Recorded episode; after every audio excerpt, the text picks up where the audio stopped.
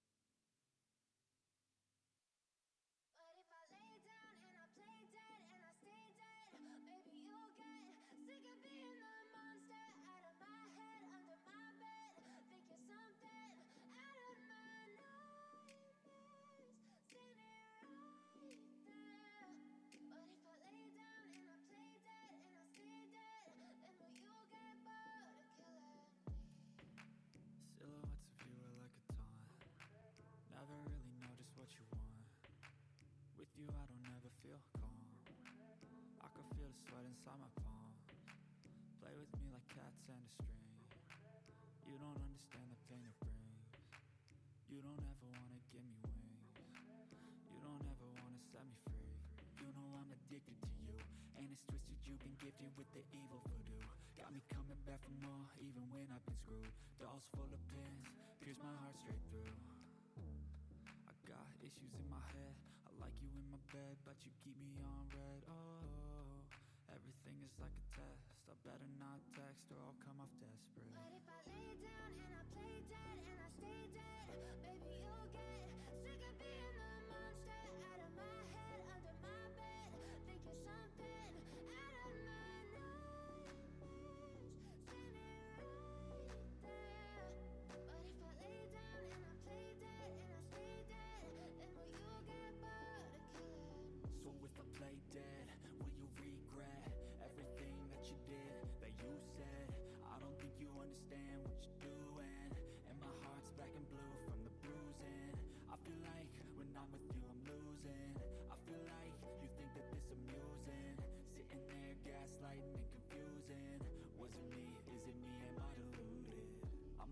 always sorry the conclusion. Even though I offer all of the solutions I wish you loved me like I love you, it's stupid. When I'm alone with you I never feel lucid. I wish I wasn't struck by Cupid. I wish when I first saw you I knew this. When I'm with you I feel so useless. I feel diluted, my heart's been wounded. Silhouettes of you are like a taunt. Never really know just what you want you I don't ever feel calm. I can feel the sweat inside my palm. Play with me like cats and a string. You don't understand the pain it brings. You don't ever wanna give me wings. You don't ever wanna set me free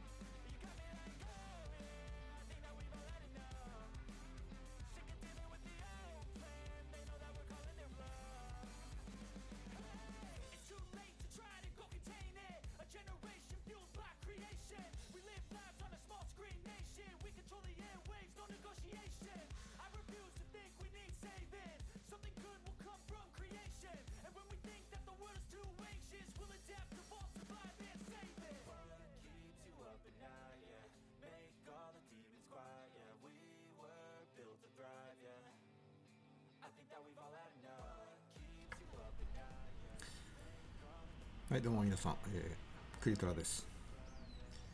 えー本日はですね、えーまあ、お昼にもなっちゃいますけど、まあ、ぼーっとですね、えー何を話せばいいかなっていうんで、えーいろいろあツイートなどね、ツイッターなど見て、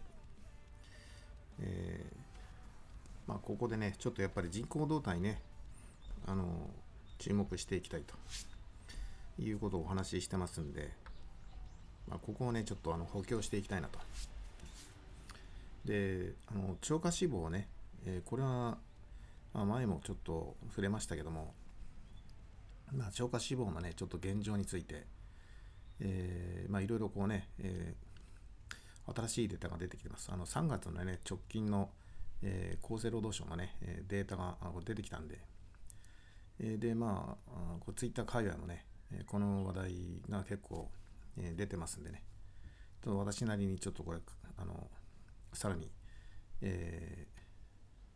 まあ、これが意味するものをね、えちょっとお話ししたいなと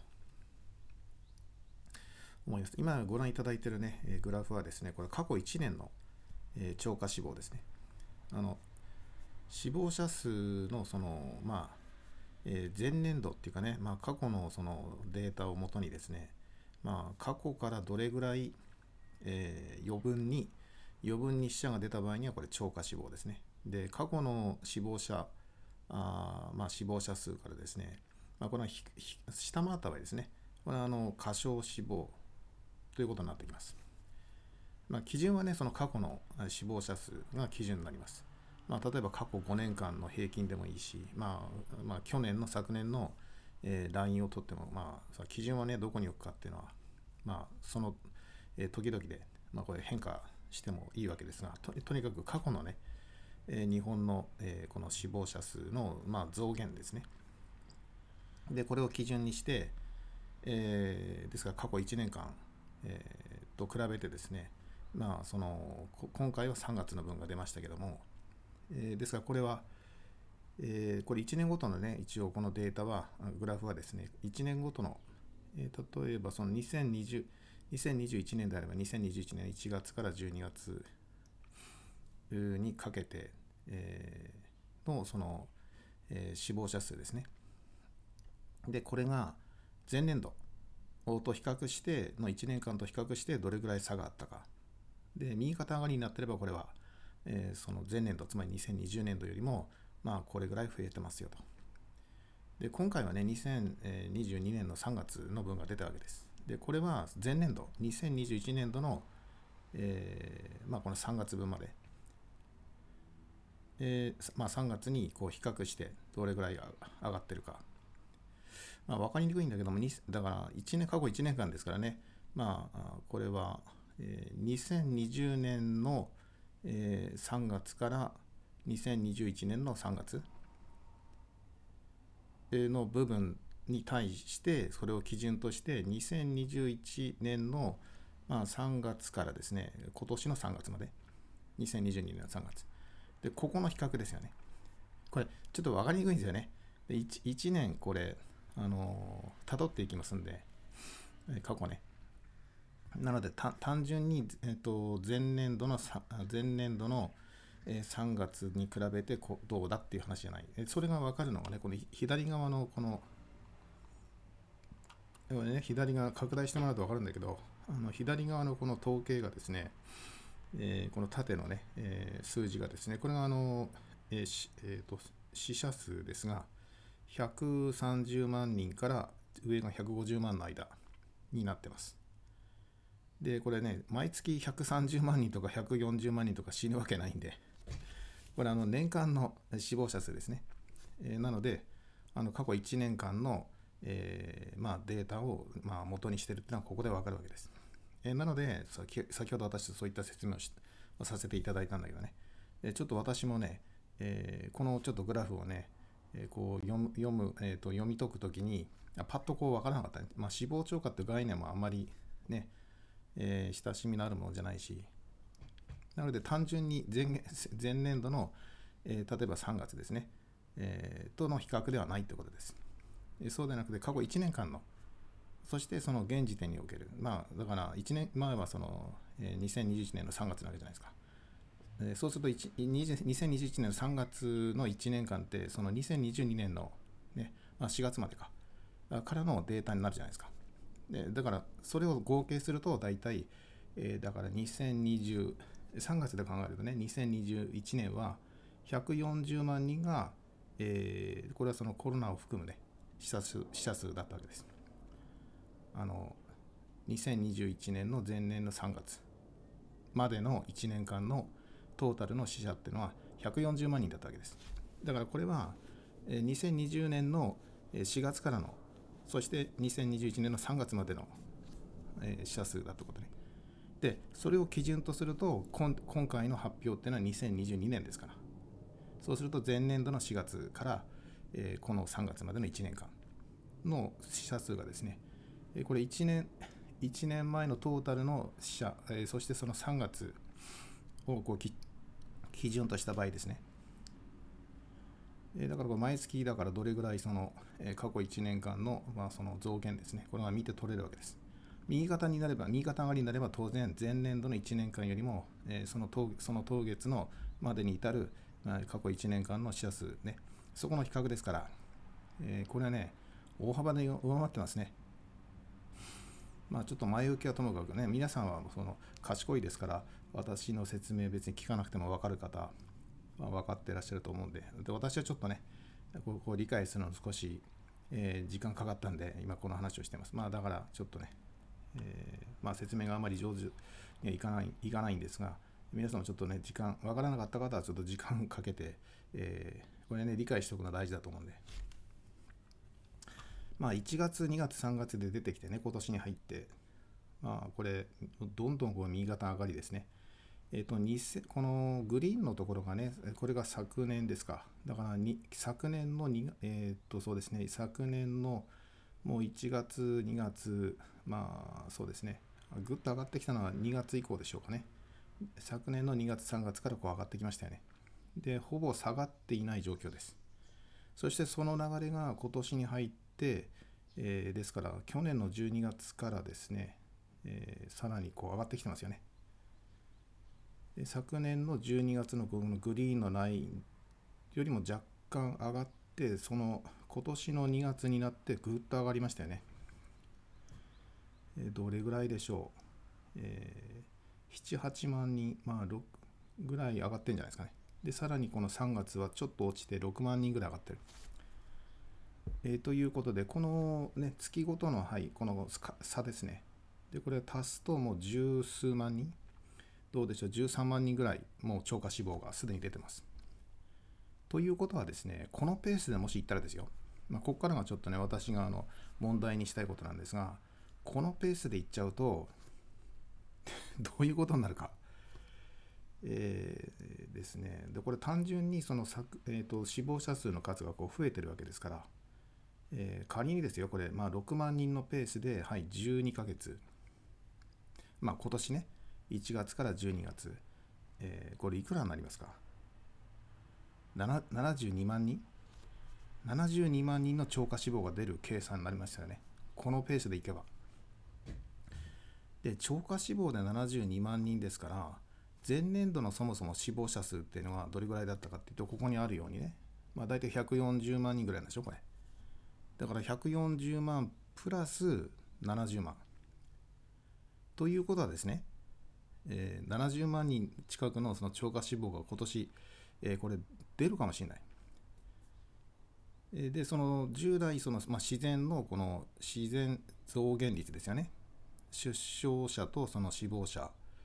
えーこれは日本は大体100今104、えーと、死亡者が大体140万人前後です。毎年ね。で今回そのえー70万人それえ上回ってくる、まあ、だから210万人っていうさ数になったけどこれってあの太平洋戦争で、えー死亡したのが大体230万ですでしかも太平洋戦争ってその、えーそうですねどれぐらいからなのかな、まあ、中日中戦争から考えれば、えーえー1930年代後半ぐらいからかな。から1945年、まあ終戦まで。まあ6、7年あったわけですよ。ね。えーもうちょっと、えーまあ前に倒してもいいけれども、前倒ししてもいいかもしれないが、えーそうするとですね、まあ、これ割ってもですね、えー毎年、まあどれぐらいでしょう？えー230万ですからね、まあ、仮にその、まあ、仮にですよ。10年としましょうか、ね。まあ、その満州事変ぐらいからと考えて、まあ、龍龍城湖事件ですか、えー事変から考えて、ね、1930、えーまあ、30年。31年ですか、でね、それぐらいからこうに、えー中国にどんどんこう進出していきますよね、まあ、満州ですけど。でそうすると、まあ、大体、まあでまあ、10年10 15年まあ15年戦争っていうのはそうだよねよく言われてる。まあ15年だとすると230万だとこれえらいことになりますよね。あだからね本当にこの戦争をやっているのと太平 だその日中戦争から太平洋戦争ね15年戦争、えーそれをやっている状況よりもこれちょっとひどい状況になっている可能性がもうこれございますと、えーごめんなさいね。ちょっと計算しますね。まあ10まあ毎年15万人。これね、沖縄戦がね、大体15万人ぐらい、そして東京、まあ、東京大空襲も15万、そしてあの原爆によるね、被災も10 15万人ぐらいですか？えーまあだからね、なんて言うんだろうな、もう毎年その原爆が落とされてる、あるいは毎年もう東京が焼け野原、うん、ああるいはその毎年沖縄戦が行われている。うようまあそれよりもひどくなってる。だってその年間のその、まあ、今回推定ですけど、まあ、70 72万人ですよ。でたった1年間で。でこれ72万人をね仮にはいじゃあ太平、えー、と日中戦争太平洋戦争はい15年続きましたと。じゃあ前 72万人が、えー超過死亡これ超過死亡の分だけですよ。ね、だからその自然死ってのあるからあの寿命が来てあるいは病気になっておお亡くなりになる人は他に140万人いるわけです。でこの140万人の人たちって50年間今後あの大体そのペースで亡くなっていくんですよ。あの自然現象ですね。でそれとは別に何事かが起きてその超過死亡が今発生してるわけです。これ分かりますかね？えーなのでこれかなりこうまあなんかもう緊急事態っていうかえーわかりますかね？今はもうこの、えー簡単に言っちゃうとその、えーね、太平洋戦争っていうかそのね、で日中事変とかさ、あれがあだからそのもう、えーまあ、ココロナ禍が始まってからね、まあ、昨年ぐらいから2021年ぐらいから増えてるわけでしょ。でこれ 3, 3年間4年間まあ来年ぐらいまで同じような状況だったらもうそのこれ太平洋戦争ねあの真珠湾攻撃からね。で敗戦に至るまで。で、まあ、ここでどれぐらい亡くなったかっていうのはちょっとわからないけどまあ半ね、えー後半だいぶ日本はのめり込みましたから戦死者も増えたでしょうからまあそこでまあ仮に200万人ぐらいっていうことだとねもう一気にそのペースだって3年でその72万人だったら3年でもう200万超えちゃうじゃないですか。でこれってもうその太平洋戦争をやっている時とほぼ同じような流れにもうだからまあ乗っかっちゃってるわけですよね。えーというふうにちょっと私はこう計算するんですけども、えーだからその可能性が出てきてると。今後ねこの超過死亡がこれ減ってくる可能性もあるわけです。うんそうすると今この超過死亡何が原因でこれ起きてるのと。ね、で3年でも太平洋戦争と同じぐらいのあ太平洋戦争というかその日,、えー日中戦争ね太平洋戦争を合わせた、えーその戦死者230万、ね、戦没者でこの希望に、まあ、あれ15年かかったんですよでわずか3年で、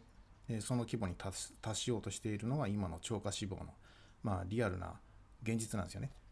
で少なくてもこの1月から3月まで、まあ、今年に入ってからね、まあ、そのペースにこう、まあ、かなりこう、まあ、一致一致するというか、あ、そこまでこうレベルアップしてるわけですよ。いや大変な事態ですよね。年間のその死亡者数っていうのはこれまで150万人、まあ、自然死ですね。で日本はこれ出生率も下がってるんですけど、まあまあ、そこはね生まれてくる人っていうのはちょっと置いといて、まあ、お亡くなりになる人だけをちょっと考えると、えーまあ大体年間140から150万。でこれがね50年間続くことはこれもう分かってるんです。人口学的に、まあ、いきなり寿命伸びたりしませんしいきなり縮んだりしないんで。で今後50年は年間で150万約150万人の人が毎年亡くなると。で10年で1500万ですね。20年で3000万。っ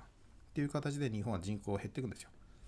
まあ、同時にその生まれてくる人あるいは移民があの増えますんであのトータルではそんなに減少、まあ、その通りね死亡者数が減った分だけ人口が減るわけじゃないんだけど、まあ、ここではその生まれてくる人はちょっと置いといて。でさらにねだからこの、えー年間150、まあ、140から150亡くなっていくのが今後半世紀続くわけです。これ,、ね、これこれ確定した話なんですよ。で問題はその約半数だって72万の今ペースでしょ？死亡超過死亡が。そのさらに50%アップってことですよね。その死亡者数の数が今50%えー上がってくると。あいうそのもうトレンドに入ってしかも1月から3月までこれどうですか？今年に関しては、すで、に、まあ、これ3月までこれが出てますから、えー残り残り9ヶ月でしょ？あだからその残り9ヶ月分もこれをさらにね、まあ、このペースで、まあ、あの右肩上がりでいけばですよ、まあ、収まらないってことであれば、まあ、今年に関してはもう本当にこう70万人ぐらい、えー余分にっていうかね超過した形でこう人口が減っていくと。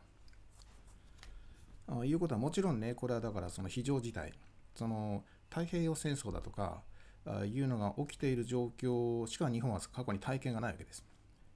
うん、過去にその経験がないわけ。であそのあえてあえてその似たようなというかこの人口の減り方ってあえて過去に探せば太平洋戦争の時に戻る、まあ、その要するにその戦時体制にこう入ってるわけよ。人口人口学的には。あすでに日本って。えーなのでね、このまあ、日本だけの現象なのかどうか、あの他国の比較なんかもね、これやっぱりあの必要だと思うんだけど、まあ、ここではその外国のことはちょっと置いといて、まあ、日本国内で単体で考えると、その日本の過去の歴史でこれだけ人口が減ったのは、唯一、唯一太平洋戦争の時。のペースにまあ近い。っていうか、それをちょっと上回ってる状況ですね。えーなのでね、その時間もちろんね、私もないし、あの皆さんもないと思うんですよ。で、その、えーなので、えー時間がないんで、その実感がちょっとでもこう持てるようなあ形でちょっとお話ししたいなと思って、えーまあこういうね、ちょっと歴史の、歴史上、まあ戦争の話なんかをしてるんですけど、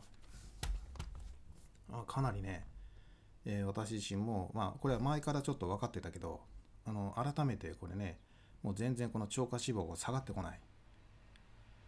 あというところでやっぱりもそのここでいえ一旦ですね、まあ、この整理するという意味で、まあ、話を整理するという意味でね、あこれ日本これ大変な状況になってきてると。でねこのこういうだからさそのまあデータですよねこれ確かなデータだと思うんだあの国が発表しているデータで、まあ、一応信用すれば。えーいやこれねあの過小評価してるとかそういうこともね可能性としてこれまあまああないとは言えないんだけど、まあ、でも一応この、ね、国が今発表しているデータに基づいて、まあ、超過死亡ね、えーこれをその通年であ今後だから残り9ヶ月分ねこのペースで増えていったらこれもうその70万人ぐらい余分に亡くなってしまうと。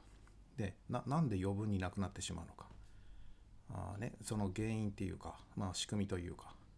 ああるいはその内訳について、えーこれもちろんその国の行政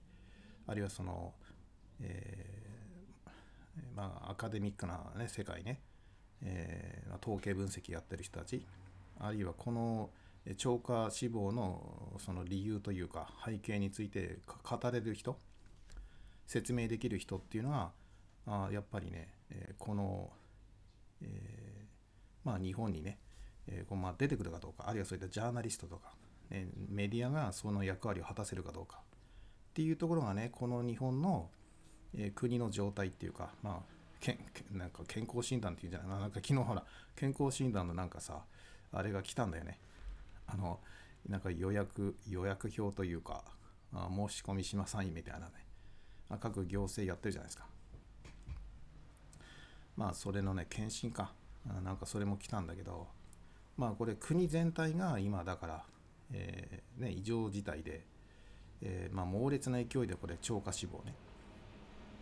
あでさ過去にこう前例がないというか、まあ、2021年ぐらいの2月ぐらいからずっとこの異常事態が続いてるわけですよ。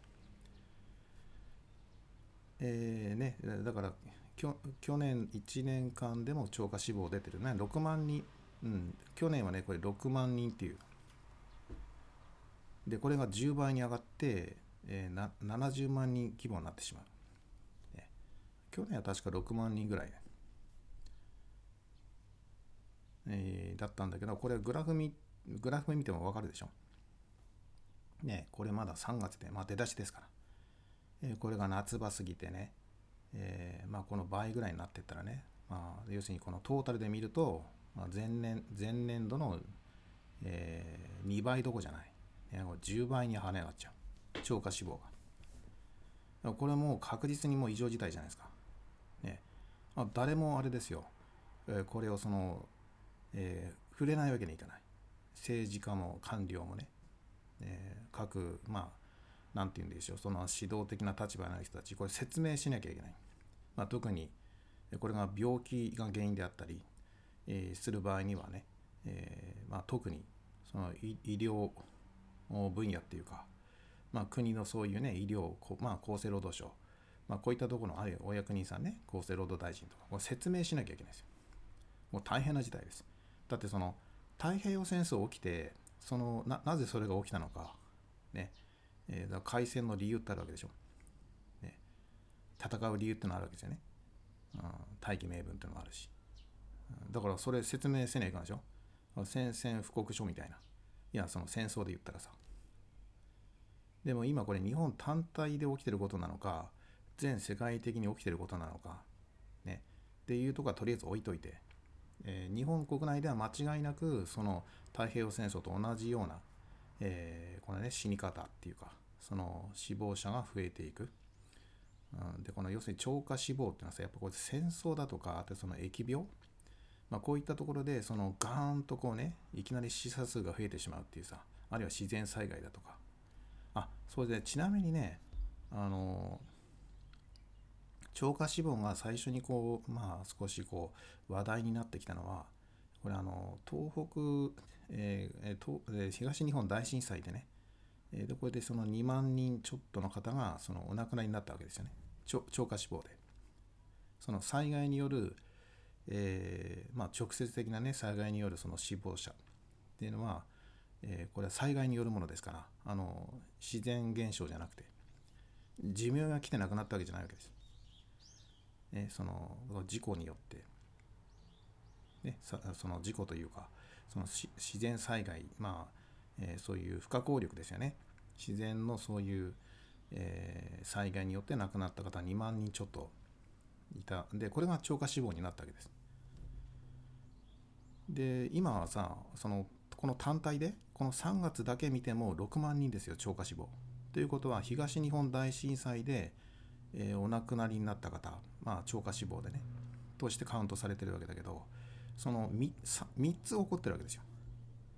この3あこの今年の3月に東日本大震災規模のその超過死亡のそのなんていうかな、えーまあ事故というかその災害がすでに3回起きてるっていうね、うん、この 3, 3月だけで。で4月5月ってのはさもう5月も終わるけどじゃあどうなのかって話ね、えーしかもこの2月1月も見て分かるようにここも超過死亡がですね、まあ、パッと見て6万、えー6万、えーそうですね6万人だとか、えーあるいはもっと2月はもっと高いか、えー140万から146万そうそうですね、6万、まあえー、と1月は6万いってないですね。5万5万人ちょっとですか？で2月が6万超えてますね。2月はこれ8万8万近くあるかな。だから平均して6万で進んでいった場合なぜ通年で72万って話ね。ああくまでもこれ低い予測かもしれないです。ああるいは高すぎるかもしれない。今後その超過死亡がぐっと減るかもしれないから。でもちろんその可能性なんですよ。その場合にそのか、あのー過小死亡になったわけですよね。これこれ下がっていけば。えーまあこれねあのでも去年は1年間ずっと右肩上がりじゃないですか。ね2021年は。そうすると今年もここれが続くとすればねまあ、その可能性の方が高いような感じがするんで、まあ、あるいはその平行線でもいいんですけど、まあ、ずっとその6万人でいった場合ね、えー6万人で超過死亡が増えた場合もこれずっと右肩上がりになるわけですよ。じゃあね、え逆にこの6万人がいきなり減ってですね、で、減少するって場合にはこれイーブンになるためには6万人減少しなきゃいけないでしょ。あというかその12万人だ。10万、12万人、だからその、えー超過死亡がまず減ってもそのイーブンなわけじゃないですか。ね。えーで、さらにこれが減少するってことになると、その自然、自然、えー現象のところがさらに減ってくる。予定よりも、その、えー自然し自然に死亡する人の数がその予定よりも減るということが、まあ、起きるかどうか。まあ、それが起きれば、その超過死亡も減ってきますよね。だから本来その要するに寿命が伸びるとこですねその普通に生きていてその、えー寿命が伸びてそれがその超過脂肪を減らあの減らしていくっていう可能性もあるしそもそも超過脂肪自体が減っていくと。いう2つのパターンあるいはそれが両方起こるパターンがあると思うんだけど、まあ、それが起きない限りその超過脂肪減らないですよね。まあ、もう一つのパターンとしては超過脂肪あの超過脂肪ってのはこれ結果だから、えーまあ、超過脂肪が、えーななんていうかな、まあえー増えないと。増えないというのかな、えーその、えー自然ね自然現象で自然死する人の数が思いっきり減っちゃって、ねね なんか知んないけど今年だけなんかその寿命が縮まっちゃって、えーまあ、それもその一応これは原因としてはその自然死亡ね、まあ、老衰だとかあるいは病気。あ病気といっても通常の病気ですよ、まあ、肺炎で亡くなるとか、まあ、そういう形で寿命が来ちゃって亡くなるっていう、ねえパターンがものすごく今年例えばですねこれから出てきて、まあ、例えば夏場にさ、まあ、電気代が上がっちゃってそのエアコンつけられなくて熱中症でみんなたくさん亡くなっちゃうとかね。いう、まあ、ちょっと可能性としては。ねまあそれか考えなきゃいけないでしょ、うん、だだってその毎年あるじゃないですか。その電気代を節約するために夏その、えークーラーを使用を控えるだとか。ね。そういうそのご家庭というかその特に独居老人っていうかさお年寄りでその年金生活ギリギリやってる方なんて電気代が出せないから、まあ、クーラー入れられないわけですよ。クーラーがあっても、ね、電気代が払えなくなって電気が通らなくなっちゃうから。電気止められちゃうからね。そうでしょ？だからその電気止められるぐらいだったらもう夏場我慢してあの、えークーラーを使わないと。これ実際にこれある話で。ね、で実際にお亡くなりになる人もいるわけですよ。熱中症で亡くなってる方で独居老人の場合大体そのそのパターンというかあるいはその栄養失調だとか、ね、体が動かなくて買い物行けなくてみたいなねでもうそもそも年金が少なすぎてっていうのもあるじゃないですか。あだから今後そういったその事例というかケースって増えていくと思うし、ね、あの減ることはないと思います。だって日本はそのちょその長寿化してるし高齢者がこれから、まあ、増えていくしね独居老人が増えていくわけですからこういったケースは増えるはずなんですよね。で、目下のね、この物価高だとか、その光熱費が上がっていくっていうところで、で年金は増えないわけでしょ？うん、そしたらもうこのケースとしては、そういった死亡例っていうか、まあこれをね、自然現象として多分日本国政府はカウントすると思うんですよね。事故ではなくて、うん、その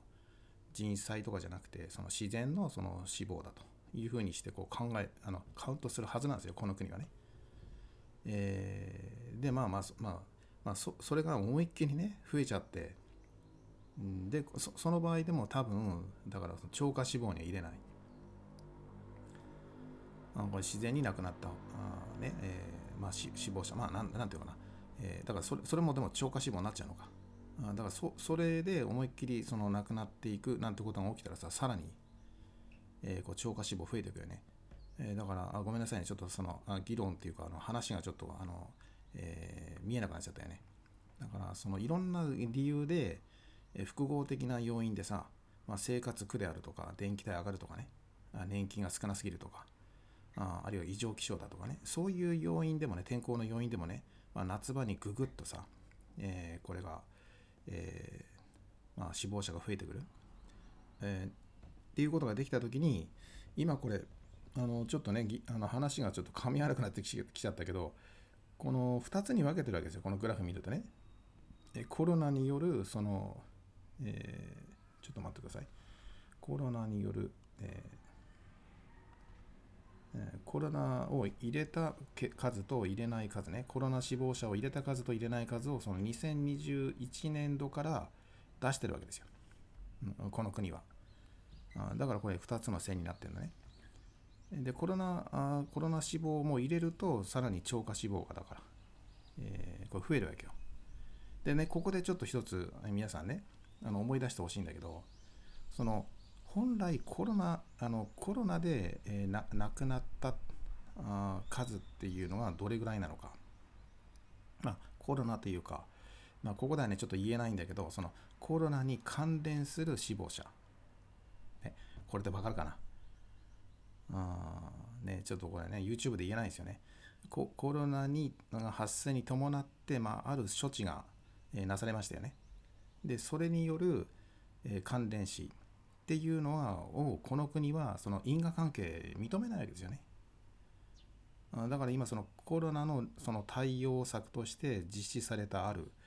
えーまあイベントでこれによって亡くなった人は今のところ、厚生労働省はゼロだとゼロ人だと一人もいないって言ってるわけよ。ね。でこれを認めちゃうとその裁判になってその国は賠償金払わなきゃいけない。だから賠償金払いたくないから認めない。まあ簡単に言っちゃうと。うん、お金出したくないから。それでその因果関係はございませんということでずっと来てるわけね。だだからそのコロコロナ関連死のところとあすみませんそれでねコロナ関連死でカウントされてる人もいるわけよ。で例えばその交通事故あるいは肺炎で亡くなったんだけれども解剖して死体解剖してみたらあコロナに感染していたと。あだからあの肺炎で亡くなったんだけどでもコロナに感染してるからじゃあこれはコロナかコロナ関連死だという形で若干あの死亡者数がですねだからふ増えるんですよね。超過死亡の方に。でその差がこの、えーこの2つの棒が立ってるでしょこれ。2021年は薄い緑とこの濃い緑。そして今年はその薄、まあ、明るい、えーね、薄薄薄い赤い黄色と、まあ、オレンジ、えーこの差なんだけど。でコロナを除くと若干だから今年で言うとそのオレンジのところが若干下がってるでしょ？でそのでじゃあコロナ関連死を入れると増えるわけだ。その一番明るい黄色になるわけね。でこの差ってのは何かって今私が話したようなその本来その、えーコロナ対策としてそのねあの推奨されたあるイベントがあるでしょ？なんかチクってするやつ。ね。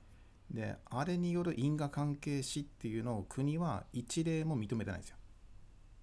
ねゼロだっていうね。で認めちゃうとそのこの製薬会社の方がその賠償金を本来は払わなきゃいけないんだけど、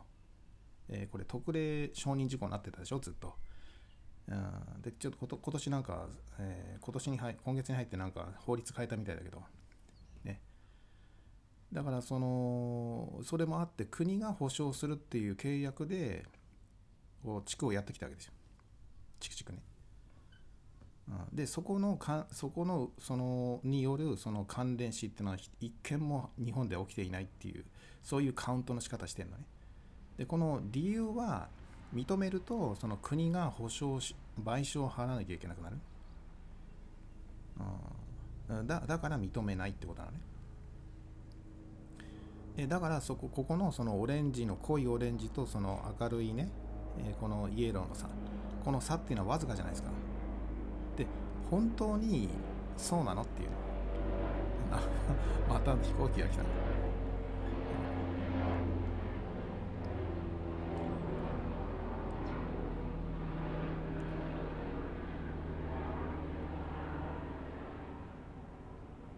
あなんかね自宅の絵飛んでるよね。うんはい。だからね本当にそうなの？っていうね。で何が言いたいかっていうとその地区によるさその本来その因果関係を認めなきゃいけない数これをもしそのきちっとカウントして国が認めて賠償金を払うというふうになった場合にえこのグラフとは違うグラフになるんじゃないのと。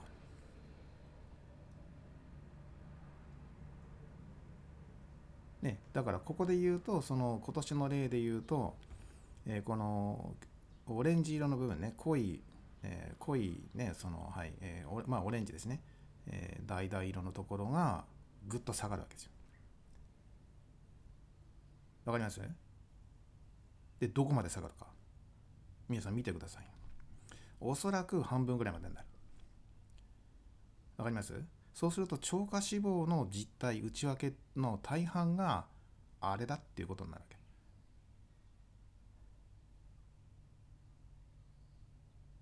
け。ね？恐ろしいことでしょ？じゃあその70何万人っていう今年がこの超過死亡ねこのままのペースでいくと。まあもっと上になるかもしれないしまあ収まるかもしれないけど。まあそれはその今後9ヶ月の動向を見なきゃいけないけど。そういうふうに私は考えます。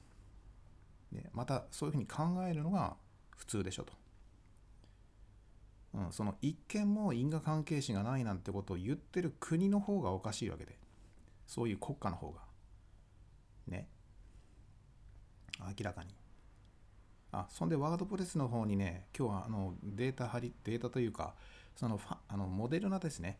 えー、ファイザーじゃなくてモデルナ社の、えー、まあこの幹部がですね、えー、あれはまあそのインタビューかなんかそのパネルディスカッションかなんかで今日言ってるんですけどまあアメリカのあれかな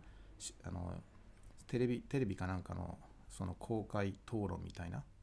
ところでこう発表してるんだけどもうそのモデルナ社のその、えー、この製品ね、えー、これはもうなんかもう全然、えー、もう売ることができなくて、ね、どこもその買ってくれないともうキャンセルでで何ていうかなもう在庫がたまってっていうか在庫はそのもうその3000え3000万本とか言ったかな？あこれはちょっと今もうこれ廃棄処分、うん、廃棄処分今ややってんですよと。いうことをそのモデルナ社の幹部がそういうこと言ってますね。でこれちょっとねワードプレスに私のあれに貼り付けておきましたけど。そうすると他のその製薬会社ねあれあれ作ってる人作ってる会社なんかも多分同じような流れになってくる。でこのそのモデルナ社っていうのはこのね売り方としてはその、え各国の政府に売ってるんでまあね政府に対してこれかあの購入を、えー、呼びかけてるっていうか、まあ、売ってますんで契約でねあそうするとまあ例えばそのアメリカにあれば、まあ、モデルナこれアメリカなのかな？そうするとまあイギリスでもどこでもいいんですけどその在外交換、ね、大使館を通じてその契約をやってるらしいんですよ。で今ねアメリまあこれアメリカの話だと思うんだけどそのアメリカのそのそにあるねその諸外国のそのえー、中アメリカ大使館もうどこもその受けあの予約も入らないしどこも引き受けてくれないんだって。あの買ってくださいって言ってもどこもいらないよって言われてそれで一応とりあえず3000万本まあ3000万本3000 3000回なのかな？3000、えー、3000万回分がこれ、まあ、今、えー、廃棄処分だと、うん、いうのが今現状なんですよね。だ他のえー、やつもね他の会会社もさまあまあ同じような流れをこれから辿っていくと思うんだけど。まあそうするとねそうするとでしょ？いいですか皆さん。そうするとその例の地区がなくなるわけじゃないですか。ね廃棄廃棄するわけですから。で世界的な流れとしてもうもうそのもうああれやらないわけよね。うん。でそれが分かるのがだからそのもこれあくまでもモデルナ社だけどモデルナ社の製品はだから各国の大使館、ね、これみんな拒否してるわけもういらないよと。で他の会社に乗りその乗り換えるとかじゃなくて、まあ、これはまあどこの会社であってももういらないよとあれはもういらないんだという話になってるのよまあ、アメリカかもしくはそのイギリスではまあアメリカかそういう話になってきてるからだとするとこれ日本にもいずれこの流れが来るとあ、同時に入っておかないにしてもね。で、今日本ってさ、これまだまだこれ続けますよって言ってるわけじゃないですか。ね。まあアメリカの中もそうなんですよ。アメリカでもこれ必要だ、あるいは WHO のなんかトップなんかも言ってるわけよ。まだまだ必要だと。ところが実態としてはその各国政府の対応としては、えー、もうこれいらないよって言ってるどのどの国も。ね、で、これ必要だって言ってるのはその医療関係者だとか、WHO だとか、そういう既得権持ってる人たちだけなんですよね言ってるのは。まあ日本もそうなんだけど。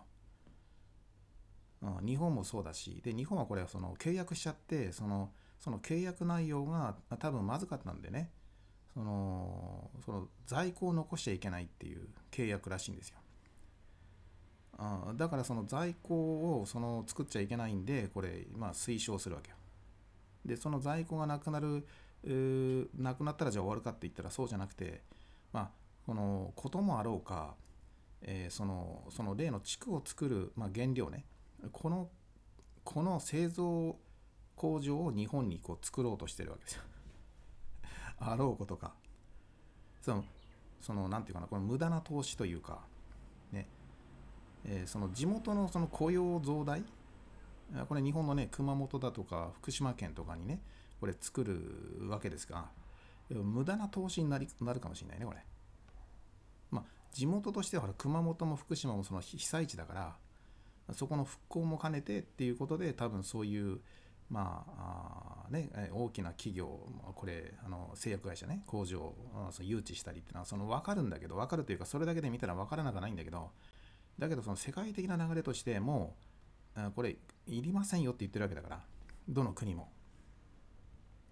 で日本に、えーそのね日本のそのこれあれですよその例のその製造工場っていうのはねでこれはその世界にうはあの発売していくというか世界に供給するためのあの工場なんですよ。日本国内だけじゃなくて。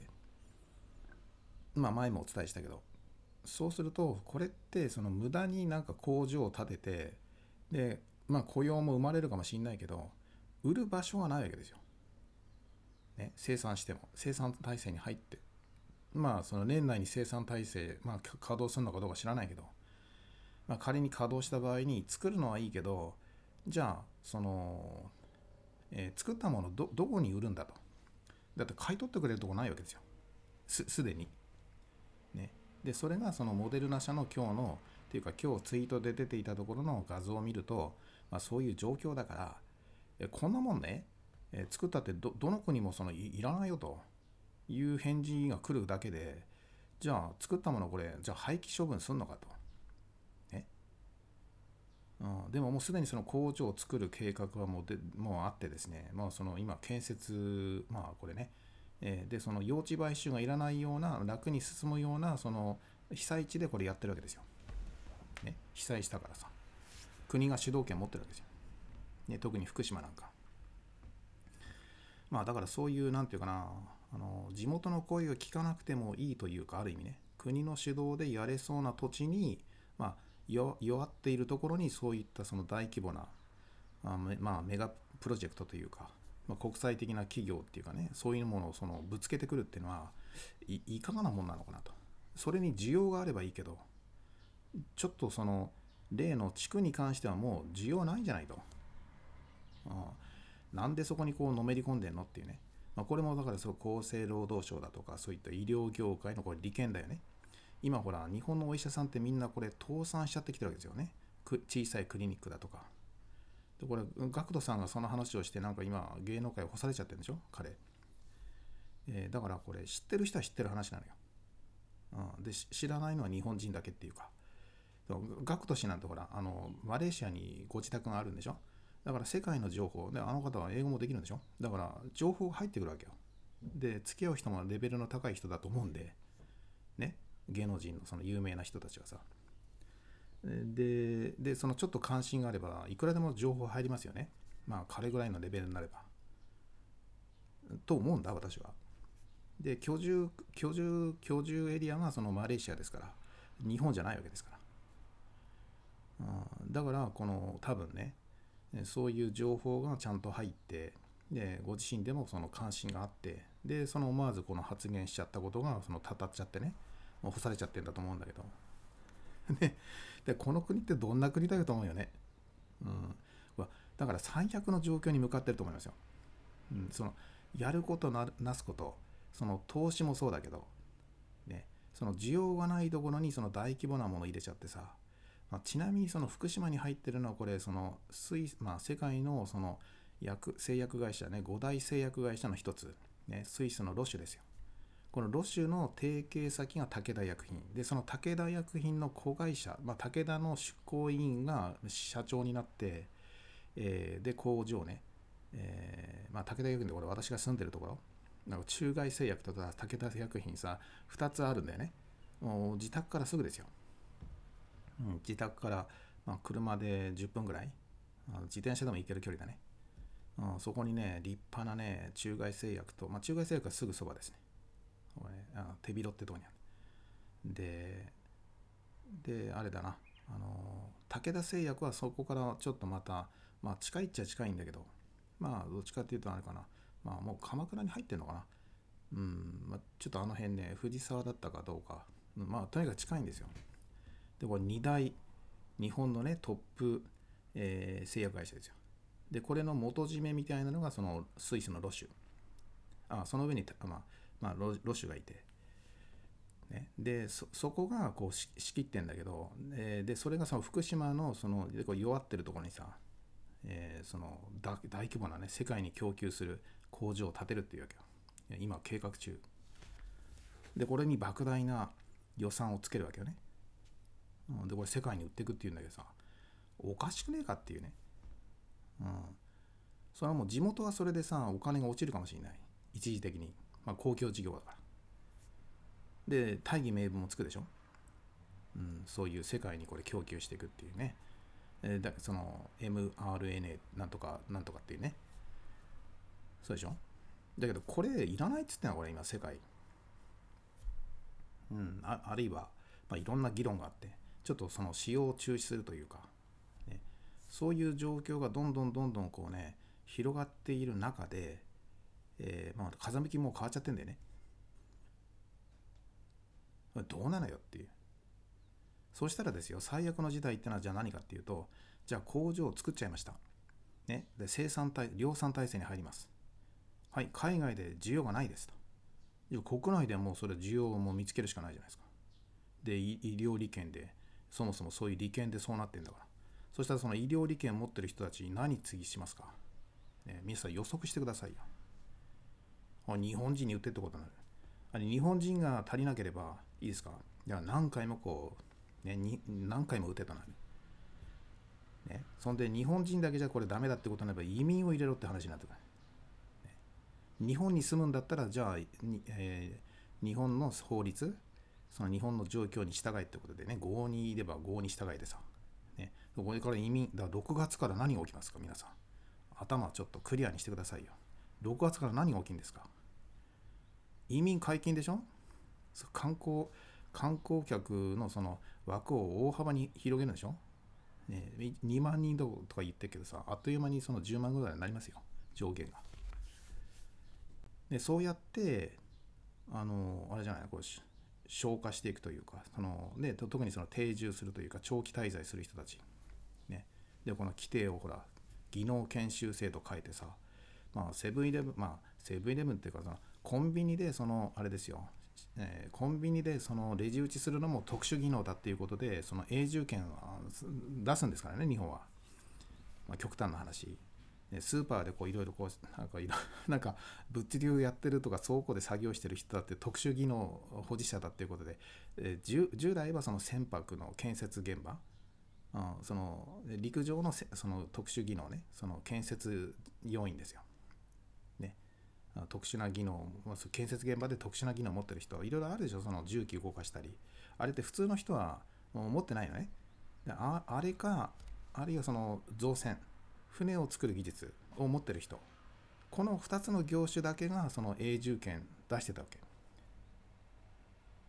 実はね日本は。でこれね14業種に広げる。その例のあれですよ。規制緩和。その派遣労働と全く同じ。派遣って昔はその高度な例えばその非常に難しい通訳だとかで特殊技能を持ってる人たちだけがその派遣派遣社員だったんですよほとんどフリータフリフリーでやってる人たちねフリーだけどその会社に行く時には会社そのフリーターを雇う時にはものすごいコストかけて雇うわけですよ。ね、時給なんか本当にもう、えーね、もう数千円とかじゃなくて数万円数十万ですよ。そういった人って企業雇えないからだからフリーでその人たちっていうのは活動してたわけよ。もともとねでそれってその同時通訳だとかそういった技能の人特殊な技能を持ってる人です。だからまあそのなんていうかなその国家資格持ってるのと同じぐらい、うん、弁護士さんだとかお医者さんと同じぐらい稼ぐわけですよ。うん、だからそそれをフリーターっていうわけ。本来ね。で、その人をその会社に派遣、まあ、会社に派遣した場合、会社が雇おうとした時に派遣社員になるんですよ。で、これめっちゃお金かかるわけよ。企業は。うんねえだだから、この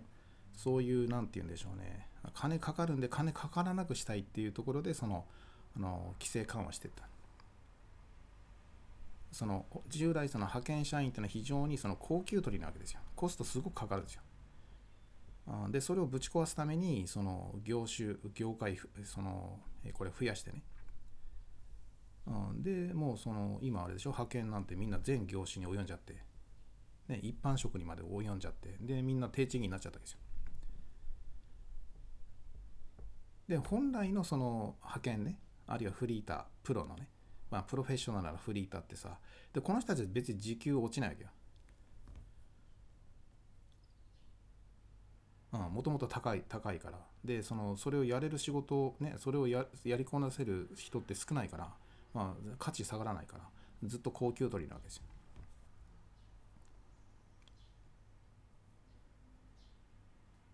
で逆に言うとなんかその派遣社員っていうのは非常にこうなんていうのかな。まあこう誤解されるような存在になっちゃったわけですよ。ね、そのもともとプロでやってた人たちは。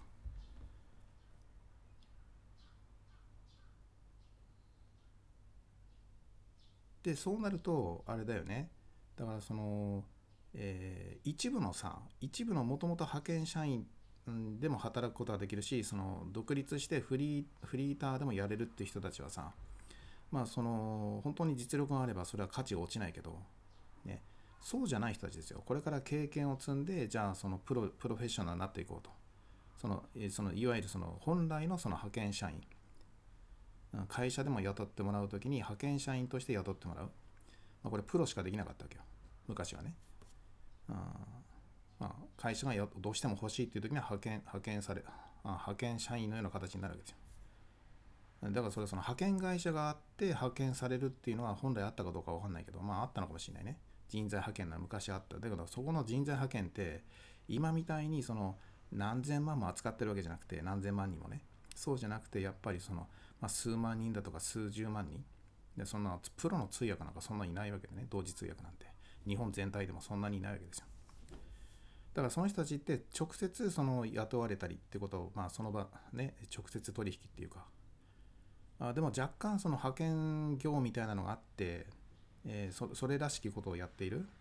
まあ、人材派遣というかその、就職斡旋だとかなんていうその企業とその個人のフリーフリーターの間をそのつなぐような仕事というか、えー、まあ大体はあれだよね。個人間のそういう紹介とかで成り立ってたと思うけどあるいはその通訳業界だとかってそういった団体がそうその世話をしてたと思うんだけど。ね、極めて狭い世界ですよね。うん、名前なんかすぐもう知れちゃうっていうか、うん、あこの仕事はもうこの人ねみたいなもうね長期契約だったりして。まあ身分はそのフリーターなんだけどそのかあのどうしても来てくれっていう時には会社にねちょっとこう同行同行で行ったり同行通訳したり海外も一緒に行ったりとかねずっとその海外での通訳なんか場合に一緒に行ったり社長と一緒に行ったりさ、まあ、そういう関係だったと思うけど。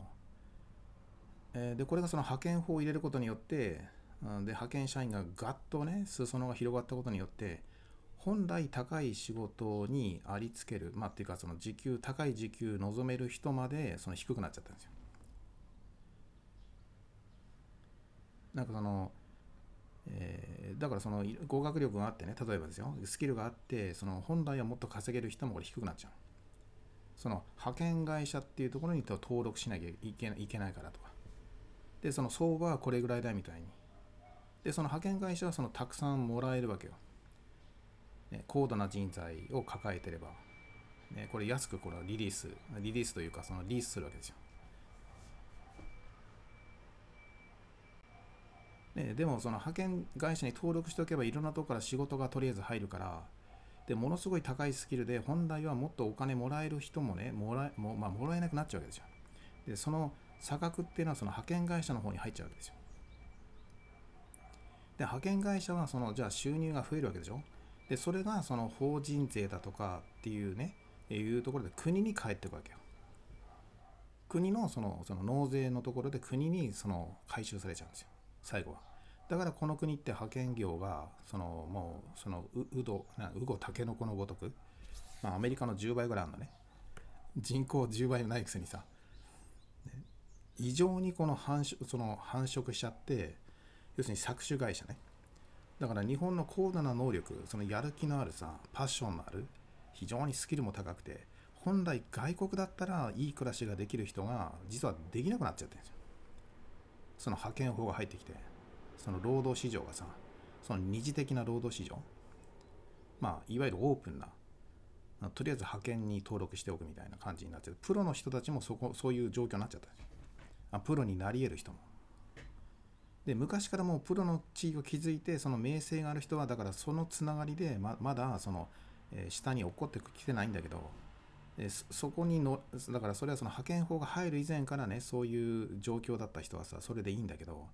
その後で生まれてきてその能力を持ってる人たちこれはもうその派遣法の網にかかっちゃって上に行けないわけですよ。まああなかなか難しくなってるわけ。えだから能力があるにもかかわらず日本で頑張っちゃうと派遣法の中で頑張っちゃうとそのその賃金搾取されてね。でこれ最終的に派遣会社から今度国に納税っていう形でいくわけですよ。で国にとってはこれ派遣法ってやっぱ儲かる仕事なん。ね派遣会社が儲かるんじゃなくてこれ搾取されるわけでしょ。ね、その例えば時給が10分の1に圧縮されて支払われるわけですよ。そのププロの場合ね、まあ、プロプロ級の腕を持ってても。あややっぱりそれはその派遣法ってのは一つ大きな、まあ、なんていうんだろう、あの障害になっちゃって。えーで、なんだろうな、人あのく、えーと、国で言えばその関税がかかってる状況。あ国内でも国内関税みたいな、あまあ、じような状況、まあ、非関税障壁っていうか、そのかんまあ、法律だからね、だからまあこれか関税、まあ、その法的な関税になってるわけですよ。で、これでもう参っちゃってるわけよ。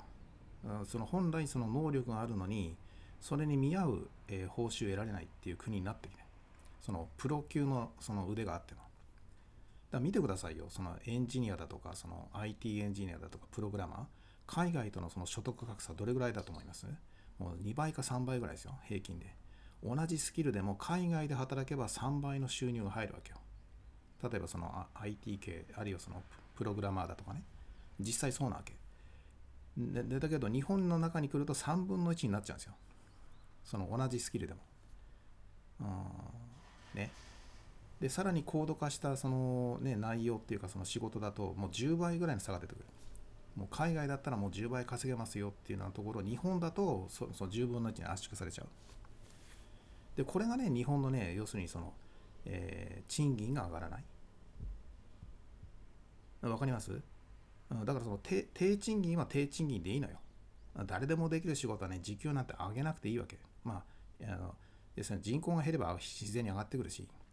で、日本がね、これだけなんか伸びなくなったのは、その高度な能力、その海外に出たら、そのものすごく稼げる人たちが、この部分が圧縮されちゃって、いいですか？で、それがね、まあ、人材派遣業者がこれだけね、アメリカの10倍ぐらいあるわけです。めちゃくちゃ多いわけよ。で、え国民をその能力のある人たち、まあ、稼げる人たちのその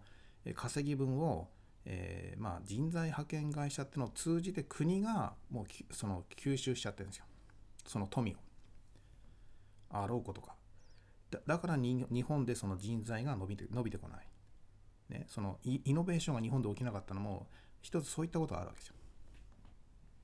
その高度な人材ね優秀な人がその力を発揮できない。えーでそのもちろんねそのあれですよ。正社員としてししっかりねあるいはその学問だったらその大学にこうまああの正規でちゃんと雇ってもらえる、まあ、研究機関にちゃんと雇ってもらえる人。これごく一部なわけですよ。いなくはないんだけど。で私が言ってるのはそこから漏れちゃってそれでも潜在的にものすごく力を持ってる人たち。これがその派遣法の網の中でもう搾取されていた。本来ならもっと自由な契約っていうか労働市場の中でその実力競争で這い上がっていける人たち。でこの人たちをね派遣法で這い上がってこれなくしたわけよ、うん、でそのでで逆に、えーその企業の方はだから能力が高いわけですからちゃんとお金出すわけ。その派遣社員に対しても。ところが派遣会社が取っちゃうわけですよ。でこれをその納税っていう形で国に還元していくと。だから国はねどんどん奨励するわけ。儲かるビジネスだから。であまりにも儲けがだって人材人の搾取だからさ儲かってしょうがないわけよ。ね？ね？だって人間ってそんな簡単に死なないし、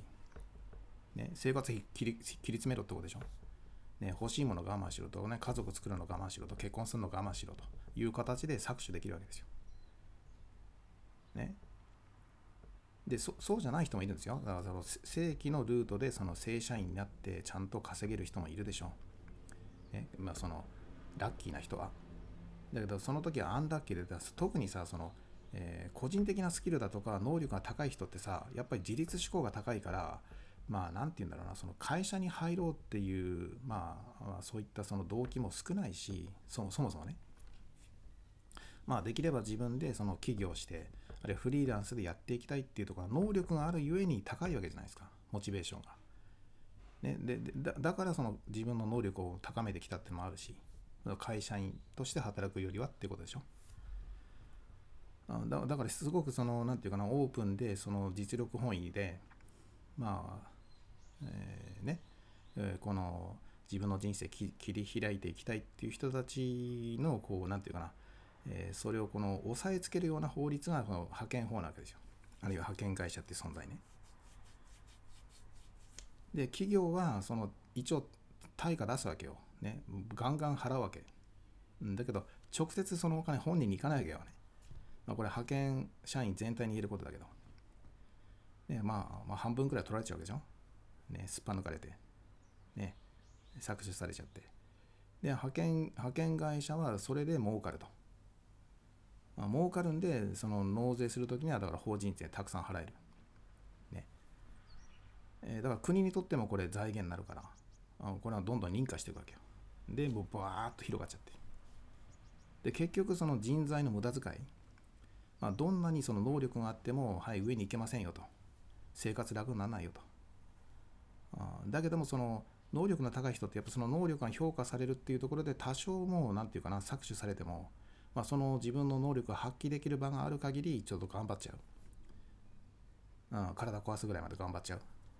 うん、仕事のいくつも入れたりして。ね、だから、なんだか日本って、その、えそういうさ、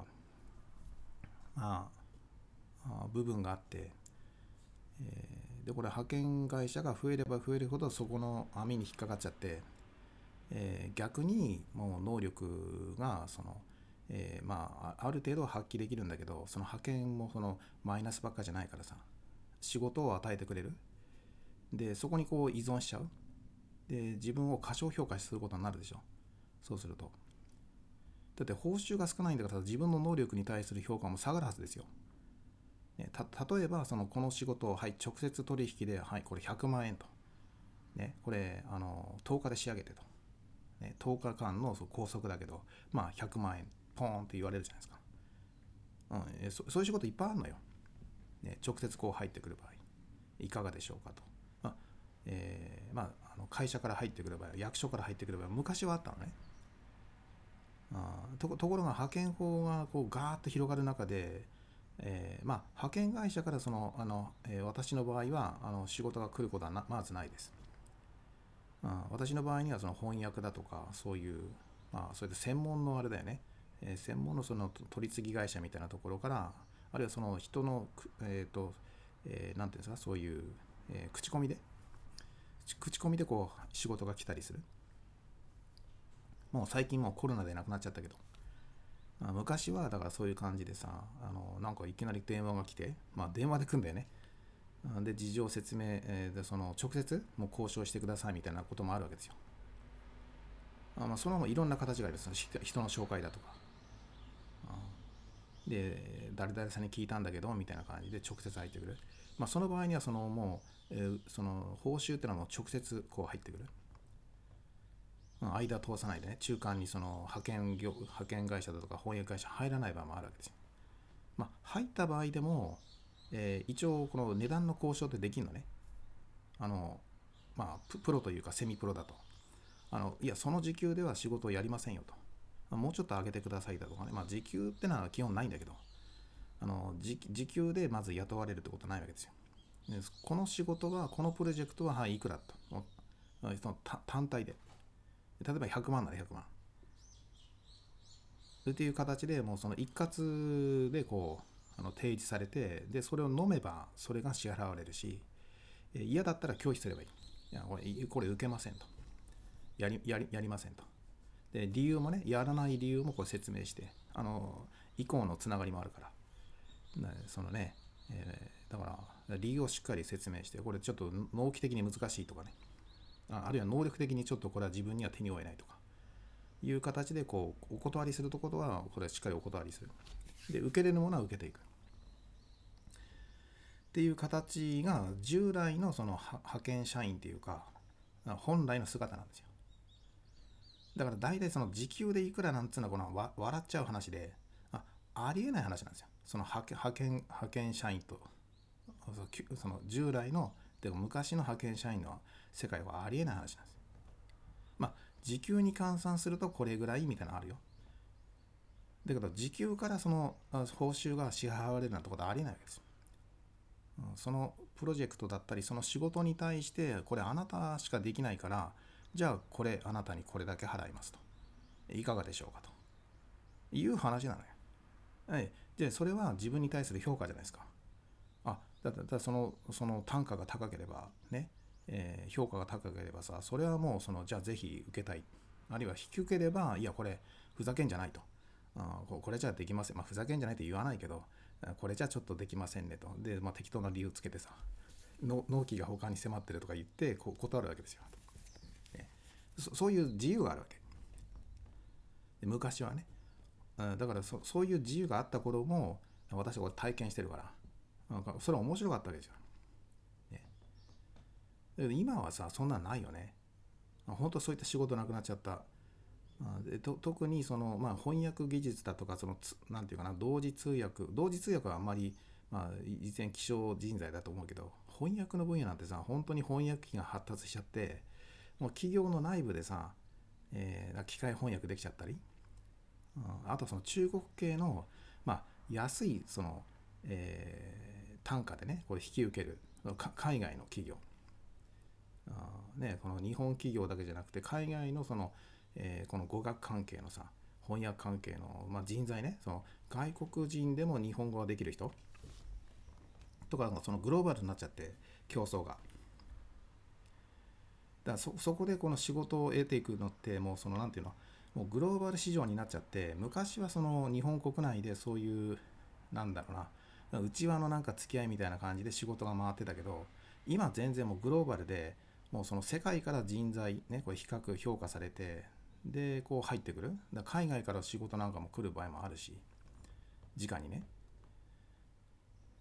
えーで本当グローバルになっちゃってるその間に入るその中間企業っていうかその紹介企業っていうのは、まあ、例えばその翻訳者の紹介なんかもさ、まあ、ネットでネットでもそのあるし、まあ、そのネットでそういうことをやってるその、えー組織というか個人もいらっしゃるしで翻訳会社なんかもそういう人材紹介みたいなこれまあなんか半分手掛けてやってるわけですよ。まあ自分で抱えてないと俺仕事回せないから。ね、翻訳会社が全て自分でできるできるわけじゃないから。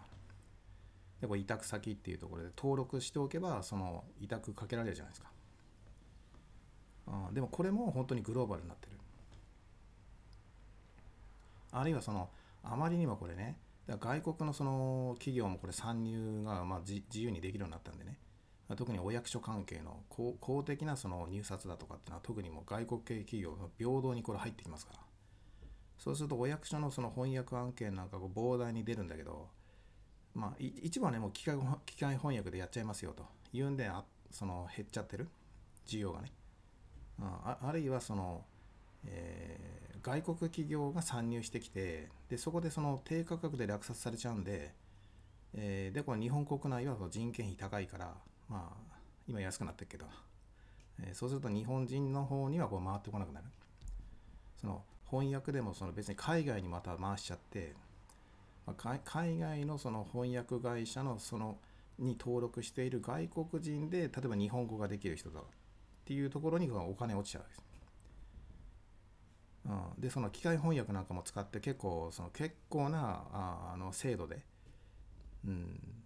まああんまり細かいこと言わなければなんもう意味が大体取れるようなや訳ってできちゃうんですよね。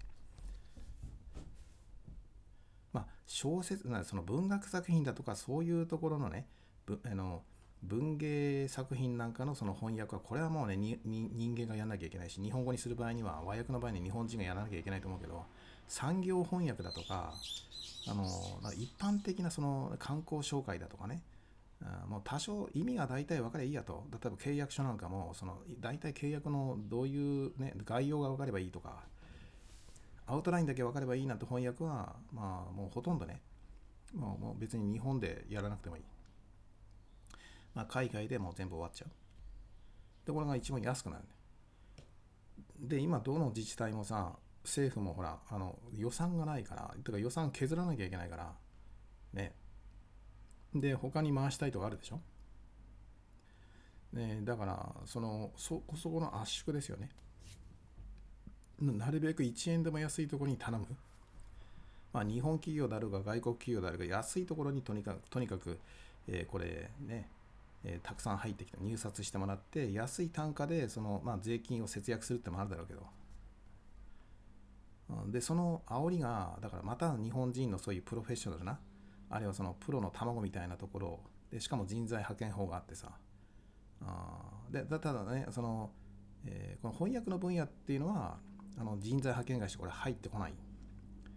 うん、やっぱこの翻訳関係の企業がこう、え独自にこう募集して登録者に対してこう、えーな選定してねこう仕事を回していくみたいな形になってるから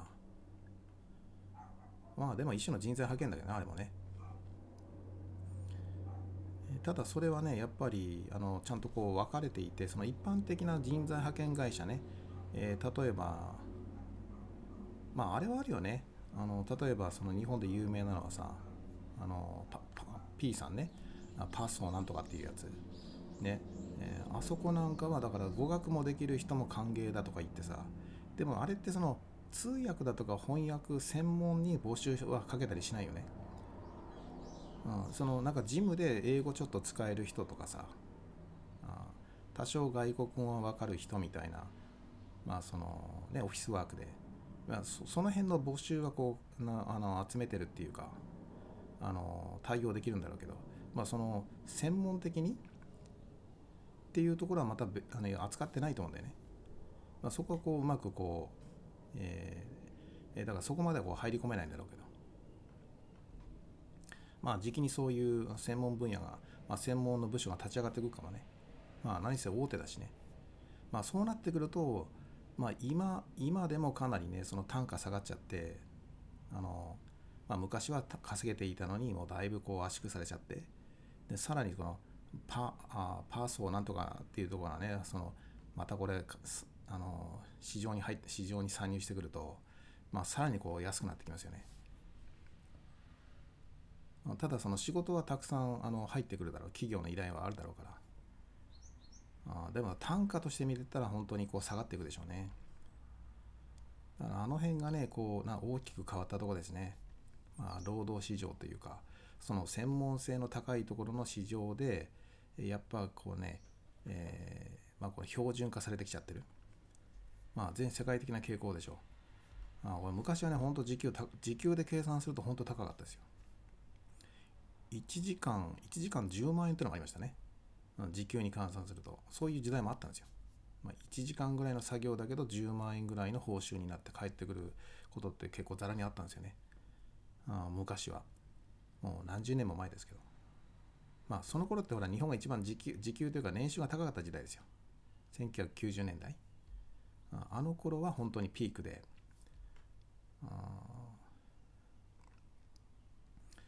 まあ今はもう夢のようですね。だからね、1日10万円稼ぐなんてことね、別に、まあ1日というか、その1日の中のその数時間でこう10万円ぐらいの。ね、今ほら、そういうまがい、なんていうの、えそういう、あの YouTube なんかであるんですよ、広告が。1日数時間でなんか稼げますみたいな。で、で私の1日数時間で、例えば数万円だとか数十万って話は、これはあの、スキルですからね。うん自分で仕事を依頼を受けてでそれを受ければそれぐらい稼げることもあったって話で。で今その今巷で流れているなんだあのこのシステムを使えば、えーね、何もせずに、ね、スマホ1台あれば、あるいはパソコン1台あれば、1日、はい、えーえーてか月、月収か、月収で20万円は硬いですとかね、1日、まあ、あ何もせんせんでも、まあ、7、8万入ってきますと、みたいな、やたら多いじゃないですか。そんなね、何もせんでですよ。ね、スマホ1台、まあ、誰でも持ってるよね。まあ、パソコンだってそのあ買ってもそんなしないわけでしょ。ね、その設備設備代としてはさ。でそんなもんでね、まあ、何もせんでね、えーまあ何万円も入ってくる。あで何もせんで20万入ってきたらさ年金いらないじゃないですか。もうとっくに年金なんかその年金制度潰れてるじゃないですか。普通にそんなパソコン1台で稼げてたらさ何もできない人はねその老人でも高齢者でも平気ですと。もうパソコンの字も読めない。もう目がほらなんていうかな。もう視力が弱まってさパソコンに何か何書いたんだか分かんない。スマホの画面よく読め読み取れない人がさな何もせんでもねあなたでも大丈夫だと。誰でもできますと、えーでそういう広告がまかり通ってるわけここの国は、ね、特にその SNS の方のさあやたら多いですよこの YouTube だって。あそそんな広告ばっかですよ、ね、ででそそれで YouTube っていうかさ Google は儲けてるわけよ。でなんでああいう広告が出るかっていうとそれに騙されて実際にお金払う人がいるからですね。お金払う人いるから騙される人がいるから YouTube に広告出すわけよ。当たり前じゃないですか。ね騙される人がいなかったら YouTube に広告なんか出しませんよ。で、それを分かってて、YouTube はこれ審査通してるわけよ。ああいういい加減な。ねあその年齢問わず、ね、スマホ1台で1日、あるいは月収ね、何十万とか、普通に稼げますみたいなさ。ね、あんなの実際に調査しなきゃいけないわけよ。YouTube は。っていうか、Google は。ね、Google 本社あるでしょ？日本に。支社か。そこが実際にじゃあ本当にそうやった収益上がってるのかどうか。データのその開示。審査をきちっとしなきゃいけないけど本当に稼げてるのかどうか、ね、その広告を見てそのシステムを買った人、ね、そのサービスを受けて本当にその稼げてるのかどうか。っていうのを一応あれですよ。実績としてちゃんとその関連の書類あ税務署なんかに出してるやつあそれをしっかりねあのこれ提出させるべきですよ。そんでおかしいなと思ったらこれ認めちゃいけないこれ。そういった広告、ね、出させちゃいけない。ででもでも YouTube っていうかその Google としてはそれで金が入ってくるから、ね、でこれそれを見てその引っかかっちゃってさ詐欺にあったって別に Google は Google 責任を負わないわけですよまあ本社アメリカだしね、でそこの審査はすごくかあの簡略化されてさ、まあ、実質ないようなもんなんだよ。ね。うん、見見りゃすぐ分かるわけ誰だって。にもかかわらず、まあ、こういったさ超過死亡なんかの話だとさあるいは例の地区の話とかね。ちょっとでもなんかしようもんならすぐ規制かけてさ。で場合によってはもうそのいや今もこれねあのストップかかっちゃうかもしんないけどさ。ね。いやこれこれ公開しませんよ。これ話した後に私はこれあの消しちゃいますから。ね。だからそういう状況なんだよこれね日本は。単にその超過死亡だけの話じゃなくて超過死亡自体これ大変なことね。太平洋戦争今起きてます。ね太平洋戦争クラスのことがこれ起きようとしてる。うん、だけだけども今日なんかほらね何気まあいつもと変わらない一日じゃないですか。ね朝朝なんかもねまあ皆さんね今日は気持ちよい朝をね送られたかと思うんですが。えーだけども実際に起きてる、ね、そのデータ上その何が起きてるか、ね目には見えないんだけど実際に起きてることそっちの方をやっぱりね、あの、しっかりこう、あの、掴んでいかなきゃいけない。あみその、見た感じ、その、ね、え何も変わらない一日かもしれないけど、もうかなりも変わってるわけよ。ね、この戦闘機が飛んでるわけじゃない。まあ私の自宅の上空にはなんか軍用機飛んでますけどね。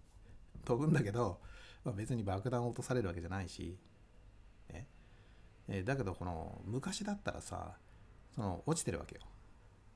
爆弾が投下されて。ね、これ火の海になっただけ焼夷弾が落ちてさ。ね、で、今、焼け野原になってないけど、そのなってる状態なわけよ。で、それが、だからどっかでクロスするわけ。その、じその現実世界に出てくるわけよ。どっかの段階でそれはその情報の公開？あるいはこの謝罪会見だとかあるいはそれをもとにしてそのスキャンダル？あるいはそのマスコミが崩れていくとかいろんな形で崩れていくわけですよ。その戦争が爆破されるとかなかなか地雷が飛ぶとかねそういう話じゃなくて、ね、別な形であるいは金融崩壊、ね、いろんな形であるいはその年金制度がちょっともう本当にガタついてくるとかいろんな形でこうその実際にその戦争が起きた時と同じような状況に最後はなっていくわけよ。そうしないと帳尻合わないわけよ。で必ず来るわけ、うん、その何もなかったことにはならないわけよ。いや実際今何もないように感じてるだけなんだけどそれは勝手に自分の脳がそう思ってるだけな情報がないから、ね、でデータ的に判断するとだから今もう太平洋戦争もう真珠湾が今燃えてる状況です。で真珠湾日本本土じゃないから。ね。うん、でまだ日本国民分からないけどいやもう勝った勝ったってなってるわけよ。その頃は。その作戦成功だっつんで、ね、当時そういう状況だったわけです。だけれども実際その後どうなっていったか、ね、で実際のその国力の差というか、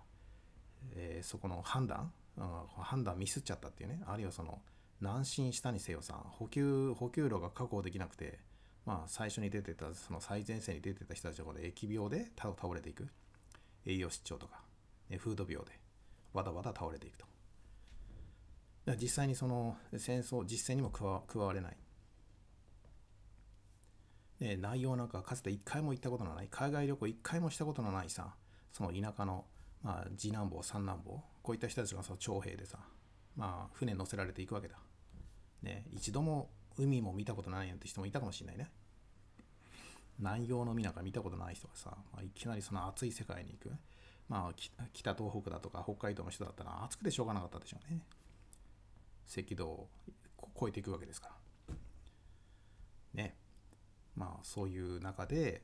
えー、補給路た補給路断たれるというか補給路ないわけ確保されてないこれ、ね、平坦が確保されてなくて。あ食料とか入ってこないこれ、えー、その追加のそういったその支援がない。後方支援がない中で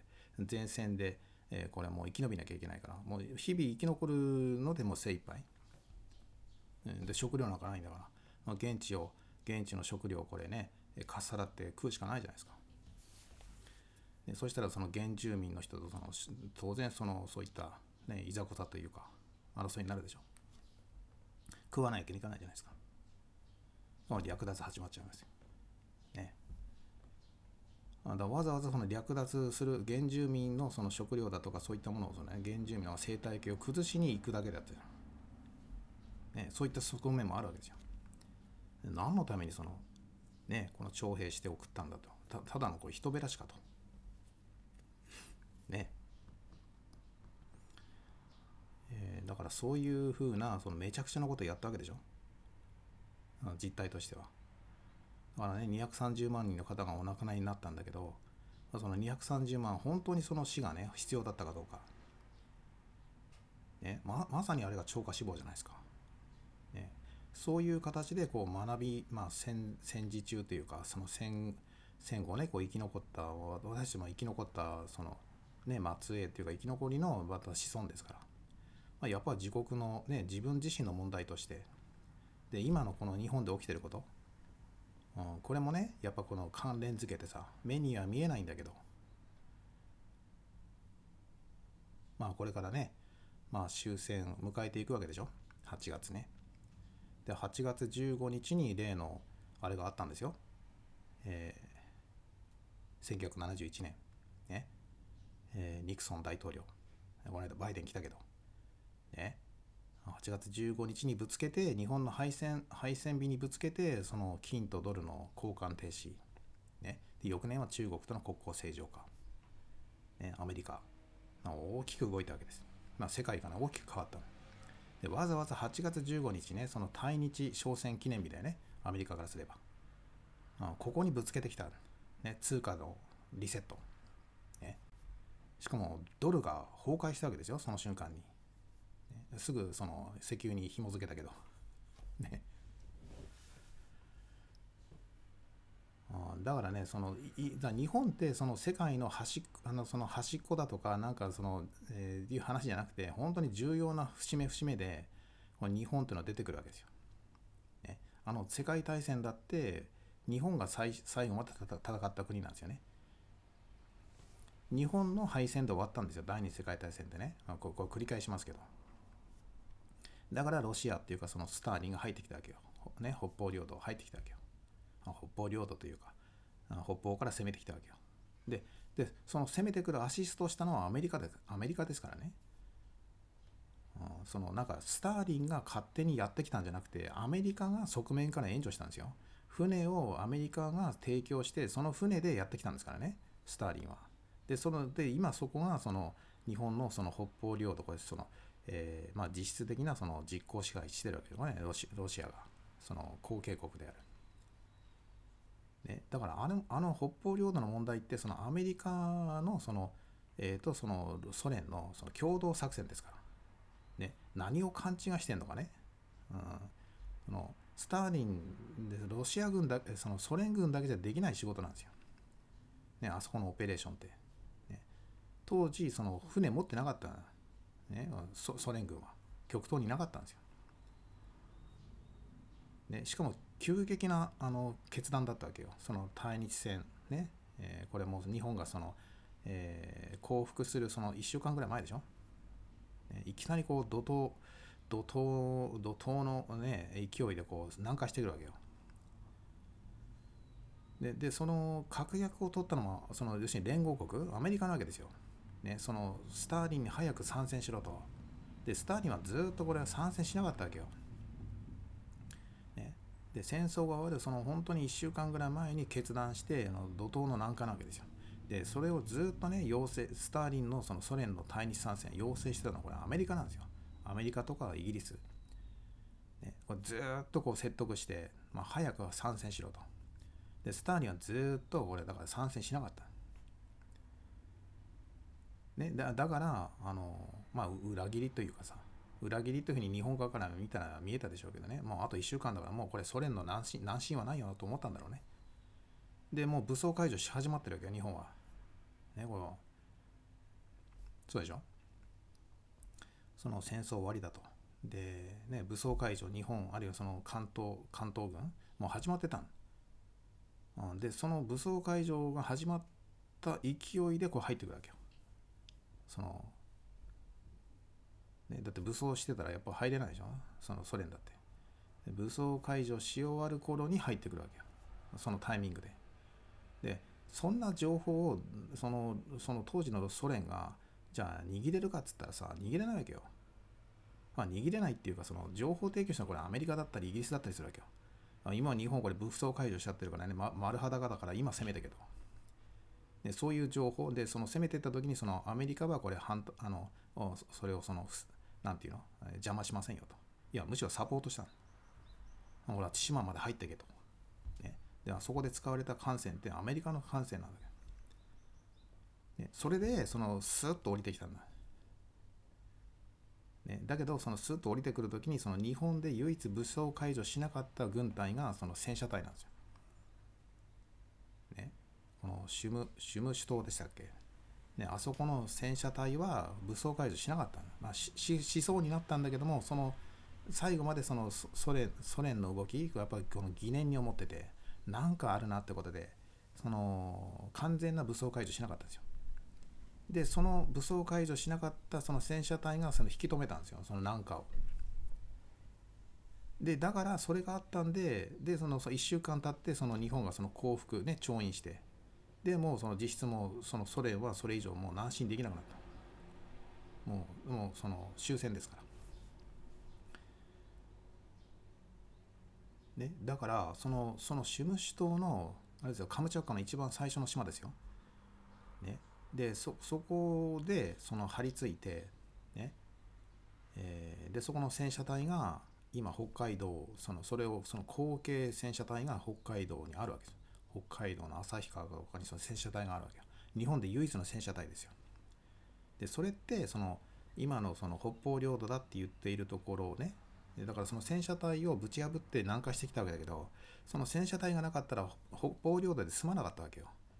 ね、このくな、くな、えー、その、歯舞とかさ、その、四股、ね、四股担当だとか、その、あと国後ああいったさ、北方四島ね。え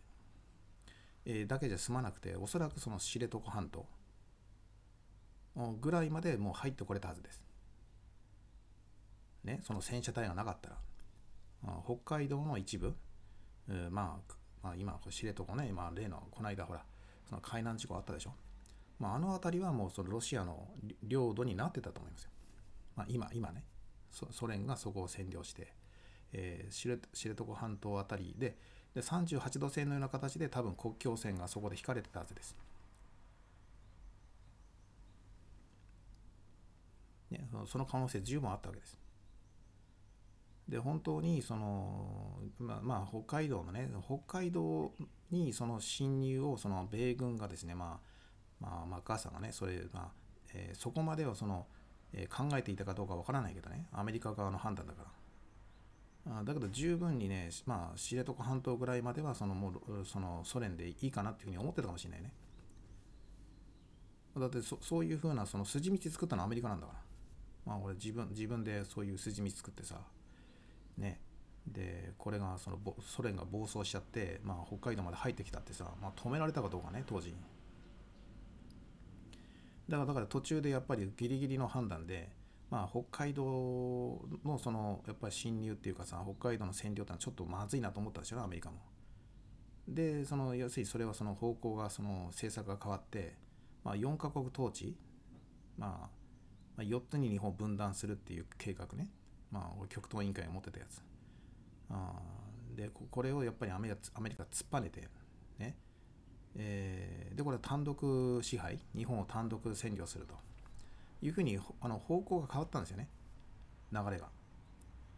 で、その変わったのは、おそらくですよ。おそらくその例のあの人体実験だとか、あるいはその原爆の研究ですね。あるいはその原爆投下に、えー、後のその人体人体に対する影響、ね、でこのデータをそのアメリカ側に日本が、えー、これ提出した、ね、そその見返りとしてその日本はその分割統治免れて、ね、本当は4カ国ぐらいにその日本分断されるはずだったんですよ。あいやそういう運命が待ち受けてたわけ。ね、これ受けざるを得なかったわけところがそのそういったその極めてなんていうのその、えーまあ、貴重なデータっていうか、まあ、軍事上のねまあ、その放射線データだとか、まあ、そういうところの貴重な、まあね、データをアメリカがその日本からこのこれをその受けるということであのこのアメリカがもう対日ね、えー、だってそのそのデータって国家機密なわけでしょ？その戦時中のいろんな実験なんですから。ね、でこれをやっぱり、えー、アメリカが単独でこれ持ちたいと。いうふうに思ったでしょ。で特にその原爆の研究のとこなんかそうだよね。でまあこの辺はねちょっとまた原爆に関してはちょっとまあねあのここでちょっとお話できない部分もあるんで。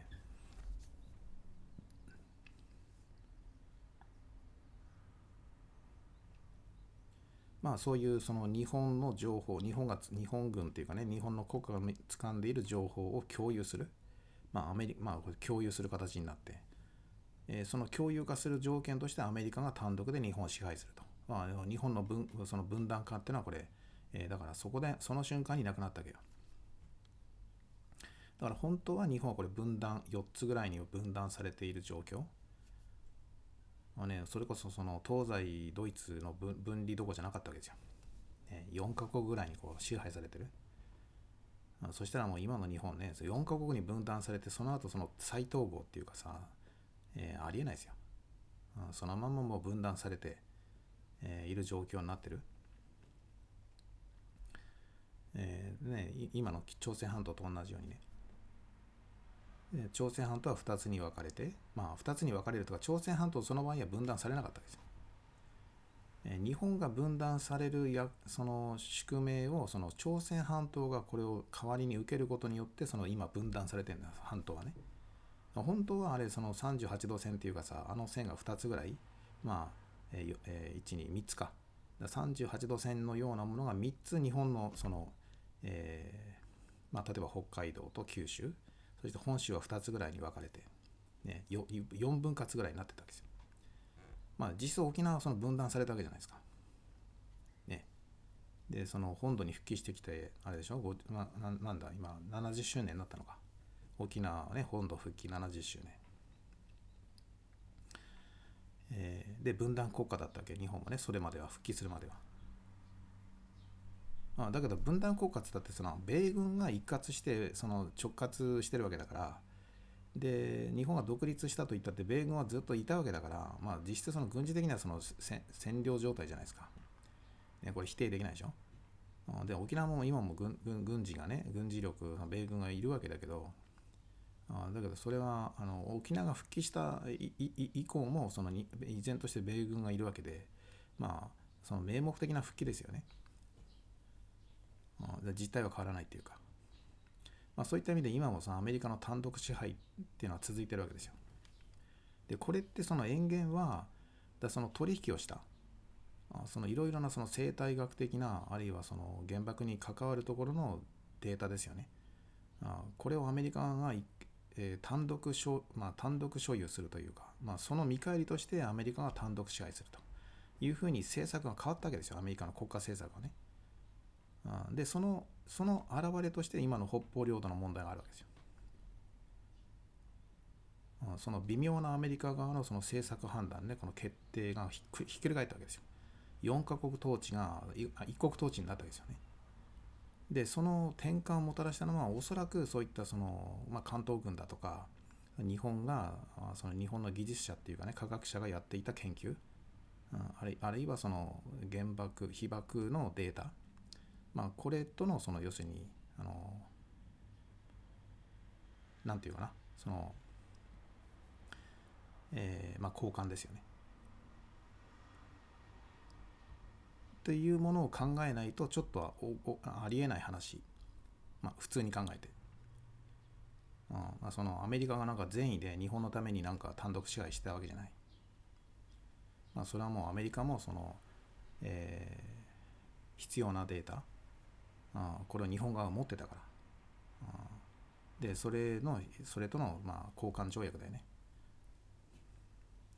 っていう形で、えーだからあのでそそのデータのその共有ねこの米軍がその単独共有すると。あいうところのあまあなんていうか取り決めね。戦後の取り決めっていうのはだから、えでこれ日本側もそのデータっていうのは公開してないわけです。知らないよ、ね、国民は知らないわけよ、うん。えーで米軍は知ってるわけよ。そのデータを供給その提供提供を受けてまあこれ研究その上でいろんな研究をまたアメリカはしてるわけですから。その生物学的な研究であるとか原爆の研究なんかもそれが一つ土台になってアメリカの、まあ、戦後のその核戦略だとかあるいはそういったなんていうのかな。まあ、えーこの医療業界っていうか、ね、アメリカのその、えー保険医療制度だとかねとこも含めて、まあ、大きな役割を果たしてるわけですよ。でこれは日本の存在がなければ、まあ、今のアメリカはないってことです。まあ、あとねそのいずれにせよ敗戦国、まあ、ドイツもそうだったけどドイツの科学者とか研究者これね根こそぎあのそのアメリカに移住してますから、まあ、その優秀なのねみんな。で日本の場合これデータを出して、データ提供でドイツドイツの場合には敗戦国に対してアメリカはその人人材ですよね。人をも移住させてるわけですよ。アメリカに移してる、まあ、だってドイツに入れないじゃん。そのそういう、まあ、戦犯疑惑っていうか。ね。あの追及されちゃうからドイツに残しといた。だからアメリカにこう移住させてるわけですよ、ね、そのその恐れがあるから。あ俺処処刑されちゃうから。えーでアメリカだからそういった優秀、まあ、処刑されそうな研究者だとかそういうブレインはそのアメリカにこう引き取ったわけですよ。ね、もう戦時中からそうなわけよ。で戦後それがさらにこう強まったってのあるよね。だからドイツ系の移民だとか多いでしょ。でで日本の場合にはその、まあ、移民を受け入れるというよりはその直接支配ですから。アメリカがだからその他のその4カ国っていうか3カ国ぐらいまああれだよね、えーその中国でしょ？まあ当時は中華民国だけどまあ中華民国そしてロシまあソ連ですね。英国フランスか。だだこの辺りとその分けて日本を支配するって話だったけど。ね。えーでこれがそのそういう話し合いだったんだけどこれがひっくり返ってアメリカが単独支配すると。でその単独支配する動機、えなんでアメリカ気が変わっちゃったのと。あいうのはいろいろねその戦後のその冷戦体制でロシアソソ連に対抗するためにその日本の重要性地政学的に重要だからっていう話があるけど私はそうじゃないと思う。それはその後付けの話で、ね、あの段階でそのあれですよあれだけその対日参戦ねそのアメリカはその、えースターリンに申し入れしてさねあでちょっとありえない。でやっぱこのアメリカがその核の情報。あでこれ広島と長崎にこう使ったとされてるけどさ。ね。あの辺のところがだからよくよくわかんないわけですよ。うんだってですねアメリカアメリカが使ったんだとすればじゃあ対日支配する必要あるのかどうか。直接は米軍が入ってくる必要があるかどうか。私はないと思いますよ。もうそれこそねだってもうその原爆を落とすぐらいなんだからもうどどの国に支配されたっていいっていう感覚でしょ？もう日本列島なんかどうなったっていいと。いや実際そのあれなんだからその幸福書？ねその春ノートだとかあるいはその、えーポツダム宣言読めばわかるけどもうもう日本めちゃくちゃにするぞと。ねえーねなんていうの？もうそういう内容なんだから。ね大変な脅しなわけですよ。ね。読んでみてくださいよ。ね。でそその状況で日本にその米軍がわざアメリカの兵士がですよ。アメリカの国民がわざわざ日本に入って日本を統治する？ありえないですよ。ありえないあの状況で。これ皆さんねよく考えて。あもう即撤退ですよ。もうその対日参戦で勝利したらもう即撤退ですよ日本からなんか。アメリカ兵一兵だって残さないですよ。ね。だからいいじゃないですか。共産化したって。朝鮮半島共共共産化。いいじゃないですか。日本列島共産化。いいじゃないですか。アメリカに何何の不利益があるんですか。だってアメリカもあれですよ。その原爆持ってんですよ。別にそれをその、え日本に置く必要もないし、ね。まあ、極東の島になんか。えしかもそれ使ったとされてるわけでしょ。そんなもうあれですよ、ね、その核実験場でもない限りまあ必要ないじゃないですか。でよく冷静に考えたらそんなに日本重要なんかアメリカにとってその資源的に重要なの？なんかそのその日本が持ってる資源がなければアメリカやっていけないなんてことが一つでもあるんですか？一つでもないじゃないですか。でそのスターリンが日本をどうしようともうアメリカは別に感知しなくていいんです。太平洋のその先の話なんだから。ねはるか海で海の先の世界の話でしょ？もう全然もうアメリカにとってな何の不利益もないじゃないですか、まあ、とっとと軍隊撤収してアメリカは国内繁栄させた方がいいじゃないですか。ね駐留経費なんか大変な負担なんですから。ねえ当初のアメリカにとってわざわざそんなお金のかかること、ね、で人命も危険にさらすわけでしょ？日本に駐留すれば。ね。あそそれじゃなくて日本で共産革命起きんじゃないかっつって大変な状況だったんですかね？60年代だってねつい半世紀ぐらい前の話ですよ。わざわざそんなところにさ軍隊よく置いたなと。ね今も置いてるわけだけどまあもなんか物好きでも物好きでもなければやらないよね。まあとっとともうたたあの撤退した方がいいわけですよ。ね、な何の用があるって話ね日本に、まあ、確かにねそのポツダム宣言読むと日本はその武器を捨てて、えーそのね世界の復興その、まあ、ものづくりものづくり国家として勤勉国としてまあ世界に、まあ、国際社会に復帰するそのチャンスを与えると書いてあるわけよで日本の生き残る道はそれだけだっていう話なのねいや、ポツダム宣言読む読むと分かるわけよね。第 13, 13条に書いてある。日本は戦後社会ね、これ、戦後の復興のために、えーまあ、貢献しなさいと。で、ね、これ産業立国として。だあの時から日本のその産業化っていうか、その経済大国っていうのは決まってたわけ。その、日本がこの敗戦、ね、敗戦を迎える前に決まってた話なの。だ別に日本人が頑張って、あの戦後経済大国になりましたって話じゃないのよ。そのあれってその連合国が決めた話なの。日本をその産業立国で経済大国化するっていうのはその彼らが決めた話なんですよ。日本人が頑張ってそうなったんじゃないんですよ。だけど日本ではそういうふうにされてるわけでしょ？日本人がなんか頑張って偉いんだと。ね、昭和の世代偉いんだと。そうじゃないんだよ。その国際的な条件を与えられたのは、あ作ったのは彼らなの。まあ、平和憲法もそうだけど。そこをね、勘違いしちゃいけない、日本人ね。で、これ彼らがね、いや、産業立国としてもこれダメだと。もう日本をそのね、もう完全なその監視下において、もう産業、産業力もつけさせないと。いうふうに彼らが決めてたらその通りになってたの。その本当にもう、なんていうの、えーまあ、大変な状況に、まあ、未開発国家になってるわけ。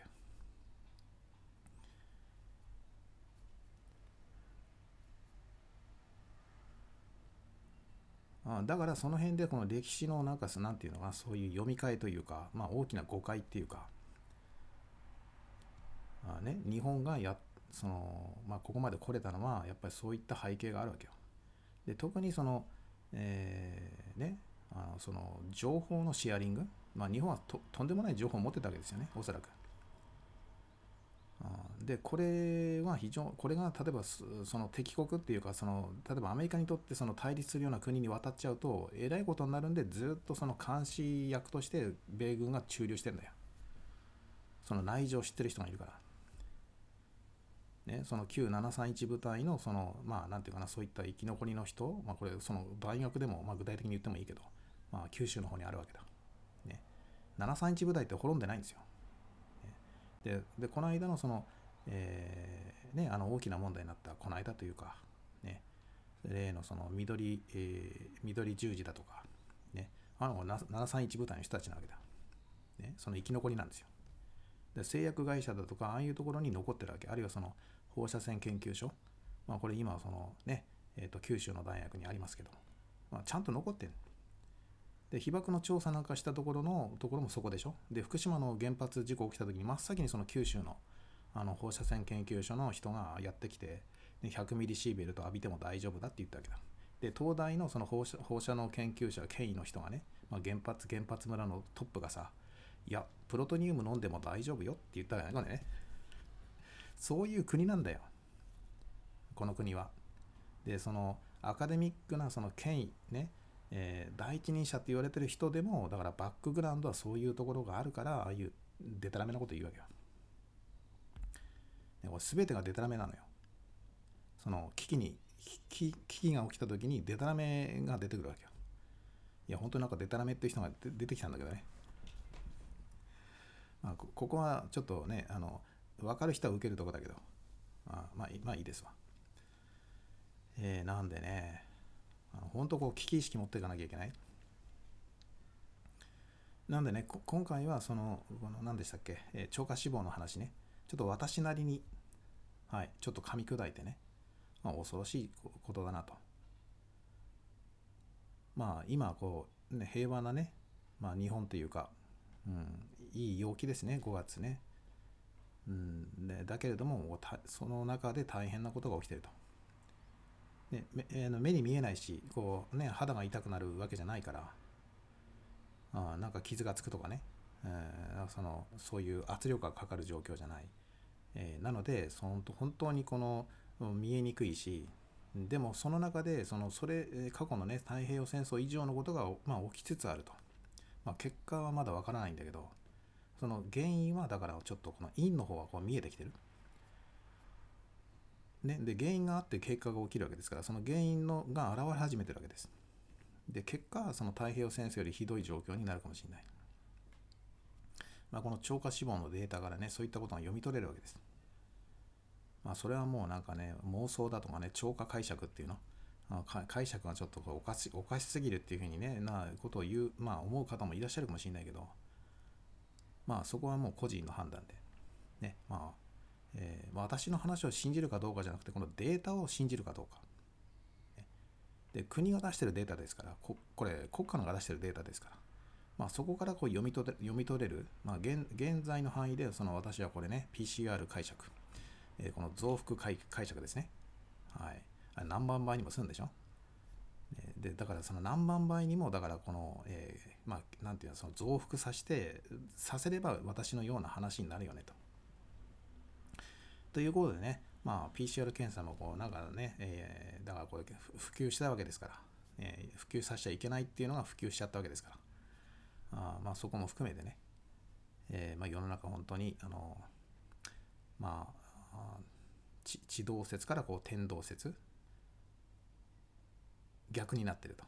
この天動説だろって言われていたやつがこう地動説になってるぐらいの話ですよ、まあ、またもう一回戻っちゃうみたいな、ね。えーまあ現象的なこう天変地異的地異的な、まあそのね、な内容になっちゃってる。その情報の流れがね。天変地異的な感じの現象がだからあのねデータから読み取れるんだけど現象面としてだから実感できない、うんそういう報道もなされないし、ね、そういった危機をその、えこういうことを言えば、まあ、その制裁というかその、ね、制限が入るし、ね、で必ずしもだからそれあの個人としてはねやっぱりのと得損得のことじゃなくてややっぱりこの事実っていうかねこのまあ誰しもやっぱりこういう時期にさ、ね、どうなっちゃうのかなっていうことを考えるわけでまあそういう自然なあれじゃないですか。もののなんていうの？その、えー、ものの哀れじゃないけどさその、えーね、そういった気持ちの部分でさまあなんて言うんでしょう。まあ赤子の心というかね赤子の心というかまあちょっと軍隊風に言うと、えーねうん、その人間の持ってる本能的な部分でしょ？えーでこれをねその日常も考えさせない。ととりあえずマスクをしとけば大丈夫だみたいなね、まあ、そういう低次元なレベルでもうこれ処理をするから、まあ、その方がね CPU 的にはほらデータ使わないからさ楽なんだよね、まあ、熱を持つことないじゃないですか。その楽な方程式というかそのアルゴリズムっていうかこれでもう簡単にもうその処理しちゃう。でそれがその現実のところに現れたのがあの、まあ、マスクがまだ必要だよっていうね。本当にこう低次元なその人々に物を考えさせない。とりあえずマスクしときは外自由に歩けると。まあ飯も食えるしと。まあ会社で働くこともできると。あでコミュニケーションもなんかスムーズにいくんだみたいなね、まあ、こういういい加減なことやってるとまあ本当に今実際に進んでることそのマスクの下でというかそのマスクで安心しちゃってるその心持ちの底でねもうそれが一気にこうなんていうかな吹き飛ばされるようなことが今起き起きつつあるのにまあこれに気づ気づかないっていうかまあそこを見ようとしない。まあ例えて言うとそのなんだろうな火山火山の,、えそのマグマが吹き出すその、えー地表の上に立ってるような状況。で自分の寄って立つその地面がさいつ吹っ飛ぶか分かんない。寄って立つとこがもうなくなっちゃう。あるいはマグマに吸い込まれるとかさねえーで一瞬にしてその火砕流が起きてさもう空気がねその空気が蒸発してもう酸素がなくなって、火砕流の中ってもう酸素がないわけですよ。一瞬にしてその窒息死するわけ、ね、でその窒息死しちゃった、えーそのご遺体がこの間出てきたんでしょ？このコロナコロナコロナの中で浅間山のさその噴火で。もう何百年もあれ1700何年だ？1780年代だから、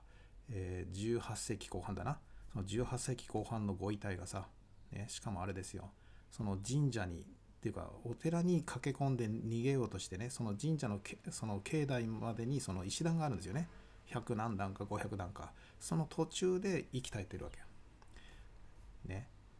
うん。まあ、高いところに登ればその火砕流っていうかその噴煙を防げることができたのかもしれないね。上の方はだから噴煙がまだ届いてなくて。まあここに逃げようと思ったんでしょうね。ところがその噴煙に捕まっちゃって、ね、も一瞬でもう窒息です。でそれがねあの、えーもうもうもう本当にこの骨になってね、えーこの間こう発掘されたわけですよ。で石段はしっかりあの石組みはしっかりしてる。あもう一瞬でね息が詰まっちゃうんで、まあ、ほぼほぼ即死。うん。だからく苦しむことはなかったでしょうけど怖かったでしょうね。うん。まああるいはその仏様というかそういうものにねそのなんていうか信心深い人だったかもしれないね。まあ神よ仏よっていうか、あ、そういうすがる思いがあったのかもしれない、まあそんなことをね、えーちょっとこのこの間ね限定ライブで、えーその辺のお話もいたしました。あなんでね、まあ、別にその煽ろうとかねあのなんか無駄なその超過恐怖あの恐怖心をね別に煽ろうってわけじゃなくてあ現実にだからねその今起きてる事態水面下でまだその表には出てきてないけど、まあ、いずれ表に出てくる。これはもう経済だとかいろんな国の制度だとか、ね、いうところにもうあるいは教育だとかっていうところに徐々に、うん、現象目に現れてくる。あるいはその今回のその参院選だとかねああいった選挙のところにもこう出てくる。で当然その外交政策だとか、ね、対外関係だとかっていうところも出てくる話ですよ。ね、やっぱりその国家の条件としてやっぱり人口ね、そのああとはその寄って立つその土地国有国有地というかその領土ですね。で今海なんかもさもうもう海もその福島の汚染水でこれね日本の領海ってのはあるけどその領海の外側って公海なわけでしょ。でこれ公海っていうのはさ国際法で決められていてその日本のものじゃないわけですよ。逆に言うと各国のものなのね。でそれって自由に中国の例えば空母なんか通っていいとこなんですよ。公海上ってね。これわかるでしょ？あまあその実際にその経済水域ってのあるけど、まあ、その排他的領域ね水域っていうのは、まあ、200海里でしたっけ、まあ、国によってちょっと定義違うみたいですけど。だけどそのその公海海ってさその仕切られているわけじゃないから国境がないわけでしょ？ね。だから福島であれをその流せばですよ汚染水流せば、まあ、30年かけて流すらしいけどうんね、30年もな流しっぱなしでどこの国も一言も文句言わない？あありえないですよ、ね。3日だって文句言ってきますよ。で30年間ずっと垂れ流すって言ってるわけ。ね国はこの国は。だけどそんなのさ国際社会で受け入れられると思う ?3 日で排水まあその、えーこれあの放出し終わりますと。あまあそそれはねその大量にだから3日でやろうと思えばできるのかもしれない話でしょ？なんでそもそも30年かけんだと？これってそれやばいから30年かけるんでしょ？その皆さん専門家の立場で見てくださいよ。専門家になったつもりで。でそのアナリストになったつもりで。なん3日で放出できるものをなんで30年かける？やばいからでしょ？で30年後になそのちょっとずつ出せば、まあ、あんまり人体への影響だとか海洋の生態系に対する影響さほど出ませんよね30年かければだって希釈して影響ビビたるもんでしょだけど30年後にはその影響出てくるかもしれない。で、その30年後まで生きていない人たちはそれで死んじゃうからいいよね。まあ私なんかもそうかもしれない。30年後もう生きてない。だからし知らんこっちゃだ。ね。で、今の政治家みんなそうだよね。あるいは東電の幹部だとか。ね。今知らんこっちゃないと。あし知ったこっちゃかと。で、30年後何何が起きようか。だだから30年っていうそのやたら長いスパンでやるんじゃないの？そういうふうに疑うのがその本来ジャーナリズムだとかそのまあ知的な頭持ってる人はそういうふうなことなんじゃないのっていうふうなこともね含めて、まあ、性悪説に立ってさまあね国のなすことは全て善であると、ね、これじゃあもう大演大本営発表でひどい目に遭った時代と変わらないじゃないですか、ね、そんでいいのかって話ですよでその可能性大なわけだねメディアのどこも反対しないじゃないですか、汚染水の排水その排水に関しては。日本のメディアどこが反対してるんですか主要なメディア全部反対してないじゃないですか。まあその国の報道を真に受けてさ、いや、これはもうちょっと全く影響ないんだと。ね、IAEA も認めてんだと。ね。あ問題ないんだと。いや、韓国の方がもっとひどいの出してると。まあ、他国の方はどうだっていいわけですよ。日本、日本国の問題ですから。ね。他の国がじゃあその戦争やってんだからじゃあ日本も戦争やっていいんだって話にならないでしょそういう子供の議論はやめて他国がどうであろうと日本国の問題としてこれ対応しなきゃいけないで30年後にその生態系が破壊されるあるいはそのなんか人体に影響が及ぶんだったらそれはその30年かければねえ時間稼ぎになる、うん、いうその短絡的な発想っていうかさ、うん。これも本当に何て言うかな性性悪説に立てばだよ。悪魔的な行為なわけじゃないですか。でこんなもん許しちゃいけないよね。うん、だったらその3日でさ、3日で排出できるものを30年かける、もしそういうことであれば、いや、実際3日で排出できんじゃないの ?72 時間以内に排出できんじゃないの？ねその海に流すだけだったら。皆さんそう思わない？日本の工業力だったらそのパイプをさ3日でつないでさやれないことないよ。日本の産業力だったら。そういうの得意なんじゃない？うん、でこれ3日でただパイプつなげて流すだけだったらできんじゃん3日で。いや本当に。ね3日は無理だとしても1週間あれば日本の技術力だったらできそうですよ。じゃあなんで30年もかけんの？いやそそこでもうおかしいと思わない？だからやっぱりあの排あの排水というか汚染水って一気に流しちゃうとやはり相当な影響が出てくる。懸念があるからしかも海底にトンネルを作ってなんか沖合で流すんでしょ。ねあまあ、あれはその漁漁漁漁なその漁業組合だとかそのあそこでね漁してる人多いですからただそのその数キロ内でその漁してるわけじゃないでしょ、ね、しらす漁じゃあるまいし、ね、沖合まで出るわけですよ。意味ないじゃないですか。ねそのなんて言うんだろう。やってることがしっちゃかめっちゃか、うん、でなんでその地下あの海底パイプを作ってその沖合2キロ先で流すのか？ね？これ子供騙しですよ。同じ結果じゃないですか。ね？だって漁するのはさ魚取るのはその2キロよりずっと沖合でしょ？違うの？何その漁港の2キロ付近でしらす漁しらす漁じゃあるまいしさホタルイカ漁じゃあるまいしね？あの辺はやってませんよ。ホタルイカだってなんだっけしらす漁だってできませんよ。あそこは。ないですよ。あの辺りはね。まあむしろその養殖？例えばその牡蠣であるとか。ああいうのはその2キロ以内であるから。あっていうか福島にはないですよ。あのその北の方相馬港だとか松川とかね。あるいはその宮城県の方。あっちの方はこれ養殖やってますから。そこの話だったらわかるよ。2キロ先まで、えー地下で。でその先からこう流すと。ならわかるけど少なくてもあのほあの福島のその沖合でその必要全くないですよ、ね、その必要性ゼロですよ。まああるとすれば地元の漁協組合。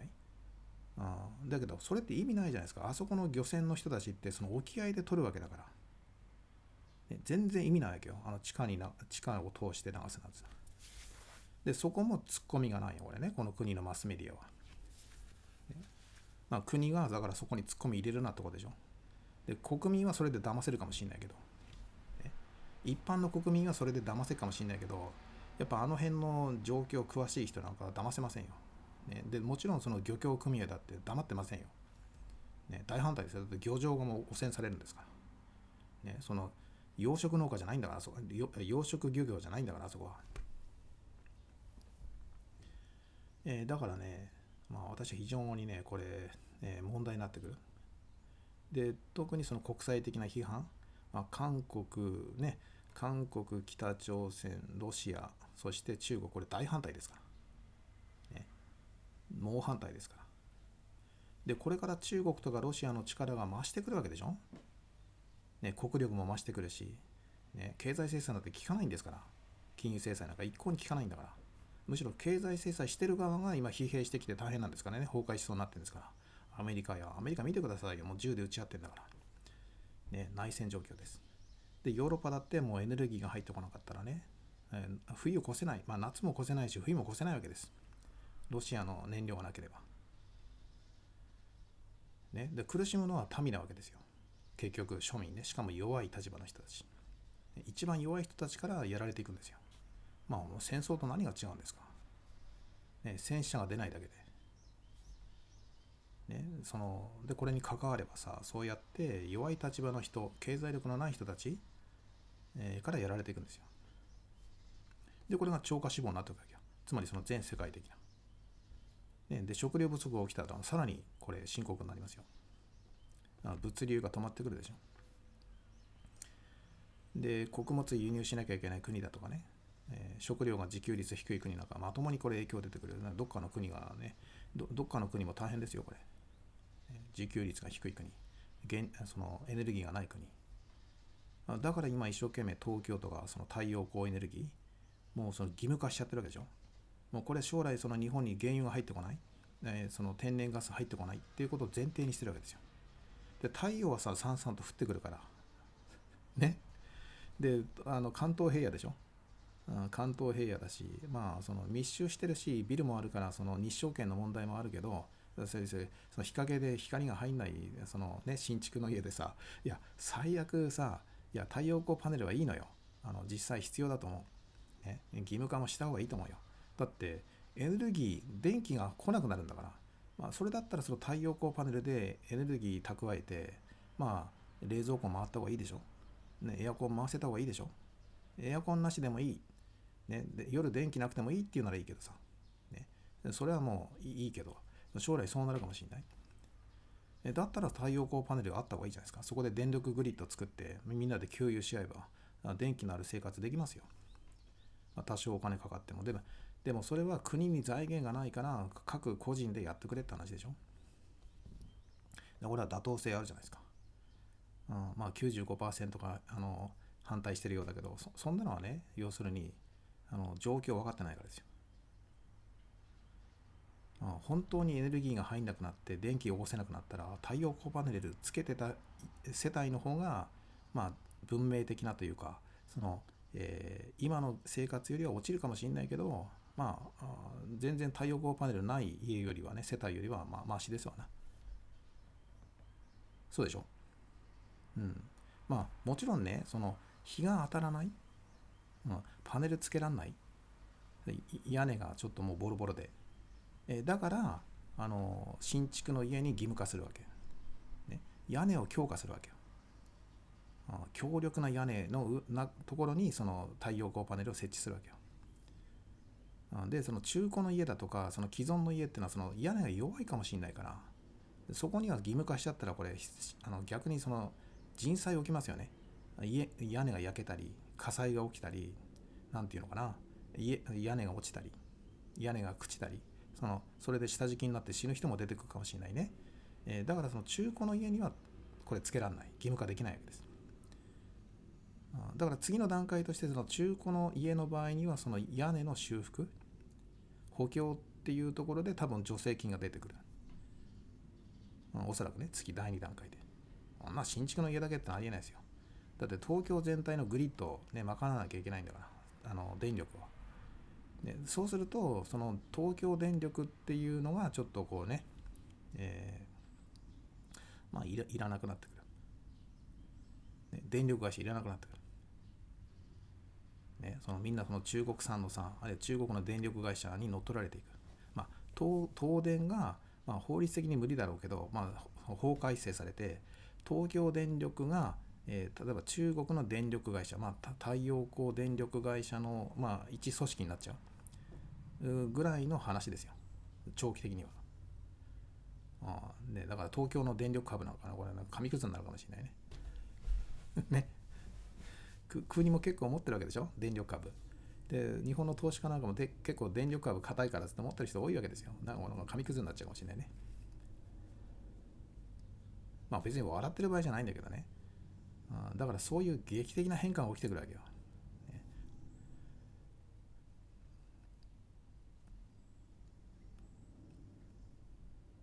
でねこの1年で起きるってことじゃなくて、ね、それはもうその30年かけてなんかね、えー、ちょびっとずつその汚染水流すように変わっていくわけよね。海だって変化していくわけよ。生態系もね。でさあの皆さんさその、まあ、海の話ね。その海にこの塩分ってあるじゃないですか。あの海水の塩分の度合いってどれぐらいか。ね。真水じゃないでしょ、まあ、元真水なんだけどその塩分が入ってるじゃないですか海水は。海水のちょっと調べてみましょうか。海水のその濃度っていうのはさ何何パーセントぐらいか。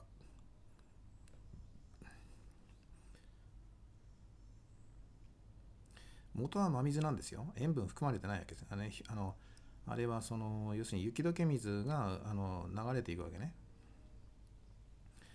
だからその海に入ったと瞬間にその塩分がねこう薄ままでそのねしかもね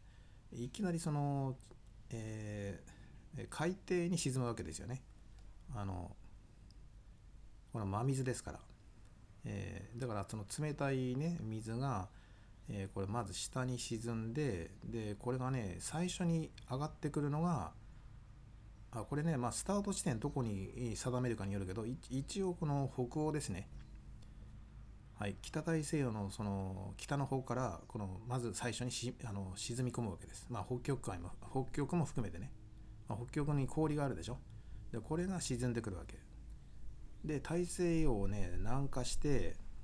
えーまあ南アフリカねでここ、まあ、南極と南アフリカこれね最南端、えここから枝分かれして一つはインド洋に入っていくんですよ。でもう一つはそのオーストラリアずっと太平洋ね、まあ、その横に滑り込んでいくんですよね。ニュージーランドとオーストラリアの間を通って、まあ、ハワイの辺りに抜けていくんですよ。でこの辺りはねあんま関係ないっていうか日本に関係してくるのはあのそのインド洋に抜けたやつ。でこのインド洋に抜けたその冷たいその、ね、海の海,、えー海底を流れていたやつがここでね初めて上に上がっていくんですよ。赤道で温められて。でこの温まったやつがそのマラッカ海峡。ね、まあ、東南アジア入って実はそその後こう黒潮として日本列島に流れてくるんですよ。まあ、一つはその対馬に対馬海峡を抜けていくんだけどね。でそれがその日本海抜けてオホーツクに行くわけよ。でその今回のそのなんだっけあの釧路半島、まああそこに実は漂着するんですよね。あそこにぶつかるわけ。まあまあそれはいいや。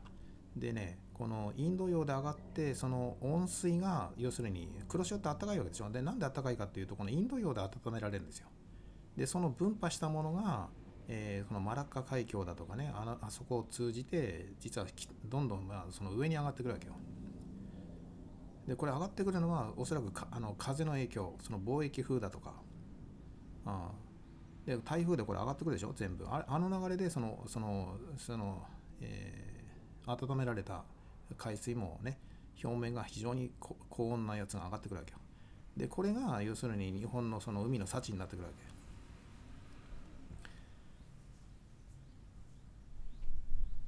えでこれはですねさらにオホーツク抜けて北アメリカ、ねえーの方に実は流れていくんですよ。そのロスそのアラスカそしてその、えー北米大陸にね実はあの流れていくんです。ということは福島でですよその汚染水垂れ流したらまずどこを直撃するかっていうともうこれも分かってるのはアメリカなんです。だからアメリカの環境保護団体とかその漁業組合だとか猛烈なその被害を被るはずです。あの被害が出た場合。えでこれはその日本国の話じゃなくてそのアメリカ国内のなんていう問題になっています。で海洋汚染。えーだからね将来的なその日米関係だとか日本とアメリカの関係にもこれ影響を与えていきます。だからそういった意味でねアメリカとその親善関係その友好でいたいのであればこれ絶対にやっちゃいけない。そのこの放出をやっちゃいけない。まずその直撃食らうのはこれアメリカなんです、ね、アメリカの西海岸、ね、ここが直撃食らうんですよ。ですでにね実はね、あ、これも言っていいのかな。すでにそのアメリカの西海岸の沿岸部の、まあ、サンゴ礁であるとかね実に被害がもう出てます。うんそのその10ね、えー11年前の、えーこのねあのあまあ、ブローしちゃってねあの吹っ飛んだでしょ？であれでジェット気流で、うん、実は、えーこの西海岸までね飛んでるんですよね放射性物質が。で海にも沈んでいて、えーでこの早い段階ですでにねこれは観測されていて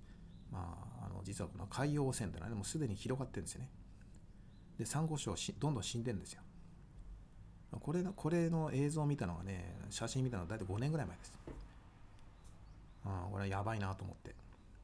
でさらに今回そのねその処理水というか日本側処理水って言ってるけど、この汚染水をね、まあ、30年間継続的に流し続ければで2キロ先で流すとこれね、まあ、ほぼ間違いなくその、えーアリューシャン通ってアメリカに渡っていきます、ね、だからだからアメリカに向かってなんか攻撃してるようなもんなんですよ。そのアメリカの漁業資源だとか。あその海洋生態系ね。これはアメリカのそれをその日本がぶぶっ壊すっていう意味合いもあるわけだって他の国に行かないんだよ。まずは、えーこれはアメリカまで行くわけです、ね、でそこで最も被害が及ぶ可能性が高いわけですよ。ここんなもんねアメリカの海洋学者だとかその関係者みんな知ってるのすでに被害出てるしなんでこれどうすんだって話よその相手はアメリカなわけよやるのかって話。ね、東京電力はこれやるのかって話。だからむしろその中国が止めてくれている、韓国が猛反対してくれてるっていうのは、その日米関係にとってこれプラスなんですよ。ね、ロシアとか中国がこれやめるよと。ね、あの汚染水流しちゃいかんよと。言ってくれてるのは実はこれ、ね、日米関係にとってはプラスなんですよ。でこれね中国や韓国が容認しちゃったらさあどうでしょう？じゃあ流しちゃうよね。で流して数年後になんかアメリカのなんか海洋資源ね漁獲量減っちゃったりあるいはいろんな奇形したその魚が取れるようになったらねあるいはそのアメリカの住民にそのそれがその生物濃縮でねなんか影響出ちゃった場合にこれどうすんのとあこれ訴えられますよこれ。ね因果関係。これ福島の汚染水だってことになったらね。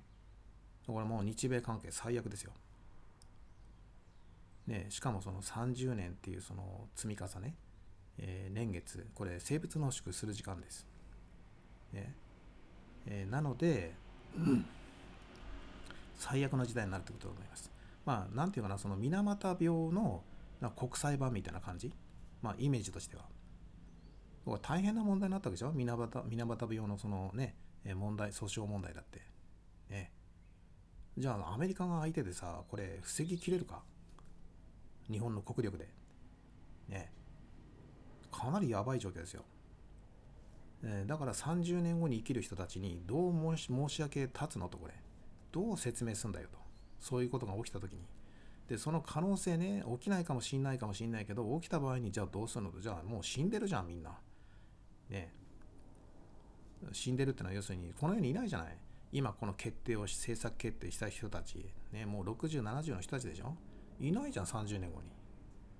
ねえー、だからいないからもうこれはもう知ったこっちゃねってやるわけでしょ、うん、俺らの知ったこっちゃないと30年後の日本人が考えればいいんだとそしたら今おぎゃーって生まれた子たちがさ30歳になってさ子育てしようなんて時にそのアメリカから訴えられる？で大変もう無残な状況になってる？そのアメリカのそのね住民だとかその生態系がさ、ね、食物連鎖で。でそういう大アメリカだけでも大変なのにさ、ね、そのメキシコだとかさらにね南米の方まで行ってしまえば、ね、南米だってこう日本をこう敵に回しちゃう。もう敵国づくりもう国連のさ連合国の敵国条項だけでもアップアップなのにささらになんか20、30人の敵国条項がこう重なってくるような状況で状況ですよ、これ。ね。だからたかがその、えー、この汚染水、ね、たかが汚染水みたいな報道を日本はしてるけど、もうえらいあれじゃないですか、その誤った考え方なんじゃないですかね。で、アメリカの良心的な研究者は、とりあえずそのタンクで補充しとけと。あ、タンクを補充して、貯めるだけ貯めとけと。で、少なくともあと10年貯めておけば、えー、なんとかなるかもしれない。その、よりその汚染が度合いが低い形で放出する技術、ここれこれのその研究に日本あるいはその国際的なプロジェクトで税金使ってねなるべくその、えー、被害が出ない、えー、ね、でこれ要するにさ今でもその被害が出ないって言ってるけどじゃあ被害が出ないんだったらなんで3日で放出できないの？なんで30年もかけんの、ね、30年かけるうちにタンクおかしくなんない ?30 年あれ耐久性あるタンクだと皆さん思う？持つはずないですよ。ね、あと、まあ、あと耐久年数数年でしょ？ね、10年経ってんだから。そうでしょ？で、古いところから朽ちておかしくなってくんでしょ？台風来るたんびに壊れてんじゃないですか。ね、日本、毎年台風来るんですよ。錆びては来るだろうしね、放射性物質が入ってるから錆びも早いわけですよね、老朽化も。そうでしょ？で、台風のたびに漏れ出すんですよ。その過去の状況を見ると。で、そしたらさ、やっぱり30年かけてその排出ってのはこれどう考えてもおかしい。よほどその濃度が高いからですよ。ね、生態系に影響が及ぶからその3日で放出できないですよ。ね、そう考えるのがまともじゃないですか。ね。あ、もうあれだね。2時になるな。まあ今日もね、3時からね、ちょっと授業あるんで、ね、もう授業の前にね、こうカッカカッカするとね、学生もなんだこれは、ね、随分この、えー、ね、えまあ、違和感ね与えるかもしれないんでちょっとクーリングククールダウンするためにちょっとこの辺でね、えー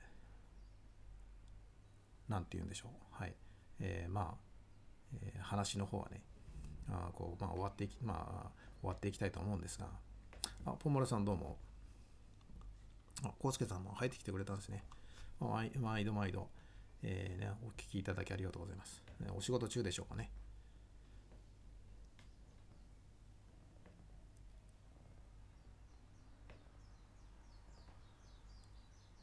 まあね、謝罪だとかね、だから、それやりだしたらね、大変なもう、なんていうんだろうね、その、ななんて言うんでしょう、その、えーかつての日本の公害訴訟の、もう、なんていうの、もうなん、10倍とか100倍クラスの、その、えー金額の話になってくるから、まあ、ある意味、それで国家財政がやっぱこう傾いてくる。うんぐらいの話でしょうから、まあ、これはもうね、なんかやっぱ訴訟をこう、なんかね、ににはもう持ってきたくない。えーだからその一部で言われてるけどそのひその会見だとかそのね、えーこのウクライナ危機に乗じてさやたらその日本はこれ好戦的になってるでしょ、ね、で敵を作ってるわけですよ。でこれってでなんだかなその30年かけてあんなもん流すなんて言ってるのもその出出任せで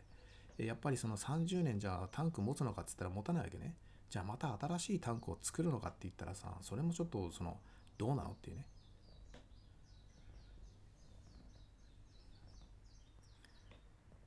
そうでしょ？あだから本来だったらもう3日で全部流しちゃってでその現行のタンクをその新しいものに切り替えていく。ね次々とその同じ用地で、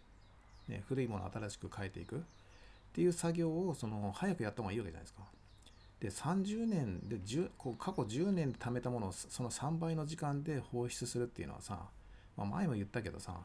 じゃあその余分にえあれじゃないですか。だから10年かけたものを10年でその、えーこれ排出していく、まあ、仮に30年じゃなくて10年だとすればさ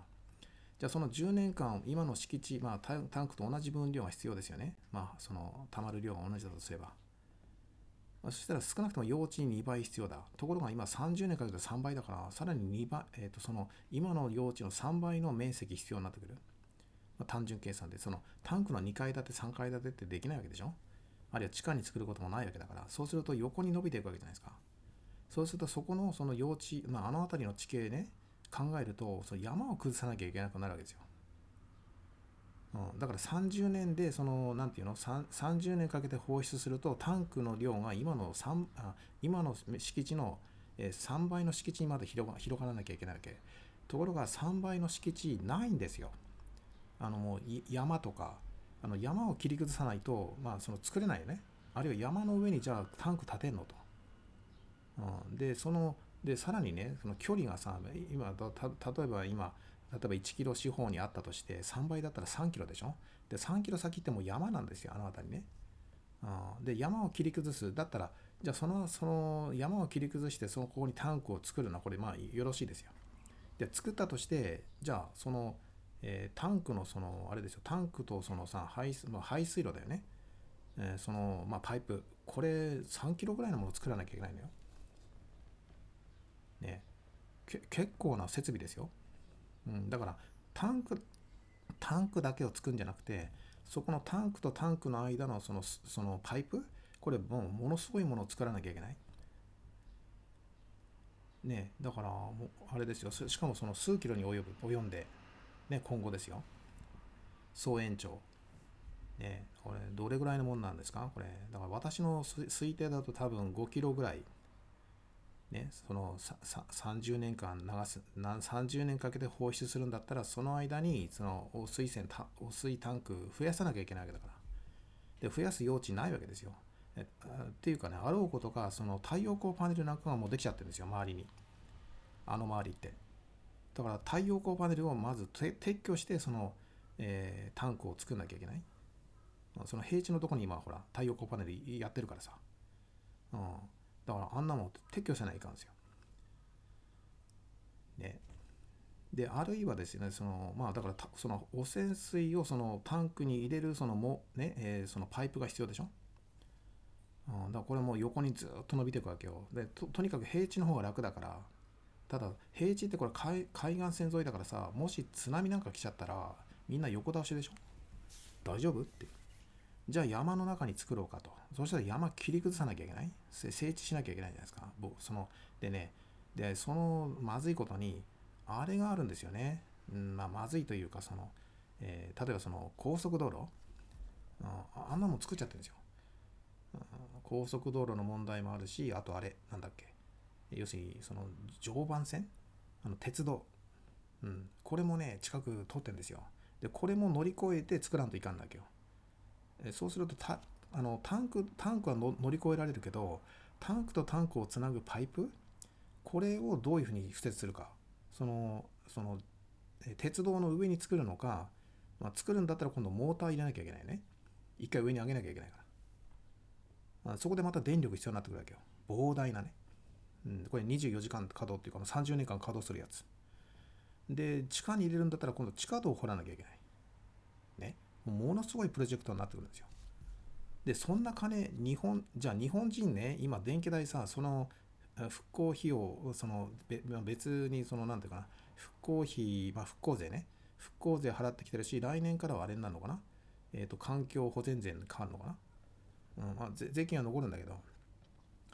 でその新たにねまあ電気代にずっとこの上乗せされるとさすがにもうギブアップじゃないですか私たちも。ね。あそうでしょ？で特にその東京電力なんか使ってるところはさやばいわけですよ。で電気代ものすごく跳ね上がってくる。うんしかも向こう30年ですよ。とりあえず。うんで30年後には今の何倍も汚染水溜まってるわけ。でさらにその汚染水を流すのにまた30年かけたらさもう何て言うんだろうな。次のあれはないですよ。ここの30年間はとりあえずだから30年後には全部出さないといけない。次もう一回30年後にまたね、えー、と2回目ありますなんて2回目というか、えーその30年後にそのものすごいあのまずタンクに溜まるでしょ。うん、でこれはもうその時に30年後までにはた30年後に溜まったやつは一気にもう出さなきゃいけない。その30年後にはね。それができるシステムになってなきゃいけない。でそれがもしできなかったらまたその30年後、うん、これは絶対ないですよ、うん、あありえないというか技術的に無理だと思う。その財政的にも、うん、ものすごいもう国家予算これね消費しちゃう、んまあ、無理じゃないかと思います。だからもし日本が何も手も手も足も出せずにそのとにかく30年ちょいちびちび出すみたいなことをねその30年もやってたらもうこれも日本潰されちゃいますよ。ね、でもう人口30年後に減ってるわけでしょ。そのあそこのメンテナンスだとかその整備をする人材すらも確保なかなか難しくなってくると思うんだよね。だってこのあの福島の復興でみんなの建設業界がさ建設業者たちがあそこに張り付いちゃってだいぶ遅れたわけでしょ。その首都圏とかその着工が遅れたわけですよ。すでに影響あるわけ。で今後人口が減ってねで外国人の人たちなんか建設要員なんかもし入ってこなかったらもうこれあれですよ。福島のタンクのなんていうかなメンテナンス、まああそこに膨大な人数がこれから必要になってくるから。ね。でタンク作るんだって。え補修するんだって、ね、で地下道を掘ったりあるいはその、えーなんていうんだろうな、まあ、その鉄道のところも例えばあるいは高速道路なんかも補強工事しなきゃいけないでしょ、うん、だってその例えば高速道路がそのなんか倒れちゃって地震で。でそのタンクにそれが落ちちゃったりしたら、もう大変でしょ？パイプなんかやられちゃったら。だそういう二次災害っていうか、まあ、その複合災害ね。これ考えなきゃいけない。ものすごいお金かかりますよ。うん。ししかも同時にデブリの摘出作業ね。これまあ何百年もかけてやんなきゃいけない、ね。うん、でデブリなんてあのスプーンいっぱいしか取り出せないんですが1回の作業で。ね。そうなんですよ。なんその10メートルぐらいあるそのアームでその1回に取り出せる量ってスプーン1杯ぐらいです、まあ、放射性物質ですからでこれも何万回何十万回あるいは何百万回って繰り返してでそれで取り出せるかどうかこれ分からないわけですよまあ、そのデブリが沈んでる位置が今どういうふうに分布してるかさえ情報がないわけです。うん、それを確定するその装置もないわけよ。どどこにデブリがあるのかわからない。うん、そのそれをキャッチするというかそれを測定する技術もないしまあ大体この辺りだろうみたいな。で妄想でやってるわけですよ。でだけどもそのそれを摘出するそのアームはもうそのイギリスに作らせて英国から入ってきて輸入して帰ってきてるわけよ。日本で作れないから。だから大事なのはそのどこにデブリがあるのか。でそこに届くのかどうか、ね。うん、でそのなんか奇跡的になんか写真が撮れてよくわかんないけどね。でさでその写真に写っている多分これがそうだっていう塊があるわけよ。水の中にね埋まって。でとりあえずそれを取り出すんだけどその一箇所じゃだけじゃないから、ね、膨大なものが溶けてるからさ、ね、でそのわわずかなその塊みたいなのだって相当時間かかるわけですよね。一回その一回の作業何時間もかかるんでしょ？あれでそのスプーン一杯ぐらいだって言うんだから。ね。あの重機のさなんかショベルカーみたいなやつでこうやるのとわけ違うんだでその一杯一杯のスプーンですくったやつをその特殊なそのピベット特殊な容器にその特殊管理しなきゃいけないわけ。で取り出したらそれをピベットに入れてでそれを保管するその、えーなんか部屋というかあそのそれそれも必要なこれから作らなきゃいけない。しかもそれをねその汚染水が、まあま、そのいっぱい立っているタンクの、ま、近くに作らなきゃいけない。非常にこの危険な状況なわけですね。だからそのピベットにもそのでその収まっているやつこれが何らかのその、えーまたねこれがその壊れちゃったりとか、ね、その保管施設がしっかりしてないと、ね、そこに例えば汚染水が漏れ漏れ出してみたいなね、うん。で何か地震かなんかでそれがその折れちゃってで汚染水に混じってなんか出てっちゃうそのデブリが。みたいなね。そうとんでもないことが起きちゃってしまったらさ。でさらに状況悪化するでしょ。でそういう起こる確率がじゃ絶対ないかっていうとそこに原料があるわけだからその材料が、ね、汚染タンクもあるしでデブリもそこにあるわけだから。でデブリは今野ざらしになってるわけだ、ね、でこれをその保管するその容器に入れて、まあ、きちっと管理できるようにする。これも半永久的に管理しなきゃいけない。ねその100年やったらおしまいじゃないですよ。もう何万年も管理しなきゃいけない。でじゃあその1万年後にじゃあ日本人がいるのか、日本人の人口構成が1万年後にどうなってるのか、まあ、それはね分からない。あるいは日本が異常気象でさ砂漠化してるかもしれないし。ででそのなんかな噴煙噴煙で人が住めなくなる、まあ、富士富士山とか火山帯でさリング・オブ・ファイヤーでなんかもう日本列島ダメだと。いうふうになる前に例えばロシアとかそのユーラシア大陸にそれを持っていかなきゃいけないんだよね。デブリを。だから日本っていつどうなるか分かんないから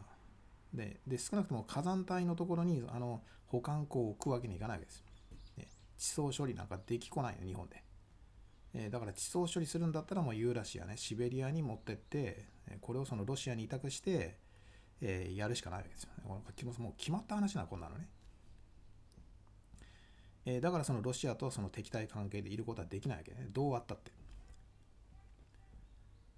うん結局ね。でアメリカがじゃあ引き受けてくれるかって引き受けてくれるわけないじゃないですか。汚染水ってこれから垂れ流すわけでしょ。でアメリカが一番被害を受ける可能性高いわけですから。で何らかの被害は出ますよ。だって汚染水なんだから、ね、その程度の差はあるんですよ、うん。でそんなところで友好国関係でいられるわけないじゃないですか、ね、で30年間垂れ流しなんですから。こんなもんもう外交関係切れちゃいますよ。ね。ね。なんか日米同盟とありありえありえるはずがないですよ。そんなそんな中で、敵対関係じゃないですか。だから、だから中国とかロシアが今反対してくれてるわけでしょ？韓国だって。その日本のためなんですよ。で、日本とアメリカがまたそのなんかその対立関係になっちゃったら、これ、やばいと思ってるから、その忠告してるわけよ。その、つまり彼らの国益なわけ。単にその日本をいじめるためにやってんじゃないんですよ。まあ回り回ってやっぱり自分たちにも影響を及ぶから、ちょっと日本にやめてくれと。うんその長期的な観点から見てこれ日米関係破綻しちゃってね日本が例えば核武装を始めちゃったりさ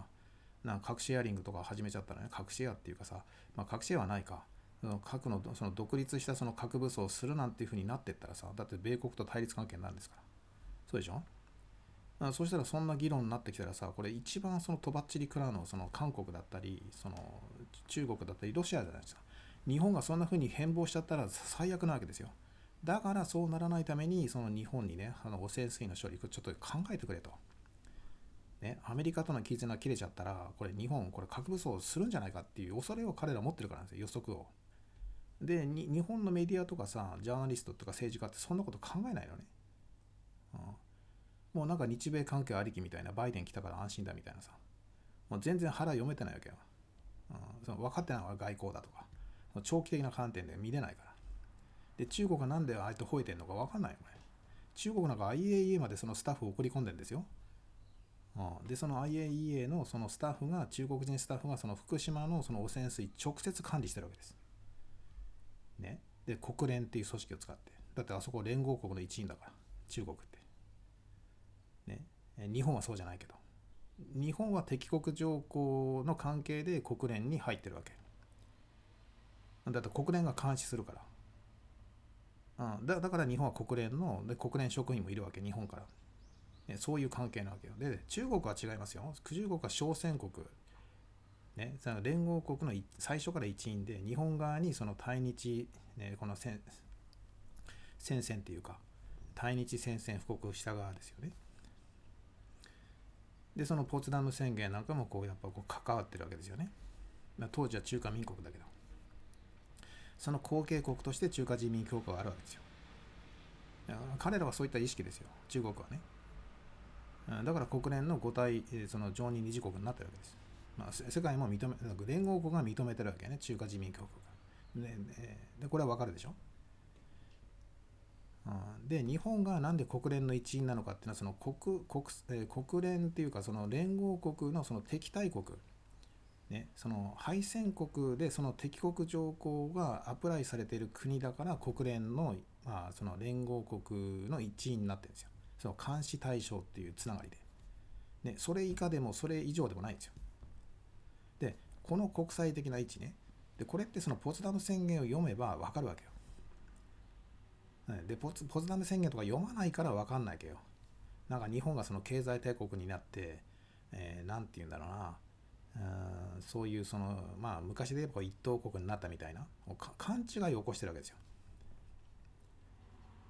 うん、だからまずまずはそのその国際社会に本当に復帰してその名誉ある地位を得たいのであればままずはこその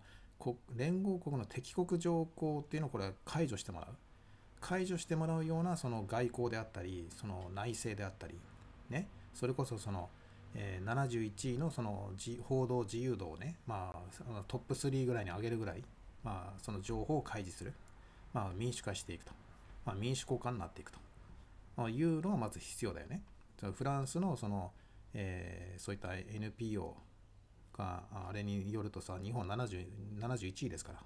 もう全然もう先進国でも何でもない、まあ、むしろ危険なぐらいに思ってるわけですよねフランスは。まあ、フランスのその、えーまあ、国連に所属するおそらくその、えー、なんだ国境を越えた何記者団？あまあ、国境を越えた医師団ってのもフランスにあるでしょ？うん、だからフランスはそういう形で国際、まあ、連合国の一員として日本を監視してるわけ。これ分かります？皆さん。フランスってのは小戦国なんですよ。そして国連の一員で五大国の一員なんですね。核保有国です、えー、そしてその日本に対する権益その日本のその、えー、分割統治にフランスもだから当然分け前があったわけよで日本日本のどっかをフランスが統治しててもおかしくないわけ本来ならで、これをアメリカは全部突っぱねたわけよ。ね、その突っぱねた金がそのまま NATO っていう組織に移行してるわけよ。アメリカがボスなわけよ。でボスの言うこと聞けってわけだ。でで、ボスになれたのはあの核の情報があるから。ね。あ最初に核を兵その兵器として使ったから。ね、みんなそれに、えー、だからその従ってた、従ってたわけ当初ね。で、それがその冷戦大戦の中で NATO として成立していくわけでしょ。あ、だけど今フランスも核を保有していて、まあ、イギリスもそうだけど、まあ、それぞれそのやっぱり言い分があるわけよ。ね、ででその拒否権も持ってるわけね。ロシアもそうだ。でそれってその昔日本にあった権益？でそのロシアのさ国会議員がさ、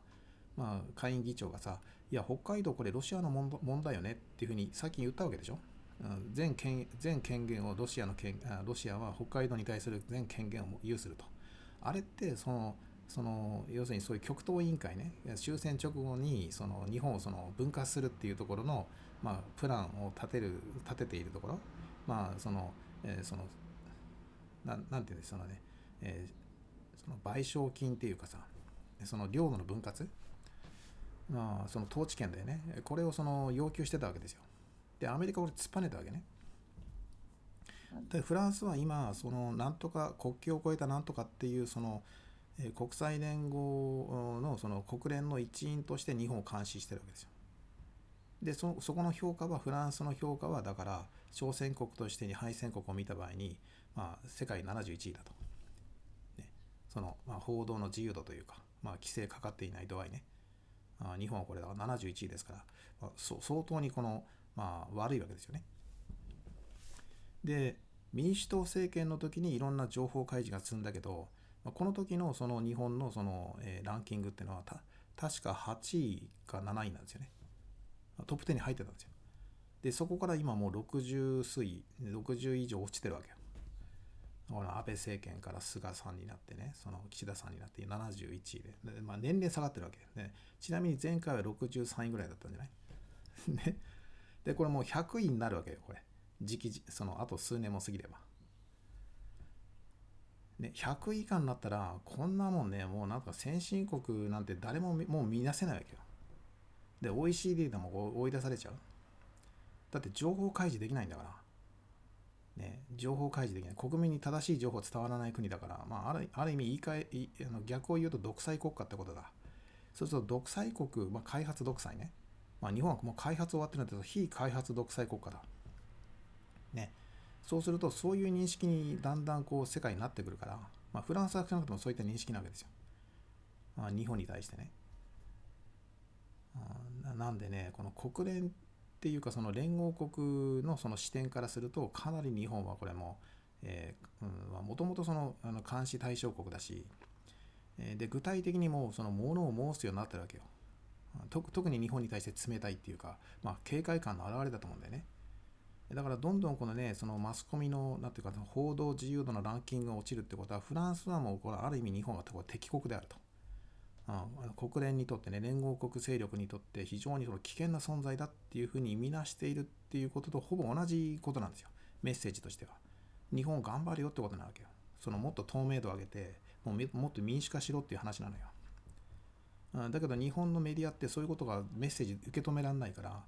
もうなんて言うんだろうな、そのどこの国か分かんないような国と同じにされてるのに、まあ、でその国って大体その独裁開発っていうか、やばい国なわけですよね、70ぐらいまで落ちると。で、そのそれをね、要するにフランスは親切に言ってくれてるわけよ。うん、思いやりがあるのね、あれね。まあほら、親日家も多いし。うん、だけども、日本のその、ボンクラメボンクラマスコミとさ、ボンクラ政治家っていうか、これ官僚わかんないから、そのメッセージ。まあ知ってて、まあまた国民には知らせないわけよ。うんで、マスコミの報道なんかさ、71になっちゃいましたで終わってんのね。で、その意味について自分のことが批判されてるわけだから、お前たちがちゃんと報道しないからこういうランキングになったわけでしょ？うんだけどマスコミってその自分のことを自分の非をさ、自分の非として認めないから、まあね、謝罪するのもめんどくさいし、まあ、まあ、国民も騒ぎ出すからさ。ね、だからもうなんか知らん知らない顔で知らんぷりしてそのスルーしてるわけよ。でもこれってフランスからのメッセージってやっぱりこれ日本危険な状況になってるよっていう話なのね。だから少なくともフランスはお前危険だなっていうふうにもう見てるよって話なんですよ。で、なんでそういうふうに受け止められないのかなっていうね。うん、その辺のなんかあれですよ。その、えーそのなんかよ、よゼミのなんかあれですよ。その、よゼミのその、あれですよ、ししの成績ランキングとか、わけ大学のランキングとかで違うんだよ。ね。その偏差値がどうのこうのだそその辺の話と全然違う。次元が違う話ですよ。あーこれもだから要するにその敵国か敵性国家なのかそのそうじゃないのかって話だからね。うん。まあ、敵か味方かっていうところの判断がこう下ってるわけだから。でその敵国だよねって話にだんだんなってきてるわけだから。もうこれはだからちょっともうちょっと真剣に受け止めた方がいいんじゃないかなと。あまりにもこう安易っていうか、うん、その分析力っていうのかな。フランスがな何を考えてるのか。っていうところがその身になんてか身に染みてこないっていうかこう甘く考えてる物事。これはねだからちょっとこの問題もねちょっとそう復元しておきますけど、うん、だからね、えーまあ私はそういうことであの、まあ、汚染水に関してはねまあこれはだからやっぱりはあ排水っていうかそのこの放出が放流というかねこれが始まったらこれ結構日本はまたこれ追い詰められていく。しかも徐々になんですよ。30年後に例えば訴訟になったり、まあ、アメリカが敵対まあ敵対的になってくる。日本に対して。まあその原因は日本が作ってるんだけど、うん、だからそれ30年後ぐらいの人にさねこれをじゃあ押し付けるのかって話ですよ。ね。だからそこのなんていうかななそ忖度というかその未来のこと。もうちょっとこう真剣に自分たちのさその将来の世代のこと考えないと。じ自分が苦しむじゃないですか。自分がその老後さもうその死に間際になってさそ若い世代の連中がさねこれ攻め攻め立てられてんですよ、うん、でその彼らはそのなんでこんな状況になってんのかなんで自分たちが国際的批判を受けてんのかをよく分からないわけですよね。そうするとだその時にもしそのじじいばばあで生きてたらさね、じいさまばあさまで生きてたらさその責めを食らうわけですよ。お前お前らがちゃんとやんなかったから俺たち苦しんでんだろっていう話になってくるわけよね。そうするとそのその老後のさもうその晩年のその、えー、まあラストのところでもうなんていうかその日本日本のその、えー、現役世代の批判を受けながらこのこの世を去るみたいに なってくるからだからそれって一番私が昔からもうもうなもう随分前からだけどこれ一番嫌なパターンね。そういう人生を送りたくないからあじゃあどうすべえと。うんで可能性としてはだからもう自分が海外に出る。日本にいるところは責められちゃうから、ね、お前らのお前らがその当事者だろうと。ななんであんなの放出しちゃったんだと、ね、えらいことになったじゃないかと。ねね国際的にその日本を訴えられて。賠償金請求されてもう戦争やってるのと同じになっちゃうわけですよね。での日本のそのただでさえ国力弱ってさ人口が急減してさ金がないところにさあね。でこの外国に支払わなきゃいけない、うん、でこれ若い世代が全部負担するわけですよ。稼ぐ世代がね。ほんでそれをさやり場がないからさで彼らがじゃあこれねもうぶぶっちぎれてさもうお前らのせいだろうと。ね。そのつまり今の世代ですよ。ね、あなたたちがって話に絶対になってくるんだよ。で、そんな中で、この、この世から去りたくないわけよ。だだから、えー、まあね、一番、まあ、その、なんか、なんていうかな、その、それを避けるためには、まあ、まず日本から出ちゃう。日本に入れないよなと。うん、本当になんか防音防音壁というかなその若い世代のさ声が聞こえないようなさなんかそこに閉じこもるかね閉じこもるかあるいはもう国境出ちゃうまあ海外に出ちゃう海外に出たってさやっぱりもう噂になってるよなと。日本で今これ若い世代がさもうこの賠償金の問題でなんか四苦してるよと。日本お前らのせいだろこれっていうふうに外国に行ったって多分言われちゃうんだよね、うん、外国に移住したところでやっぱり言われるんですよ。だってもうねいやもう日本の若い世代大変だなと。お前らがちゃんとやんなかったから見ろ見ろ。あの日本の若い世代もみんな苦しんでるからと。いうふうに言われるに決まってるわけですよ。だから外国に逃げたところで結局それは指摘されちゃうし外国のニュースになって出てきますから。だって外国は訴える側ですから。ね。でしかも相手がアメリカだったらさ、あれだけメディアが発達してるアメリカですよ。まあ30年後だって発達してますよね。うん、アメリカなくなっちゃうわけじゃないから。うん、俺はもう全世界にそのニュースが出るわけですよ。そういう未来が見えるのよ。うん、見えてそれが嫌なわけ。うん。だったら、これななんとか、今だったらなんとかなる。まだほら、来年でしょ？来年から4月かなんかに放出始めるでしょ？でこれはやっぱりこう食い止める必要がある。でそれはそのアジアのため中国にとっても国益になるし朝鮮にとってもねロシアにとっても。で一番まずいのは日本がその暴走化することなんですよ。例えばその国連脱退する。だどどっちみちほらもう敵国として認定されてるわけだからもうこんなこんな組織やめたるっつってさ日本にはその大義名分があるわけよ。ね、いざとなったら日本は国連を脱退してもう連合国なんかもうええわと、ね、ずっともうな敵国条項これで適用されてもう日本人もう嫌だと。で国際的にこう訴えられる状況になってきたらさ30年後ぐらいにもうこれはもうやめたるっつってさでかつて一回やってんだからね。この松岡洋介がさそのこれ脱退したわけでしょ？国際連盟。で日本はその過去にあるわけよ前歴が。だからこでで世界はひょっとするとまあ、最悪日本が国連から脱退して、ね、脱退するその大義名分を与えるために敵国条項を外さないでいる可能性もあるわけよ。まあ、彼らそのどっちにね日本が転んでもさ日本を利用するしようとするから、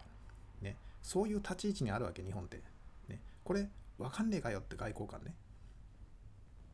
分かんないわけですよ。日本の外交官にほとんど分からないわけそういうことが、まあ、外交官だけじゃない。政治家に分からないけどで分かってる人はだからこうまたパージされちゃったり政権から外その外されちゃったりさそのいろんなことがあるわけよあるいはマスコミだったらそういったことを言う人は出てこない。表に出れない。だから国民は知らない。で、えー、マスコミの連中もだから口を閉ざしてるわけ。言えない。ね。だからここういう状況だから本当に日本国民っていうか日本に生まれたらねやっぱ覚悟せんといかんわけよ。ね、今このなんか平和な感じだけどさあそれってやっぱりこのフェイクなんだよね。その本当の平和じゃないわけよ。まあ、仮初めのというか。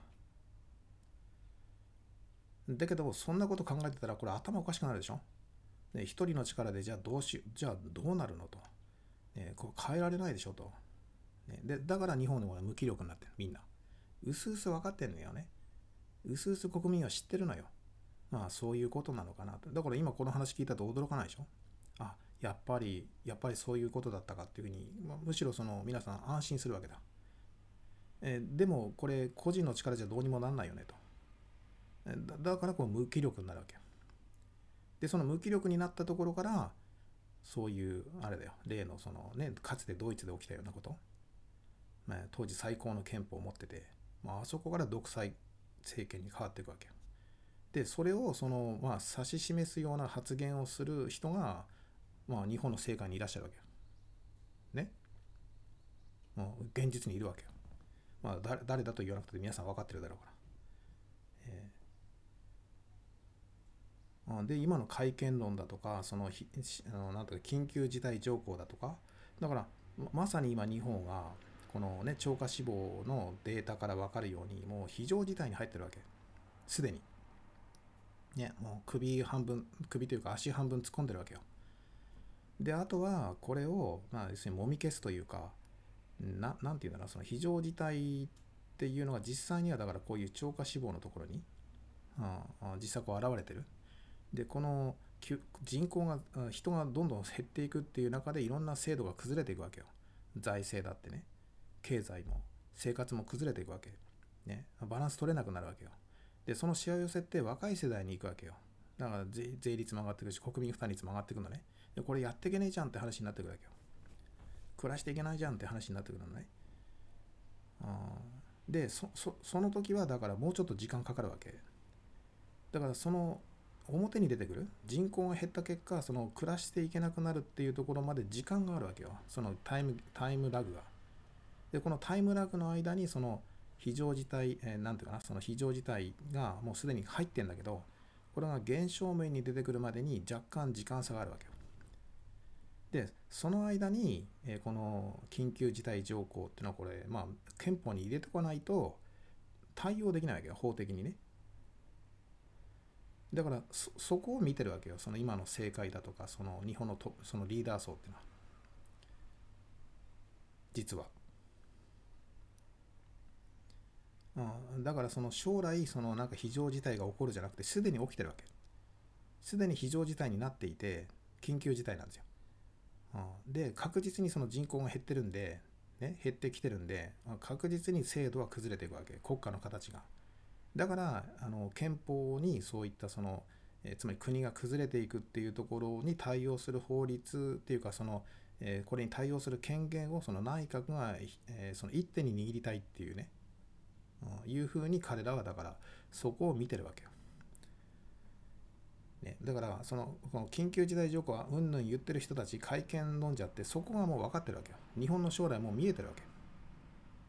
あで日本がどうなるかってことを分かっていてそれでやってる話なのよ、ね、先のことが分かんないじゃなくて万が一に備えるじゃなくて万が一ってもうすでに起きてるわけよ。その万が一がすでに起きていてでこれが現実の生活国民の生活に反映するまで時間差があるわけ、ね、で確実にそれが出てくるのよ。でその為政者っていうかその,、うん、そのね、えー、まあ彼ら知ってるわけそれを。まあざざ経済界なんかも知ってるわけよ、ね、えーだから知ってるからこの間その、えーなんだそのイーロン・マスクがその日本の人口減少について口を出してきたわけよ。だから海外のそのトップ企業が、まあ、ダボス会議なんか出る連中ってみんな知ってるわけよ。っていうかその NHK が10年ぐらい前にそのフランスの、ジャックあたりをね取材してで日本がなくいなくなるよと。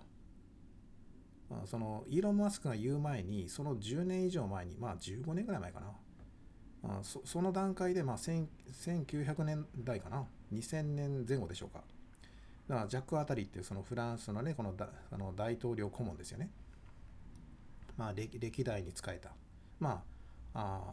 まあフランスのキッシンジャーとも言われてる人だ、ね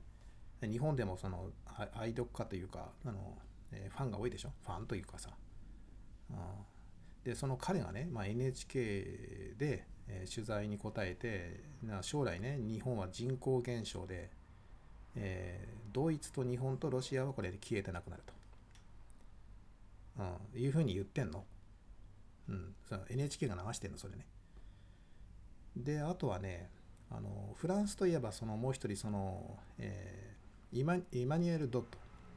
ね、イマニュエル・ドットってこれも超有名な人ですけど、まあ、私の私もちょっと、えーまあ、好きなというかあの、えーまあ、彼彼の、ね、考えは、まあ、非常にユニークだなと思うけど。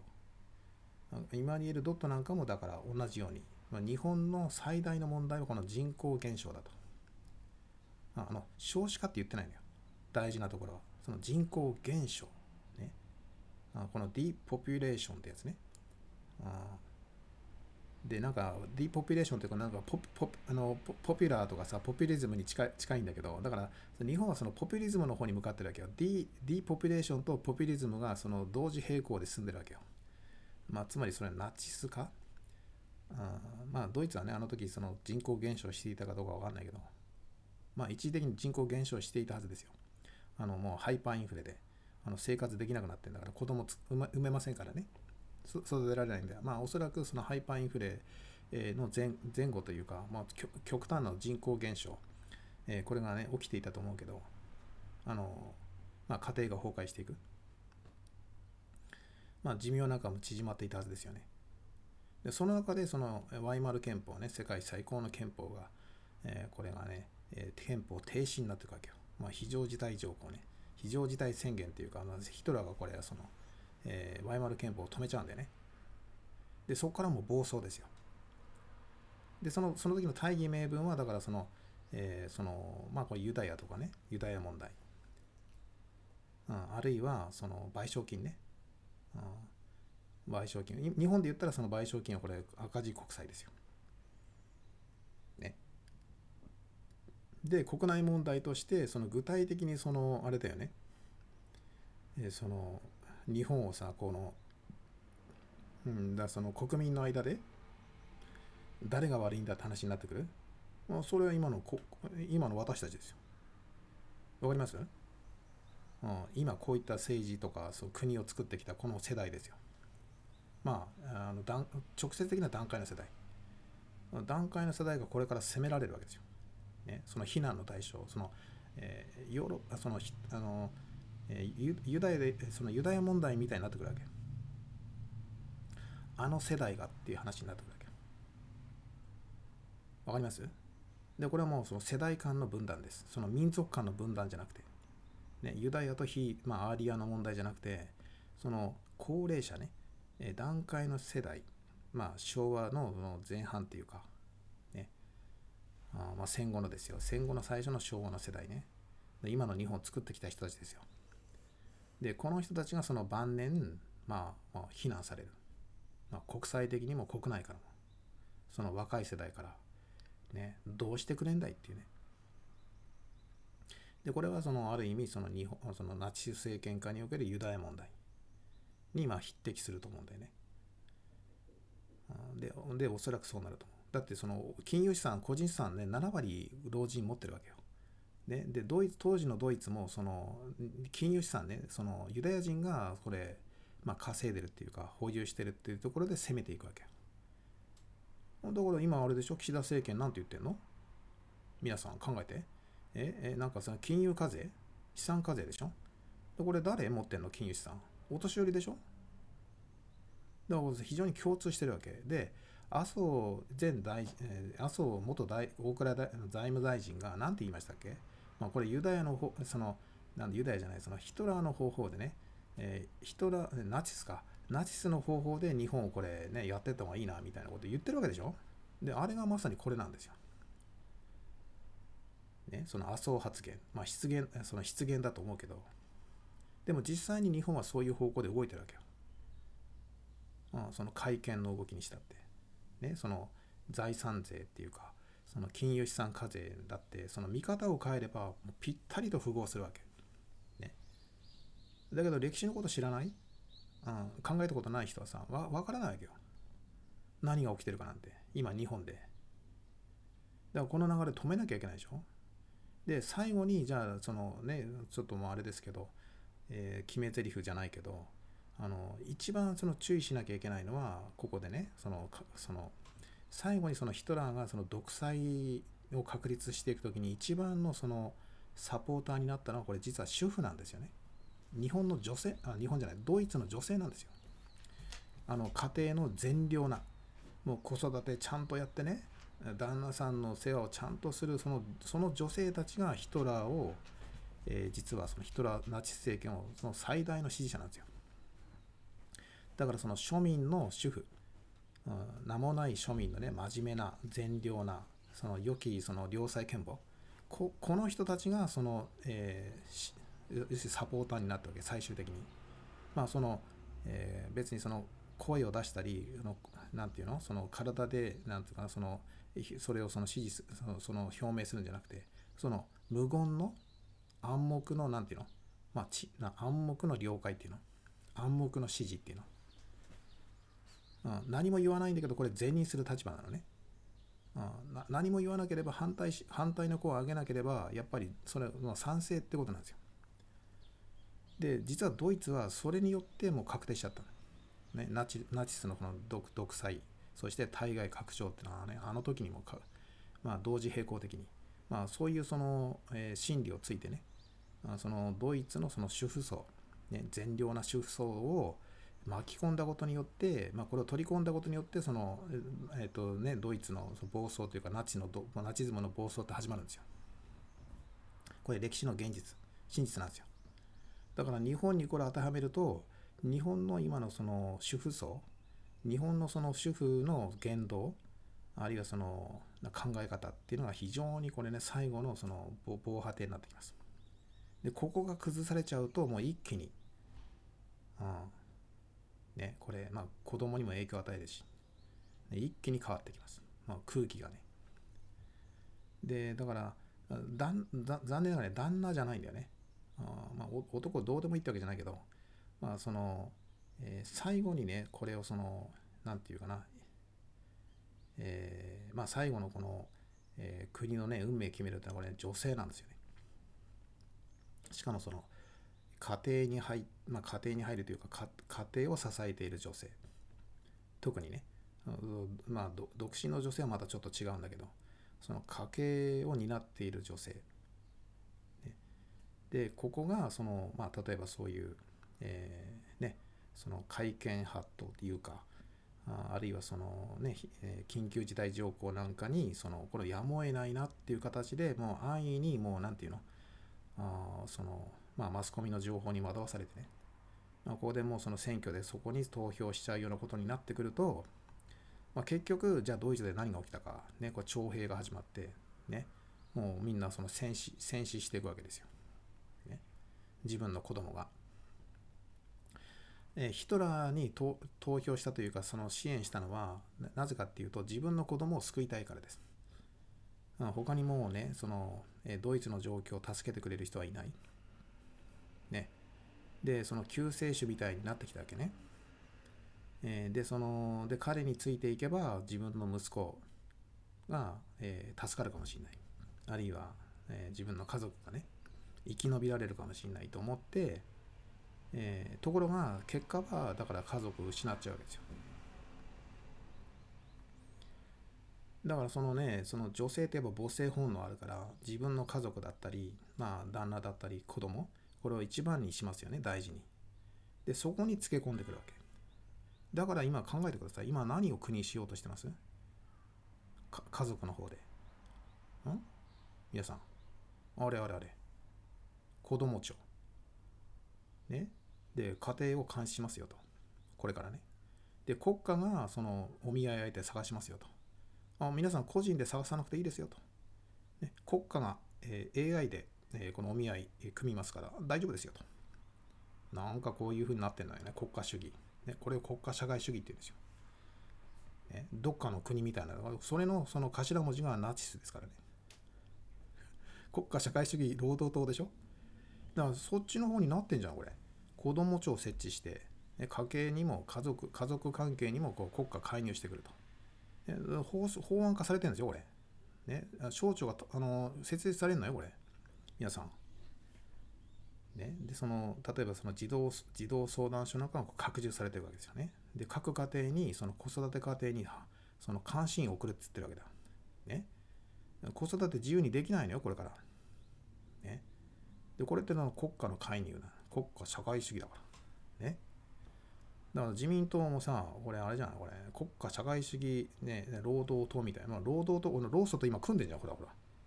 ね、従来ありえなかった、ね、労働組合と今自民党って組んでんのよ、この選挙。ね、こんなこと過去になかったわけよ。で、今これ、あのあれですよ、水面下っていうか堂々と、ね、あのその労組のね、えーあれでしょ、この間のメーデーの時も、その自民党のこのね、えーなんていうの、そのかなり幹部がこれ入ってるわけよね。演説なんかしちゃってるわけよ。な過去にありえないことですよ。だからこれも、だから国家社会主義労働党ですから。労働団体と組んでるわけよ、今。まさしくその、なんていうのかな、はためで見ても、今日本で起きてること、まあこれだけ話せば皆さんわかるよね。まあ、だ、まあ、なんなんて言うんでしょう、その政治にちょっとお詳しい方とか、あるいはその、まあ、社会情勢ね、関心のある方であれば、ちょっとこの辺の話を聞いて、こう、ピンときますよね。あピンとこなかったらごめんなさいね。私の能力不足かもしれない。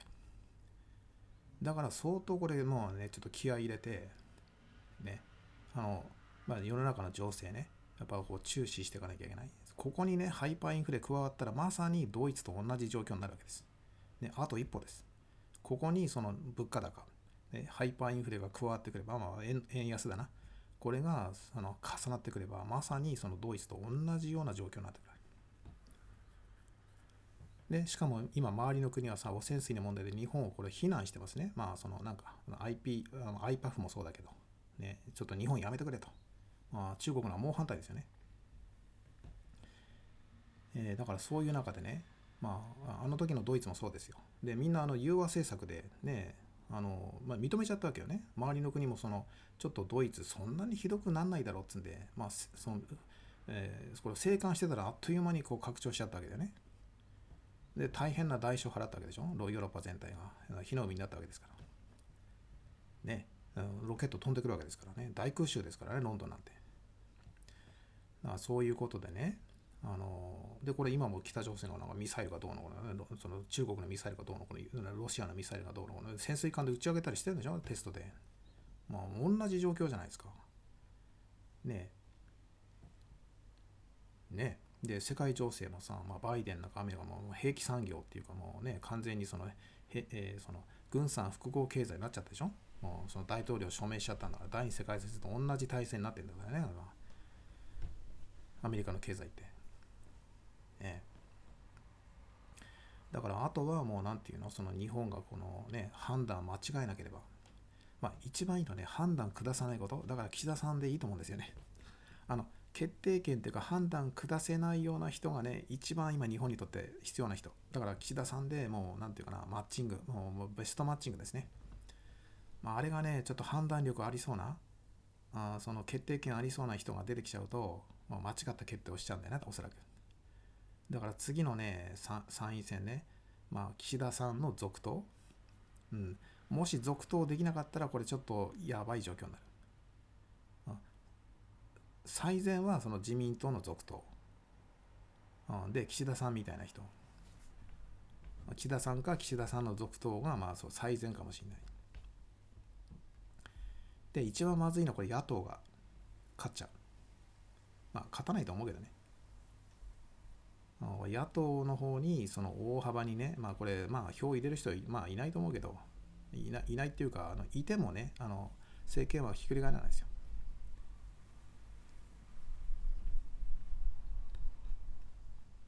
でその政権のねその政治の話じゃないんですよ。あそので一番政党今の日本の政党政治だとその、まあ、岸田体制が続くのが一番いいと思います。ああの判断力ない人が一番いい。でトップが今そういった意味で大事なんですよ。ここで下手に判断力のある人があの、ねえー政権、えーその人が握っちゃうとえーかなりやばい。あの操作されちゃう、まあ、ゼレンスキーみたいに。やられちゃうと思います。ね、彼彼はねあの中途半端にそのあれですよ。判断力あるから。もうそのだからその大統領になったんだけど。あんな人がで日本から出てきたら大変ですよ。で岸田さんでいいと思いますね。岸田さんは判断力ないので。判断力ないんで、えーであれでいいと思う。かかしみたいな感じでいいと思うんですよ。ね今日本にとって一番必要な指導者あのああいうタイプ、まあ、その判断力ない人、ね、国際情勢読めない人が一番いいんですよ。ででだから実際にし岸田さんが選ばれてるわけ。で次回も多分選ばれると思います。まあ参院選に対象するかそのまあなんか再勝するか分かんないけど。まあ多分続投されると思う。で問題はねさっき言ったようにあの支持母体の方なんですよ、ね、日本の運命決めるのは女性なんですよ。しかもその家庭でその善良な、まあ、無名のね善良な主婦。ここがここが心心変わりしちゃったらもうおしまいなんですよ。うんでそれはそのねさっき言ったようにそのあのその母性愛、ね、家族家族思いで自分の子供一番大事っっていう、まあ、基本そうなわけね。まあ、だからそのその、まあ、命を大事にする。うんその命を一番重く見れるその人たちがその日本のその特に子育てやってる女性が一番その命を大事にするわけですよね。うんいいつも子供のこと考えてるわけだから自分のこと以上に。そうでしょ、うん、だと思うんだけど。だからその命を一番重く考えてるのが彼女たちなわけ。でその彼女たちが例えば会見だとかその非常事態上まあその、えー緊急事態条項ね。つまりそのえーこれはまあ例えば例えばですよ。例えばその徴兵だとか、ね、あるいはその戦争に非常に近くなっていく。っていうところの体制にその同意を示すというか、まあ、この了解っていうかな。暗黙の了解。もうなんとなくみたいな感じになっちゃうとこれ一気に変わっちゃう。でそのナチス政権っていうのはそれでその独裁独裁化していったわけよ。その全国民の支持を集める形になる全体主義になっていったのはそういったことだね。女性票というか女性が賛成したというか女性が黙認するようになったのでその全体主義になっていったんですよ。でこれがねあの語られていないところなんですよ。その真実はそこなんですよ。ね、いろいろねごちゃごちゃごちゃごちゃね政治学のねそんな議論なんかしてる場合じゃないんですよ。あ実際にはその家計を支えるねその旦那さんのお給料からその毎月のねそのまあドイツだったらパンだね主食は。まあ、ソーセージとかよくわかんないけど、まあ、チーズだとかさ、これがもう爆上げしちゃって買えないわけですよ。で、子供に食べさせてあげれないわけ。その中で、その救世主的にその彼が出てくるわけよ。ね。まあ、そのロシアのその外交官によると、あ彼ユダヤ人らしいんだけどさ。えーでそのそのそのユダヤ人のそのそのとねその独裁者が今度ユダヤ人をあのその迫害するわけだ。で国民もそれに賛同する。まあ見て見ないふりをするわけだ。あでどんどんこの収容所に送られていてもこれ見て見ないふりするわけだ。あるいは直接的にその関わっていく。でそういうことが起きたわけよ。そのヨーロッパ中でね、うん、だからだからこれだけの問題になってるわけよね国際裁判裁判っていうかナチナチのそのナチ狩りっていうかそれは今も続いてるわけよね。その生きてる限りその追及されるわけよ。そこに加担した人はね。うん。だからこれ庶民っていうかさそのもう末端の人が関わっているから最後まで最後の一人までだからもうこれあれでしょ？その、えー追求するって話でしょ。だけど当時のドイツってその名もなきその主婦その普段は善良でその家計をね夫をよく支えて子育て一生懸命やってねえーそういう地域でも貢献されて、えーだから極めて善良で良心的な人たちですよ。でこの人たちが変わっちゃうわけよ。だから恐ろしいわけよ。あで本人たちはもう自分の家族自分のコミュニティ自分の村っていうかさ自分のその、まあ、愛着のある、えーそういった土地を救いが救いたいがためにそこにその、えー要するに賛同するわけよ、ね、このナナチナチズムに。えーであと社会もそれをその強要するような雰囲気ってあったと思うんだよね。もうもうこの、まあ、賠償金で随分そのね、えー物価も跳ね上がって生活が破綻してって、まあ、その付箋があるわけよ、うん、でまずは生活が破綻していく。その中でその主婦層がねかかあの、えーまあ、家族のね一家の太陽であるその太陽が陰りねか陰ってくるわけよ曇曇り空になるわけよそうすると家庭の雰囲気が落ち込むわけよね、子育ても、ね、ろくにできなくなるわけ。子育てらしい子育てもね、旦那を支えることもできなくなってくるわけよ。まあ、家庭不和というか、いろんないざこざも出出てくるよね。子供もなんか反発、まあ反発というか、うまくコミュニケーション取れなくなってくる。だってもう経済めちゃめちゃなんだから。ね、そういったその不安、漠然とした不安を一心に浴びるのが、帯びるのがその主婦なんですよ。うん、この先どうなっちゃうんだろうって。でもう彼彼女たちが危機感を覚えた時にはもうその国っていうのはもうもう、まあ、半分終わっちゃうわけもうこうもう戦争まっしぐらなわけ、うん、でその逆に言うとその主婦層がその健全な判断、うん、ができる間はままだね、えーままだこう、うん、なんでしょう、うん、まだまだこの状況をこう改善していくことができるわけだからね、その主婦、この日本のね、主婦たち、女性の言動だとか、なんていうか、そういうその暮らしぶり、うん、家計はどうなのかなと、生活大丈夫なのかなと、あ子育てね、問題ないのかなと。いうところで、あの国はね、だからそこをバックアップする、あいうその政策っていうか、今やらなきゃいけないこと、あっていうところでこのいろんな文科省の調査が入ってるでしょ？最近。小学生にアンケート取ってあなたその家庭でその老人介護やってませんかと。小学生に聞いてんのよ。そこまで国はだから把握しようとしてる。だからこれ逆に取るとこのデータって、まあ、あとどれぐらいまで貧困化が進むとあるいはその、え家庭のそのなんだっけそのヤングケアラーか、ヤングケアラーがさらに増えていくと、まあ、ある時点で家計が吹っ切れるわけ。あのあのつまり母親がそのぶっ飛ぶわけ。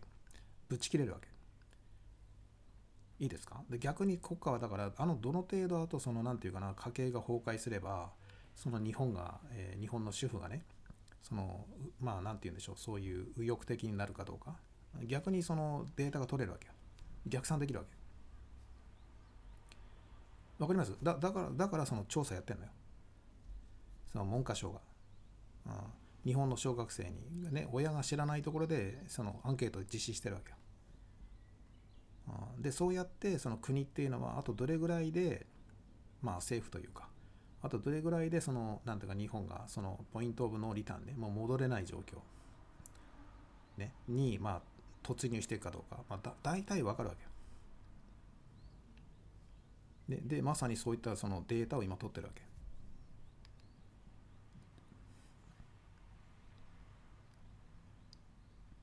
だから家計が破綻してくるんだからそういう中でね全体主義っていうのが起きてくるから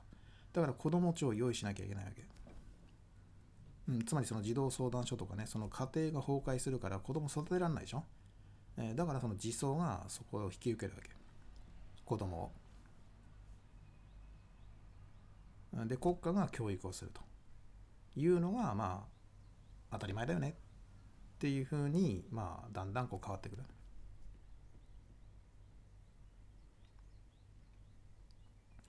だからねそういう流れの中で、えーあれですよ。だからこ国家社会主義ね労働党ですから。えーなんであのーまあいいかこの話は。っていうかもうあれだな授業始まるな。ごめんなさい、えーということでですねあ赤助さんなんかいろいろ書いていただいて。3時に終わりましょう。えー今日はねやあの焼肉ねフィレフィレフィレ肉フィレ肉か、えーフィレじゃないな。ヒレ肉だ。フィレってのあると思うんだ。あのサメのフィレだ。あのフカヒレになっちゃうからね。そそっちじゃなくて、えーフカヒレじゃなくてねその豚のヒレ肉。これをね買ってこいと、その肉屋で買ってこいと。でもその肉屋ちょっと遠いんだよね。で行列できるし。でもう2時過ぎてるんでしょ。もう3時にその売り切れになるっていうからもうちょっと今日は行くのやめて。でお金はもらってるんでねこれそのお金使っちゃうとねコピーとか怒られちゃうからあの近くのスーパーでね自分のあのあれで自腹でちょっとひひヒレ肉。あ授業終わったらちょっと買いに行って、まあ、ごまかしは効かないんだよな。ああ。ごまかせないけどまあちょっと無理無理だったってことにして。いやこれも忘れちゃうかもしれないけどね。あひヒレ肉買ってねえじゃんみたいなねちょっと言われそうだけどさ。えーで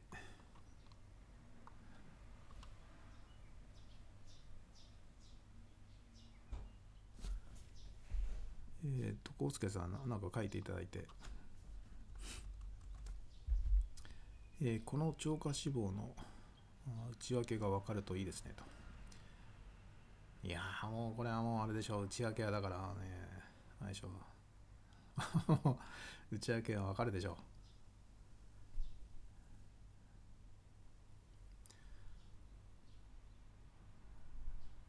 まあまあそうだね、年長者、うん。うんだからその国としてはね、ほら、年長者が早くね、たくさんお亡くなりになれば年金を払わなくていいから。ああ、これね。そそういうのもある、そういうのもあるんじゃないかっていう話は、まあよく聞きますよね。その年金の部分で。ああまあこれ、ね、長寿？長寿化っていうのをこう止める？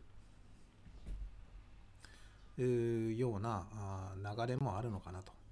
うん確かにね。大学の授業まだ大丈夫、大丈夫です。うん、まだ大丈夫。えー日本こそが三第三帝国の後継者。いや、本当にね。だから、ドイツのあれが来たでしょ？首相が。ちゃっかり来てんだよね。で、その、その、なんだかな、ならず者国家のさ、スウェーデンだとか、えーなんだ、えーフィンランドか。な、なね、その、えーあれですよ、テロリストをかくまってるような国ですよね。うん、トルコが初めてこう、あの、公にしましたね。あんなテロリストをかくまってるような国さ、で、しかも自自国でもそのテロリスト指定してる、そのグループをかくまってんだよ。ならず者国家だよな。で、あの、そのならず者国家のそのフィンランドとスウェーデンのそのフィンランドの方の首相が来たでしょ。日本にわざわざ。ねえ。こんなもうテロリストかくまってるような国の政権のさ、そんな、まあ、いかにね、容姿が、まあ、えー短麗であって、まあ、美しいとはいえね、やはりこれは一線を画してね、えーそういう話ではないと。ね、いかにこうマリンちゃんがね、こう美人に見えよう、ね、美人でこう知的に見えようと、まあ、そこはこう一線を画さなきゃいけない。ねえーというふうに思うんだけど、でもまあ来ちゃったものはしょうがないからね、まあ帰っちゃったけど。あなんでね、やっぱりその、ああいう勢力が日本にこう、えー入ってくるっていうのはね、またこの、なんかその例のそのジャパンハンドラーズとまた別にね、まあこれ有識事態だなと、まあ思うわけですよ。まあ、かつてなかった状況。ね、そんなフィンランドのこの状況で来ますかって話だよね。何しに来たんだっていうさ。まあなんかそのあれだよね。そのまあトルコがそのバラしちゃうからそのトルコがバラしちゃった時に、えーまあ日本側がね、えーまあ口が口裏を合わせるというかなんて言うんだろうな。ああそのその前もって日本がさそのフィンランドとかそのスウェーデンに対してさまあこれちょっと距離を置かないようにちょっとなんかあれじゃないですかその説明に行ったじゃない。のまあ、トルコの言うことあんまり信用しないでねとかね。うん、その、だからその辺の状況も、その内訳、内訳というか、その内情も話しに行ったんじゃな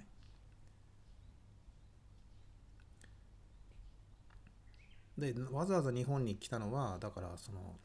あれでしょ。そういう、まあ、日本も、だから、えーそういう部分、まあ、似たもの同士、まあ、ほらジャパンハンドラーズとかああいうのを、まあ、ある意味かくまってるわけだから。ね日本だって。そうでしょ？だからそれはもうその同じような同じ類っていうか同じそのうんなんかその通じるものがあるじゃない？で思わずそのみ身内ってわけじゃないけどまあ あの気が合うんで来たのかな。似たような状況の国のところにまあねこう行ったりする。思わずねあまたボボロが出てきちゃうなこれね来ると。おマリンちゃんみたいなの来ちゃうとボロが出ちゃう、まあ、その日本のね、まあ、大半のメディアというか国民は騙されてねその美貌に騙されてもまあやっぱり騙されない人もいるんだよね、まあ、ほらなんか個人的に言うとその個人間のあの例のあれですよそのつつもたせみたいなね。あこの美人貼っとけばなんかこう騙す騙されちゃうみたいな、まあ、その程度にこう日本をこう考え日本をその、えー今思わ思われてんでね。でもやっぱこれねその美美人はなんかトゲがあるというかまあね蜂の人差しとかね、まあ、そういうのもあったし、まあ、蜂の人差しってあのう宇野総理ね。ちょっと古い話だけど。まあ俺美人美人だとかねああいうのああいう方が怖いからね。まああんまり俺歴代のさ、まあ、メルケルさんも最初は可愛かった感じだからまあ美人ではないけどまあなんていうかなそのまあある意味愛嬌があったから。まあ美人とも言えるじゃないですか。で歴代のやっぱりそのねこの、えーまあヒラリーもそうだけど、まあ、顔自体はさ、まあ、若い頃はそのやっぱり整ってるわけですよね。まあ美人なわけだ、ね、ササッチャーだってなんだっけあのイギリスねイギリスなんか女性の最初よく出てるけど。まあまあ、あとそのヨーロッパ中央銀まあその中央銀行の中の中央銀行って言われてるさねああいうなそのクリ,、えークリスチャンクリスティーナじゃないクリスチャン、えーラガルドとかね。やっぱおしゃれでまあ美人って言えば美人だよね。まあ今はもう年食っちゃったけど、まあ、あの年でまあしっかりその背もね、えー曲がってないし背じゃないその背中も曲がってないし、まあ、美容健康には気をつけてんでしょう。でまあちょっとねイエレンなんかねちょっとまあたぬたぬき女みたいな感じでねちょっとまた別な意味で愛嬌あるじゃないですか。まあ若い頃は可愛かったじゃないですか。ね。まあみんな若い頃はみんな可愛いのか。でまあ要するにそういう魅力もなかったらさやっぱりその政治の中枢に入っていけないよね。能力だけじゃまあそういう話。あブブスいないよ。あこれ言っちゃいけないのか。あドドブスいないよ俺政治家に。ね、その過去の例見てちょっと頭私の頭にそのよぎるそのないブスいないですよ。えーなんでね、えー何の話かな。落合信彦氏の本にも第四帝国というのがありましたと、えー知らないけど、あそうなんだ。うん。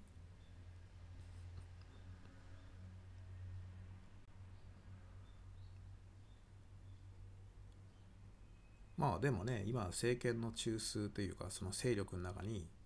まあそういう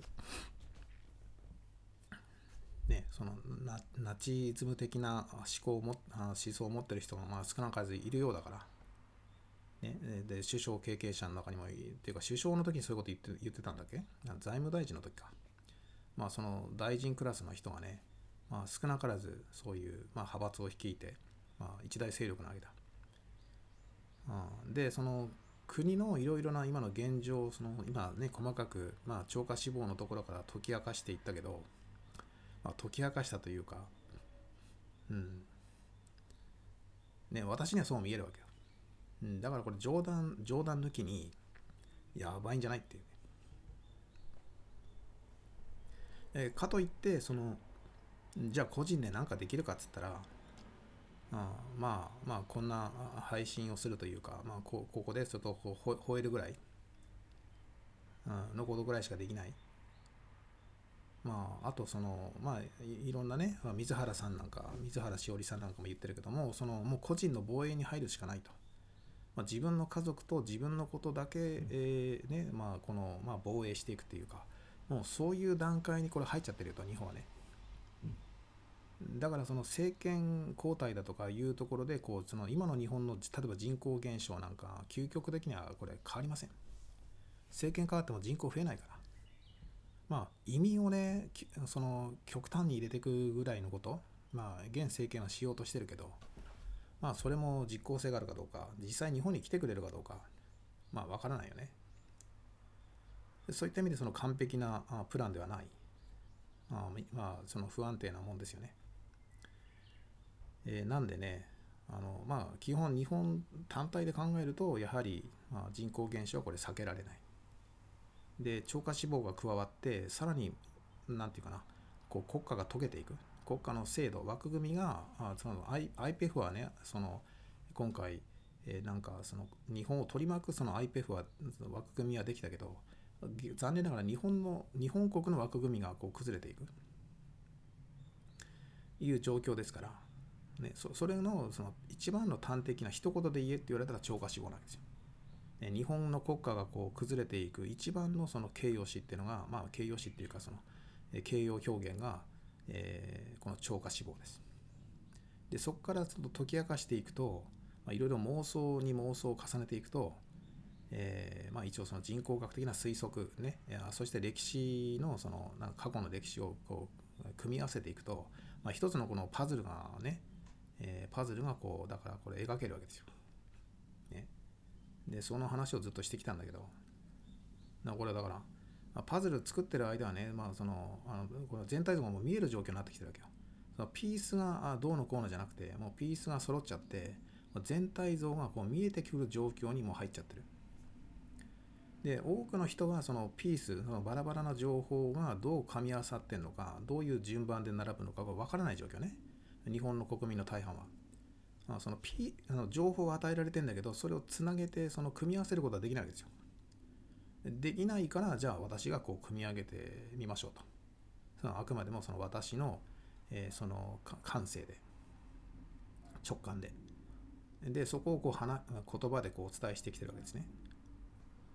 で同じそのこの言葉の情報が皆さんの頭の中でその同じピースねパズルのピースが同じ私の頭の中にあるものと、まあ、一致してるかどうかは知りません、ね、一致しなくてもいいと思うけど。でそれなりに皆さんの頭にこうつながっていってると思うんで、ね、皆さん皆さんでこう描描描描いて描ける状況だと思うんで、まあ、描けなかったらすいませんそれは私の言葉、えー言語能力の不足ですね。あるいはあなんか根本的に何か考えがおかしいのかもしれない。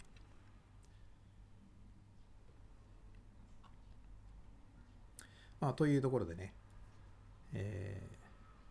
ーまあ、今はこう笑ってられるけど、まあ、来年どうかなと。あまあ、笑ってられない状況かもしれない。まあ、特に来年はこのね、汚染水の排水もこれ始まるし。で、これ、で、私はね、汚染水を流すことはこれできないと思います。不可能だと思う。で不可能だったらこれをその用地買収繰り返して、ね、えまあ、まあ、なんですか、周辺、まあ、5キロ付近ね、全部。で、そこには太陽光パネルも敷設されてから、あんな取っ払って、あもうタンクどんどん作っていく。ね、で、おそらくその鉄道だとか高速道路にもかかっていっちゃいますから、まあ、そこも大規模な改良が必要ですね。まあ、膨大なもう国家予算組んでいかないと。で、これをね、30年間、まあ、とりあえず続けるとして、ね、30年これから続ける30年後2050年いっちゃってますね。だから2052年ぐらいまでの間にその新しい技術その本当にこの汚染水が処理水って本当に呼ばれるように、ね、で中国やその各国の反対をその、ね、反対が声が起きないようなそのレベルにまで、まあ、30年あるからその説得できるでしょ。で技術をそのやっぱり日本はこれ投資をしてね、そこの処理水っていうふうにね呼ぶんだったらで今処理水じゃないから汚染水だから30年かけてちょびちょび出そうって話でしょ？やっぱり汚染の度合いがきついから30年かけて放出するって話だからえどう考えたって？だってそうじゃなきゃ3日で放出すりゃいいじゃん。その影響ないんだったら、ね、3日で放出できる状況だと思うよ。なんならタンク全部ぶっ壊して流せばいいじゃないですか。ね。だって問題ないんでしょ？で日本日本日本国っていうか日本が言っているその基準が本当に問題がないんだったら、まあ、タンクに穴開けて流せばいいじゃないですか。すぐに。ねいつだってできるじゃないですか。じゃあななんで批判されるのか。なんで中国が IAEA の査察汚染水の査察にわざわざ中国がスタッフを送ってくるのか。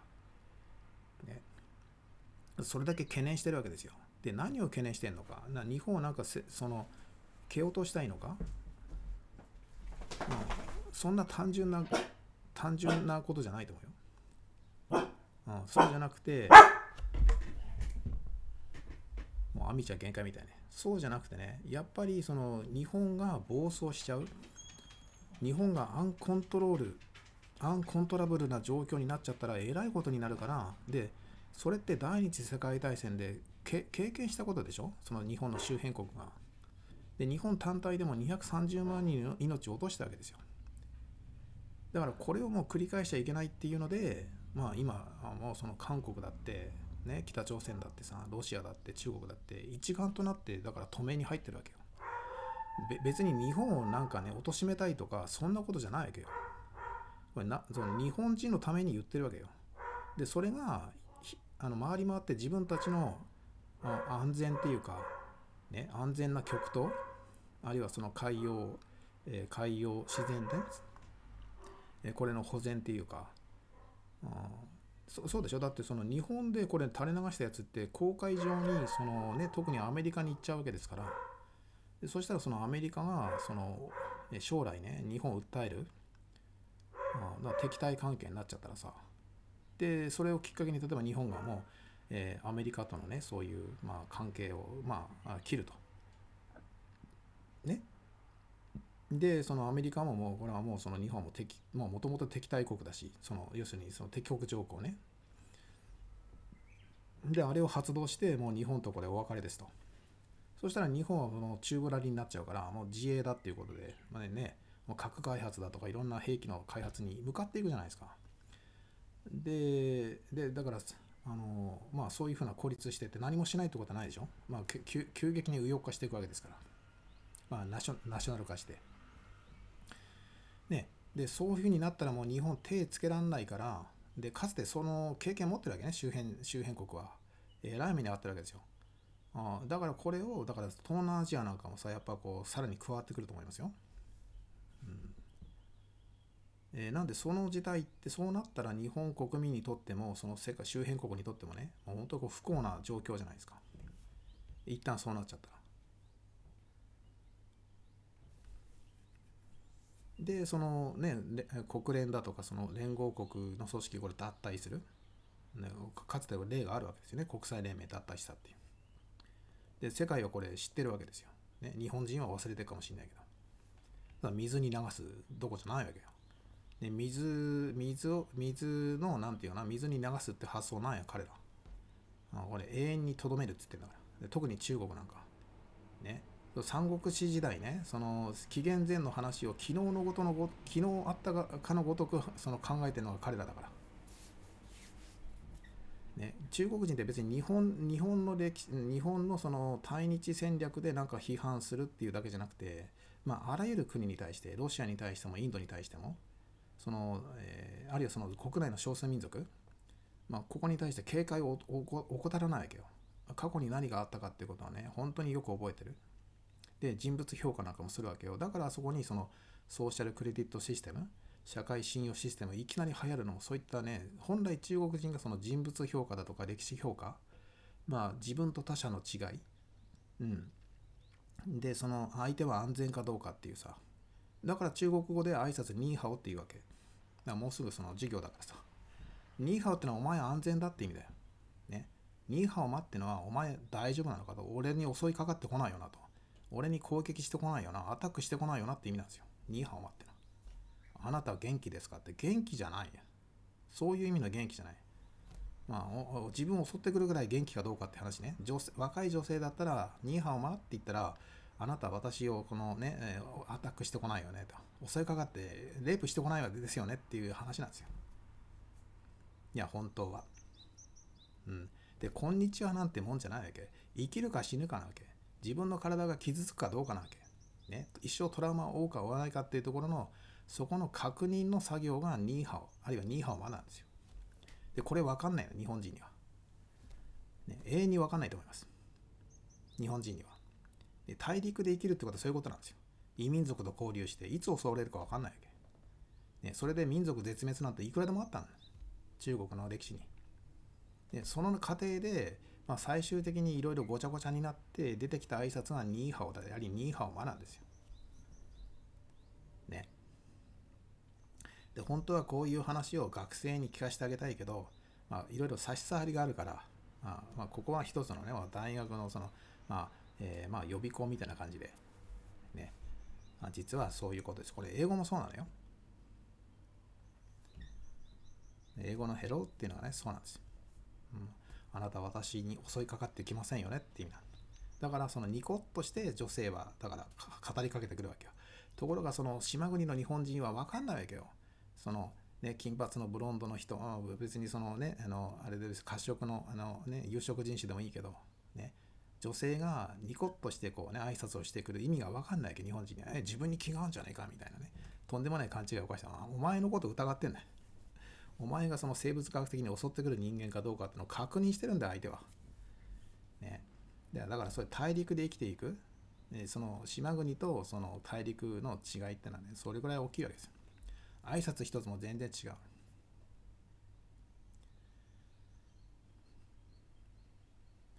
だから島国なんかさその無言で、ね、別に何も言わなくたって挨拶しなくたっていいわけよ島国だったらそうでしょ？あなんか挨拶しましょうねってね挨拶しない人間ダメよみたいなそうじゃないんだ挨拶しなくたってちゃんとやっていけるぐらい安全なんだね、相手を疑わなくてよかったけど、だから今田舎に行けたら、田舎に行って鍵、鍵、ね、家に鍵なんかしてる家、どこもないな。田舎行けば。本当の田舎ってのは。昔日本みんなそうだった。で戸締まりなんかしなくたってよかった。ね、だから今はさすがに銭湯行かんよ。相当田舎に行けば今も戸締まりしないと思うけど。ね、だからそんな戸締まりしなくていいところにさ、挨拶なんかするわけねえだろ。ね。うん。だからまあするとすれば、えー、どんな感じかな田舎だと、えー、そうだな田舎だと「こんにちは」なんて言うわけないよ。おはようございますなんて絶対言わないよ、まあ、田舎だと。あそうだな田舎だとねご近所だと。えー、まあそうだな。だからその、えー、こんにちはっていう前にもう玄関の戸を開けてます。これが一番分かりやすいな。あその相手になんか言葉で確認する前にもう体がその相手のまあ何て言うかなそのプライバシー空間に入ってます。あだから田舎ってそういうもんだで日本人昔みんなそうだった。だから言葉を交わさなくてもよかった。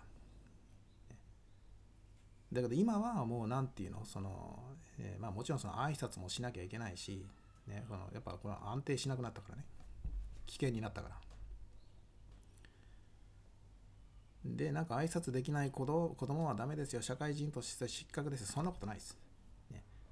で、挨拶をしなきゃいけないぐらいに日本はこれ落ち込んじゃったそのディグレードして悪化しちゃったんですよ。だから今後ね、ますますね、挨拶とかをこう大事になってくると思うけど、それは身を守るためです。命を守るため。特に女性はね。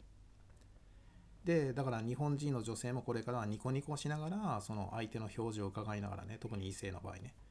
えー、だからますますのあ、まあ、表面的な愛嬌を愛嬌能力、まあ、そういったものがこう求められてくる。うん、だからそので女性はちょっとこれ大変だよね。まあ面倒くせえっていうか。えー、なんで女性は本当に疲れてくると思うし、普段ね、これストレスになってくると思います。もうそのニコニコしたくなくたってニコニコせないかんようになるわけ、日本、これからね。で、もともと器量よしというか、その愛嬌のある人はそれでその素を出せばいいけど、もう挨拶なんかしたくねえやと。ね、男になんかもうそのいちいち気,、ね、気を配ってらんねえやと。もう年まだしみたいな。それであってもニコニコせんといかんのよ。だから女性本当かわいそうだなと。お気の毒っていうか。だから私はそれ分かってるから。まあ、ていうか予測してるから。あの、そのニコニコした女性の裏の気持ち。あご苦労様と。ね。まあ、挨拶一つだけど、本当にこの、でそこには深い意味があると。ね、日本のこの変化というか、ね、社会のそのそこに動揺を見るわけです。なバカなことばっかり言ってないでね、まあ、ちょっと授業の準備しますわ、えー皆さんどうもね、ご視聴ありがとうございました。おかげさまでね、え着々とその回復してます。ね、あ頭の脳の回復じゃないですよ。あの登録者数が徐々に伸びてきてます。まあ、いきなりまた減るんだけどね。伸びては、徐々に伸びては、まあそうそう、2歩進んで3歩下がるみたいな感じなんだよね。で、今2歩進んでる状況で、ちょっと機嫌がいいんでね、今日はあの、はい、飛ばした発言をいたしました。お許しください。全部ね、あの、ホラですから、あのね、私のその個人的な、あの、見解であって、主張であり、ね、まあ、その範囲内での話だから、えーまあ、そこはね、えー皆さん誤解のないように、真に受けないようにね。まあでも、マスメディアよりは、まあ、マシだというふうに自負はしております。あそこだけね、ちょっと、えーお伝えして、今日の配信ね、午前、午前じゃない、午後にか、午後にかけてね、あ長時間、どうも皆さんね、えー苦痛に耐耐えてるかどうかわかんないんだけど、まあ、何かしら皆さんのね、えーああの参考というか、あのプラスになればと思って、えー一生懸命話しましたんで、まあ、今後ともあお気に召していただければね、ごしご視聴、継続していただきたいなと思います。どうもありがとうございました。